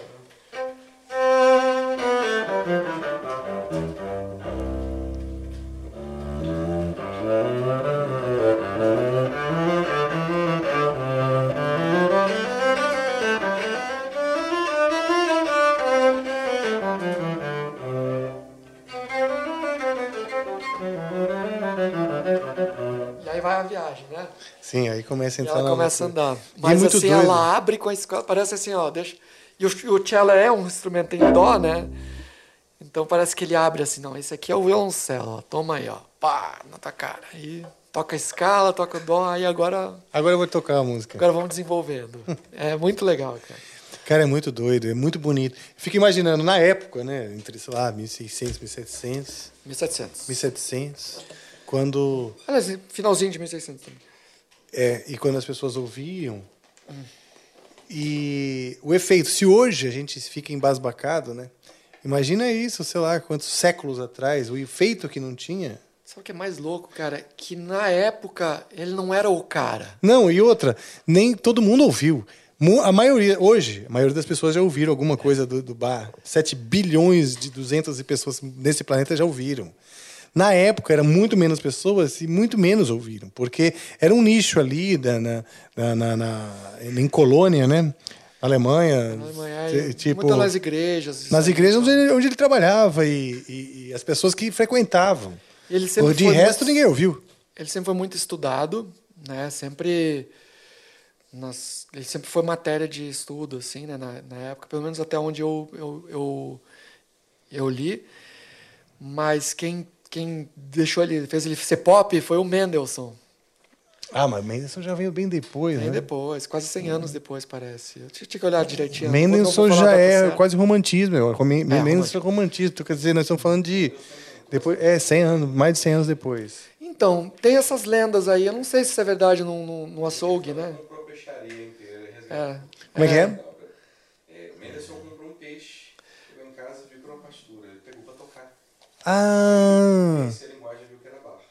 Aí Olha. ele foi lá e comprou a peixaria inteira. É todo, todos os papéis, né? Todos os papéis. O papel era muito caro, né? Então, é. eu vi- Olha. A parte das pasturas do bar usadas pra. meu Deus. Tem uma obra de bar inteira gravada. Olha só. E as partituras também, vou te dar de presente. Para, vai, Fausto. Assim eu gamo. Mas é, eu, eu- até eu- essa aí eu, eu não sei se isso é verdade, se isso é lenda, essa história é conhecida, né? E mas é o, o que ele realmente ele não era muito pop, né? Ele não depois ele ficou. Por, por causa do Mendelssohn mesmo, o Mendelssohn trabalhou muito para que a obra dele ficasse bem conhecida. Ele fez esse trabalho bem sério. E agora todo mundo conhece, né? Sim, puta, é um negócio muito louco. É muito bom, cara. E o lance de fraseado dele, não tem quem vai te ensinar melhor uh, criar linhas melódicas do que o Bach. Ele é muito gênio nisso aí. Em todas as coisas, mas isso é muito, é, é muito brutal, as, as ideias de linha que ele tem. E como elas são lógicas e como elas são fáceis de entender na primeira. Tu entende na primeira, quando tu ouve, tu já entende. Putz, é isso. Mas aí quanto mais tu ouve, mais tu gosta. Acho que por isso que eu gostei tanto de estudar. Porque é sempre muito agradável. Ah, entendi. Diferente de um estudo técnico, que eles vão ficando chatos. Isso nunca fica chato, sabe? Uhum. É, acho que são as únicas duas unanimidades na música, é Bach e Stevie Wonder. é verdade. Javan também. Já se provou. que, Então, no Brasil. Cara, é- aqui, de todos os estilos que passaram por aqui, eu peço alguma referência.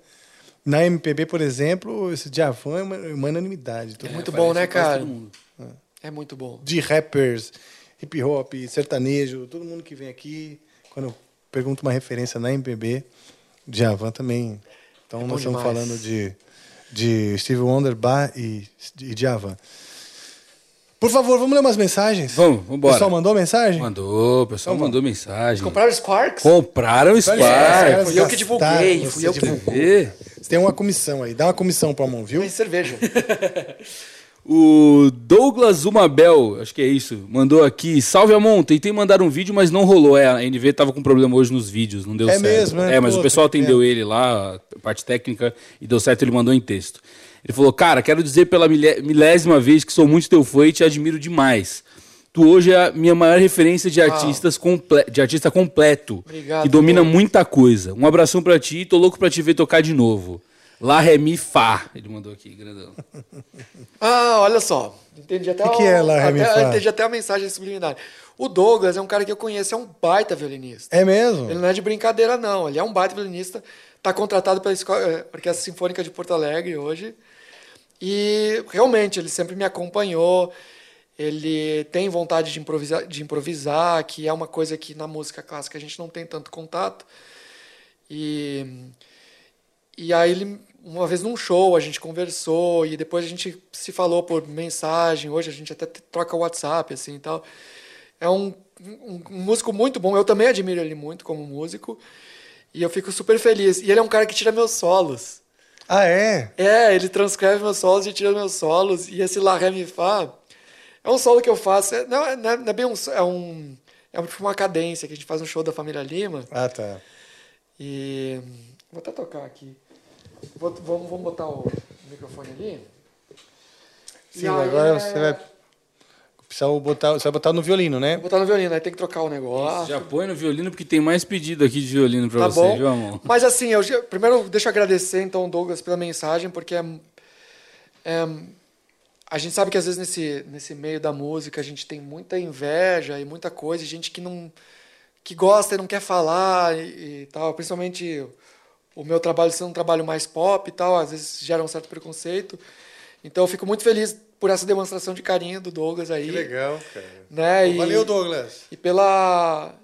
E, e pela. Eu, me sinto muito homenageado quando alguém tira um solo meu, né? Muito legal. Guitarrista, guitarrista todo mundo tira todos os solos toda hora. Do violino não é bem assim. É. Ou tá escrito ou ninguém tira. Não, Então e ele, essa ele coisa ter do- tirado do- o meu solo, eu fiquei bem lisonjeado, assim. Então, é, obrigado, Douglas, pelo carinho, pela homenagem, pela mensagem. Comprou um Spark. então, muito obrigado. Você fez. Bom, você tá sempre sendo chamado pra fazer. Mas eu vi você também fazendo o show dos amigos, né? Do, do- dos- isso é- Foi bonito, hein, aquilo? Cara, isso é. Dava pra fazer um podcast só falando aquilo, né? Pois é, esqueci de perguntar, mas vamos falar. Muito legal, cara. Fazer o Amigos é, É, né? tipo, é vida, é infância da gente. A gente vê esses caras assim. E, e o mais legal, não é que é o mais legal, mas isso é legal também. Eu já tinha feito uma participação num DVD super importante do, do Chitãozinho Chororó, que é o clássico sertanejo, onde tinha Almir Sater, ah, Zé Ramalho, Lulu Santos, ah, tem mais algumas pessoas, eu não vou lembrar agora de todo mundo, mas assim, o meu nome tá lá, Amon Lima, entendeu? Junto com esses caras, assim. Isso para mim É um negócio que eu, eu falo sempre pro, pro Durval, pro Chororó. Eu falo, ah, sabe que eu tenho um contrato vitalício contigo, né? Porque o que tu, que, o que tu me chamar eu vou fazer, porque, Sim. meu Deus, a- aquilo, aquilo que eles fizeram por mim naquele DVD. E todo é um dos mais vistos dele. É? Toda hora eu recebo mensagem até hoje. Tipo, todo dia vem uma mensagem assim: ah, te vi no DVD do, do clássico sertanejo, te vi lá, te vi lá. E aí o Amigos, o convite não veio do, do Chororó e do Chitãozinho. Foi o diretor do programa que falou: Ó, a gente tem um número final, que é um grande bailão sertanejo e tal, e a gente vai montar uma, um visual meio country, uma coisa assim. A gente só tem um cara para fazer isso, que é um violinista que vai fazer a performance e vai tocar isso direito, que é o Amon Lima. Aí disse que o Chororó na hora abriu um sorriso assim, né, irmão? Ah, eu vou, eu vou ligar para ele dar a notícia, então. Aí ele me ligou e me deu notícia, assim. Puta, que legal. Mas veio do diretor lá, né? E eles estavam fazendo um especial pra Rede Globo, né? O, o Amigos, ó, de 20 anos do Amigos, né? E aí me chamaram por isso. legal E aí eu, aí eu fiz aquela mesma coisa que eu fiz no, Eu- eu- no eu- Bittencourt Project. Eu tirei todas as músicas e tal, né? Lembra? Tu me chamou pra fazer só uma participação. Sim. Eu tirei todas as músicas eu fiquei na turnê. É. Você ia mostrar o, Lé, o Lá, Ré, Mi, Fá. O Lá, Ré, Mi, Fá, né? Deixa eu só ver se tá afinado. Porque esses instrumentos assim, de madeira, eles vão desafinando muito. Porque a temperatura influencia, influi.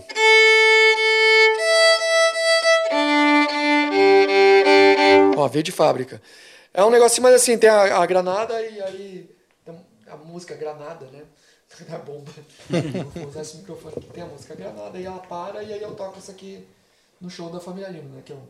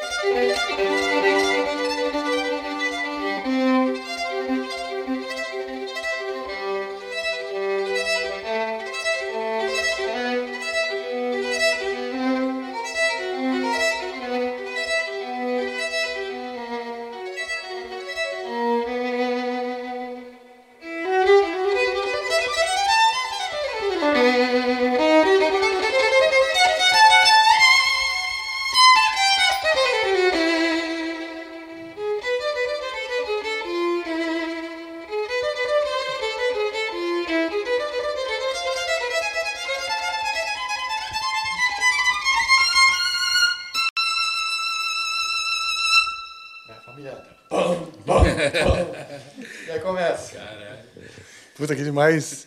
E aí tem a sequência Ré, Fá, eh, Fá. Ah, perdão. Lá, Ré, Mi, Fá. O começo.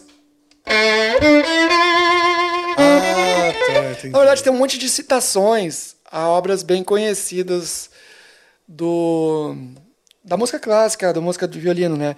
Esse tem um tem uma um- né? Há um, um cigano aí, né? Então o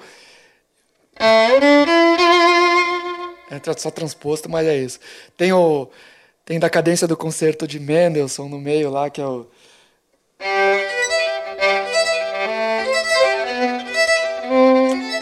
essa passagem, bicho. E difícil fazer afinado isso, hein, meu?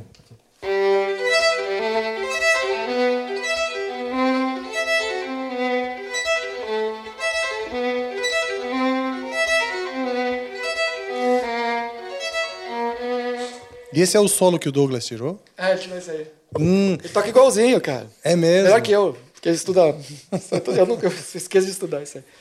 Puta, é bonito Lembra várias coisas mesmo, como você falou, né? Dessas Sim. pequenas referências em buscando, né? da- Não, até, a- até isso aqui é meio. Porque é uma frase do Granada, né? ó. Aí tem lá no meio, né?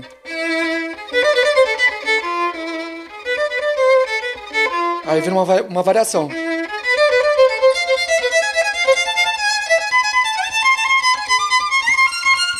Né? Essa harmonia, né? É, frígiozão comendo solto, né?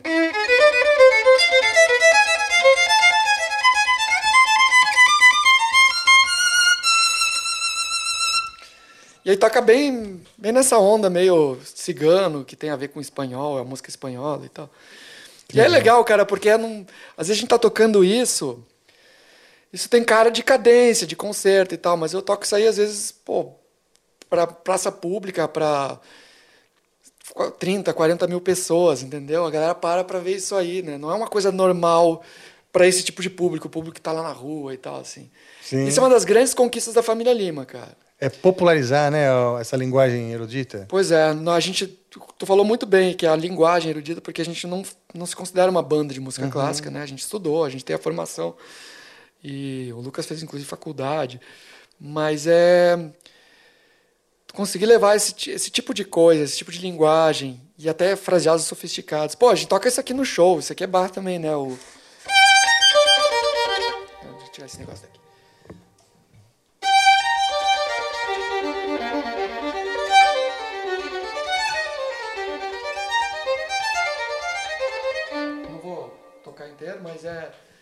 E a gente faz com arranjo. Tatam, tatam, tatam. Aí quando a gente gravou, o Felipe que gravou o baixo, inclusive. Ah, que legal. Vocês fizeram um vídeo? Não, não disso. Não disso. A gente fez um outro vídeo. A gente fez o vídeo da música do Darth Vader com o Felipe. também. É, tá, tá. O Felipe fez Mas essa aí. Essa aí ele. Ele gravou o baixo pra gente, cara, pra ficar mais com a cara, né? De... Sim, o pesão, né? É. E, isso aqui isso também é bar, isso é complicado pra caramba, música é difícil. legal. E a gente toca isso aí num. Em show. Falando em bar, o Rodrigo Skinner mandou aqui. Salve, Amon. É, poderia mandar um trecho da Chacone de bar? Pô, a Justa Chacone, cara. não- Aí ele falou, aí ele botou entre parênteses aqui, ou alguma desse tipo de Ah, vamos- repertório, pode então ser vamos qualquer do- um. Vamos, vamos. Aqui vem o movimento anterior lá, porque a Chacone eu, eu, eu comecei a estudar ela. Eu vou até botar esse negócio aqui, mas eu não, não terminei. Então eu não consigo tocar ela, não. Eu vou fazer feio. E Mas salve a- Rodrigo Skinner. Dá pra tocar essa aqui, né?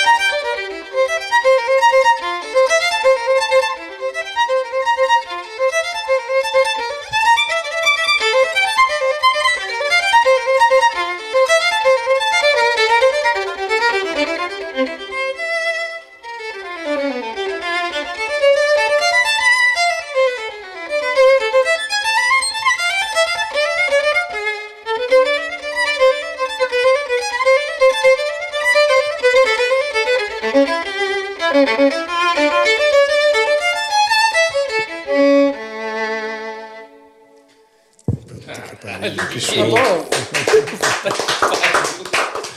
Que É bom demais, velho. né? Hã? É bom Vai ter a demais. segunda parte, né?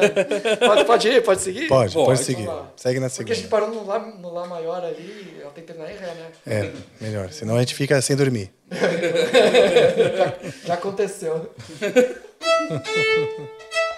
eu me ajeitar aqui.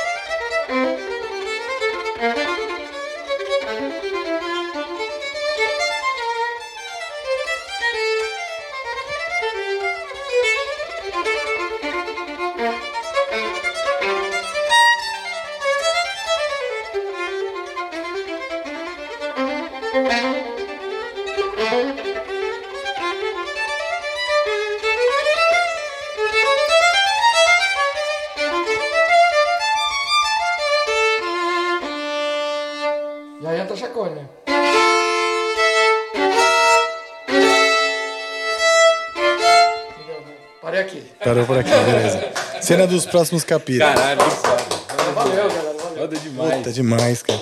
Ó, o Ionizeira mandou aqui, salve Rafa, Mão e galera do Amplifica. Salve. Tô preso ainda na vibe do show maravilhoso de sábado. Angra Ai, é demais. Obrigado pela palheta que te pedi no Meet, Rafa. Vai ser conservada com muito carinho devido ao fato de eu ser um analfabeto musical. eu, até, eu tô Devido até... ao fato de eu nunca usar. né? Aí ele falou, tô até perdido nessa aula que vocês passaram, mas curti na hora, acho que na hora do, do, do blues aí, da aula de blues aí que vocês Ah, das pentatônicas. Eu também quero olhar aquilo de novo depois. É, tinha uma galera falando que tava vou. perdida. Mas aí, Deixa É, eu... que eu passei rapidinho Deixa eu até pela falar, parada. tem um negócio muito curioso dessa turnê que tá cheio de... Tem um lance de meet and greet que eu vi. Sim, verdade.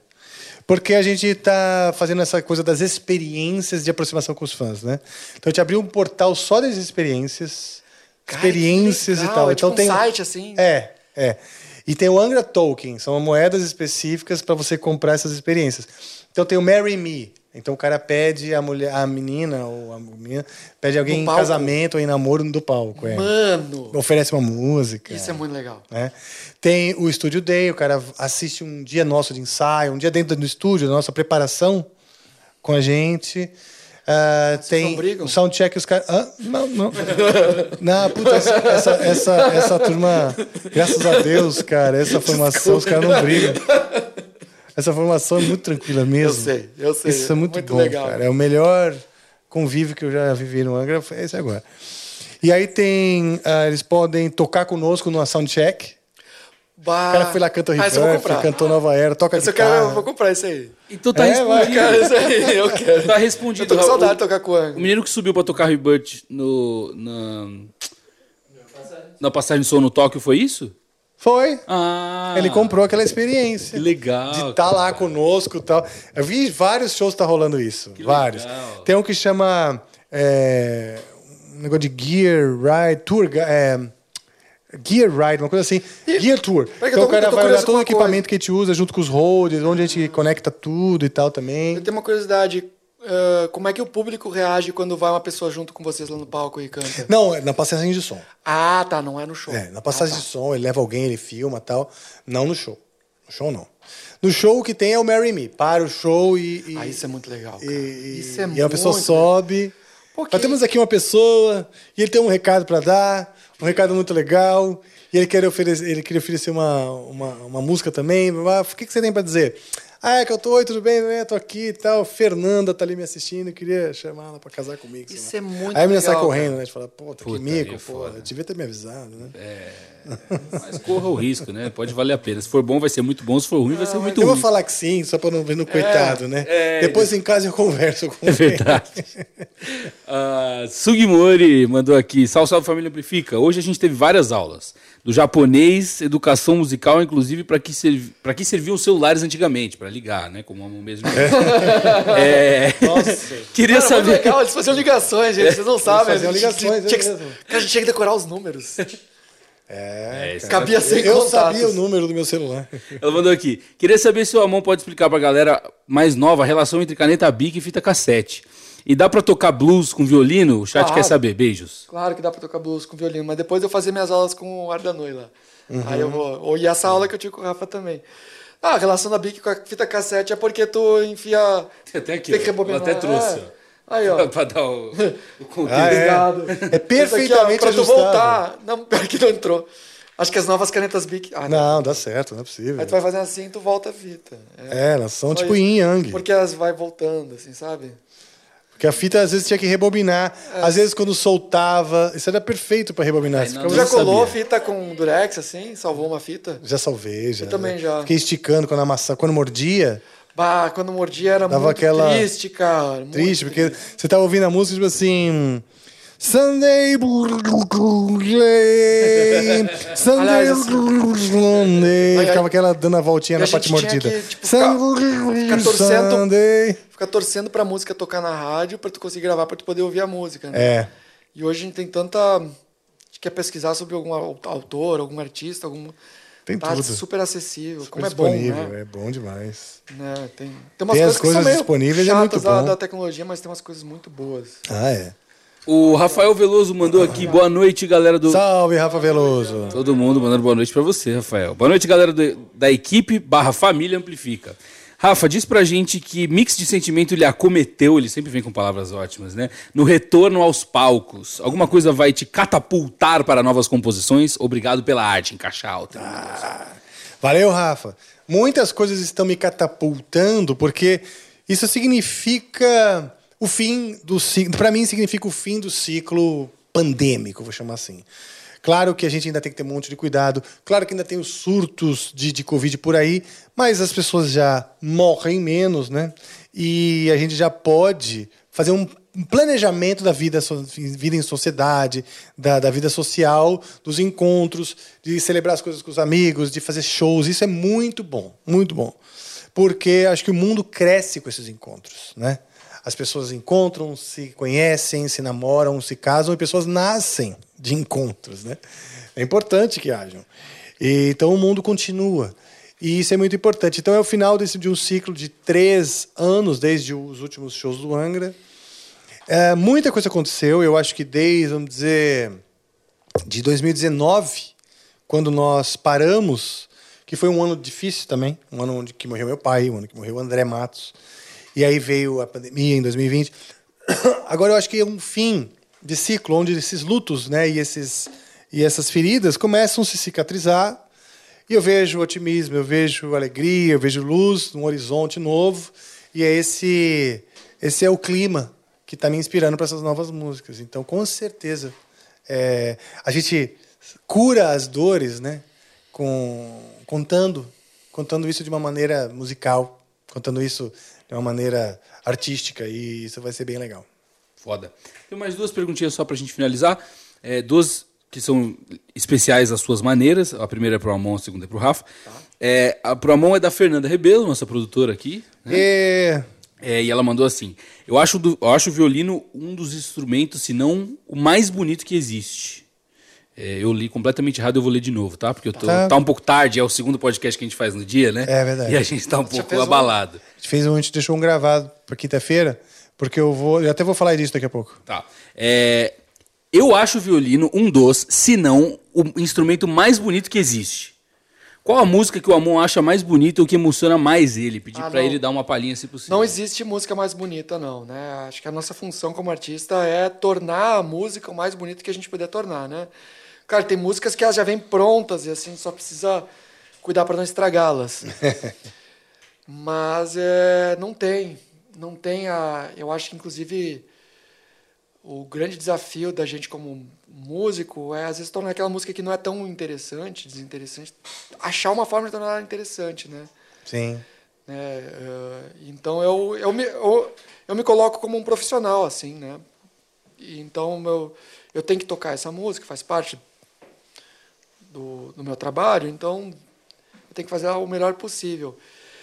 E como gosto pessoal, eu não, não é impossível escolher uma música, é completamente impossível, né?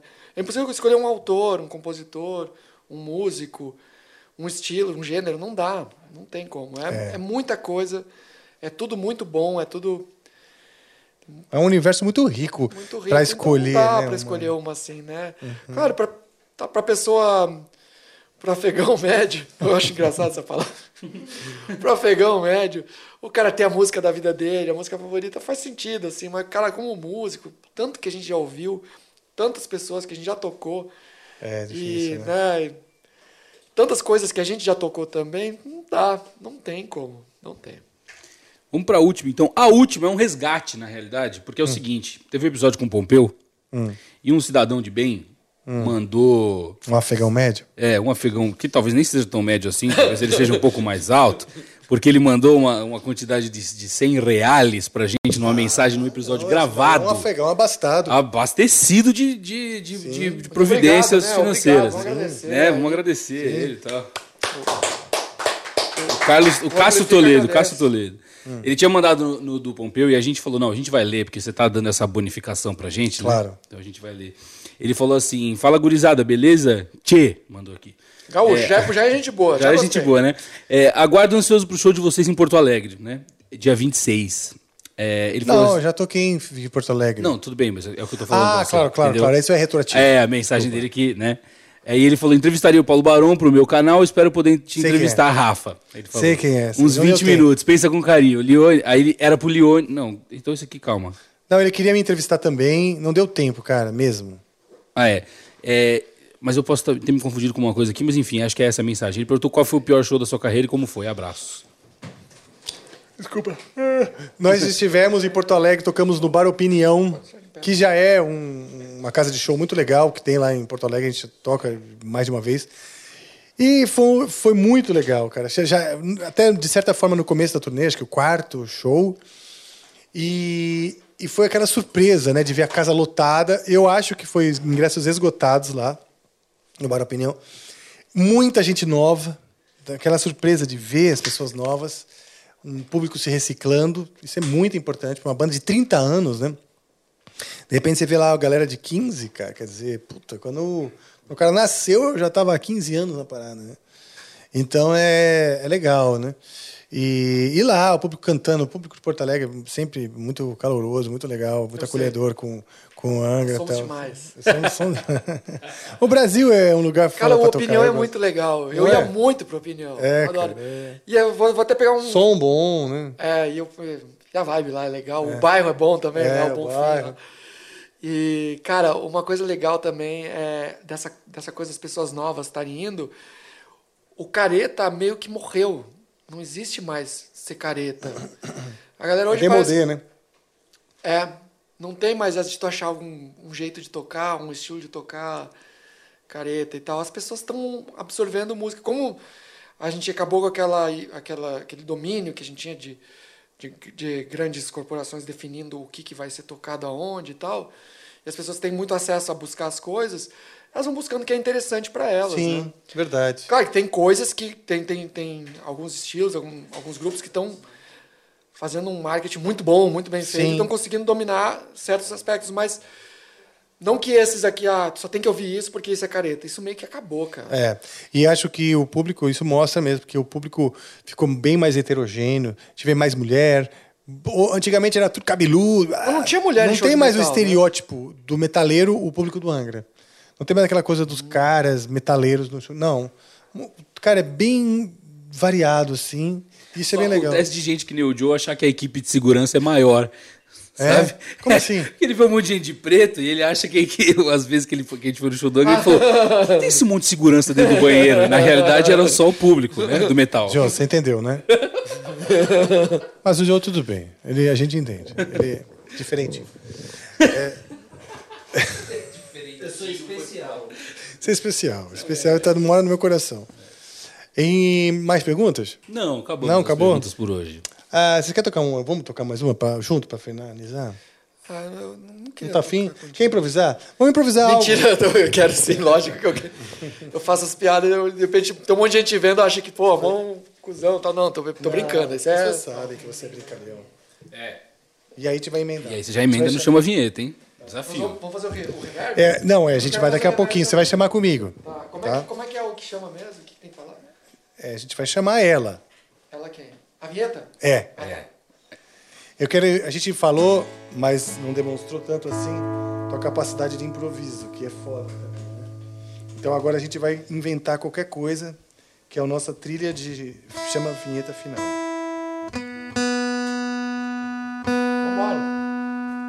Calma, eu esperei afinar, agora você me explica. Fica o podcast que mais se afina no Brasil. As pessoas sabem que é ao vivo, né? É, pois é. E hoje é ao vivo mesmo, viu, pessoal? Pra quem tava duvidando aí, a gente leu mensagem. Eu sei que a gente tá vindo muito gravado, mas hoje é ao vivo. Hoje é ao vivo. Eu faço, eu faço um post provando.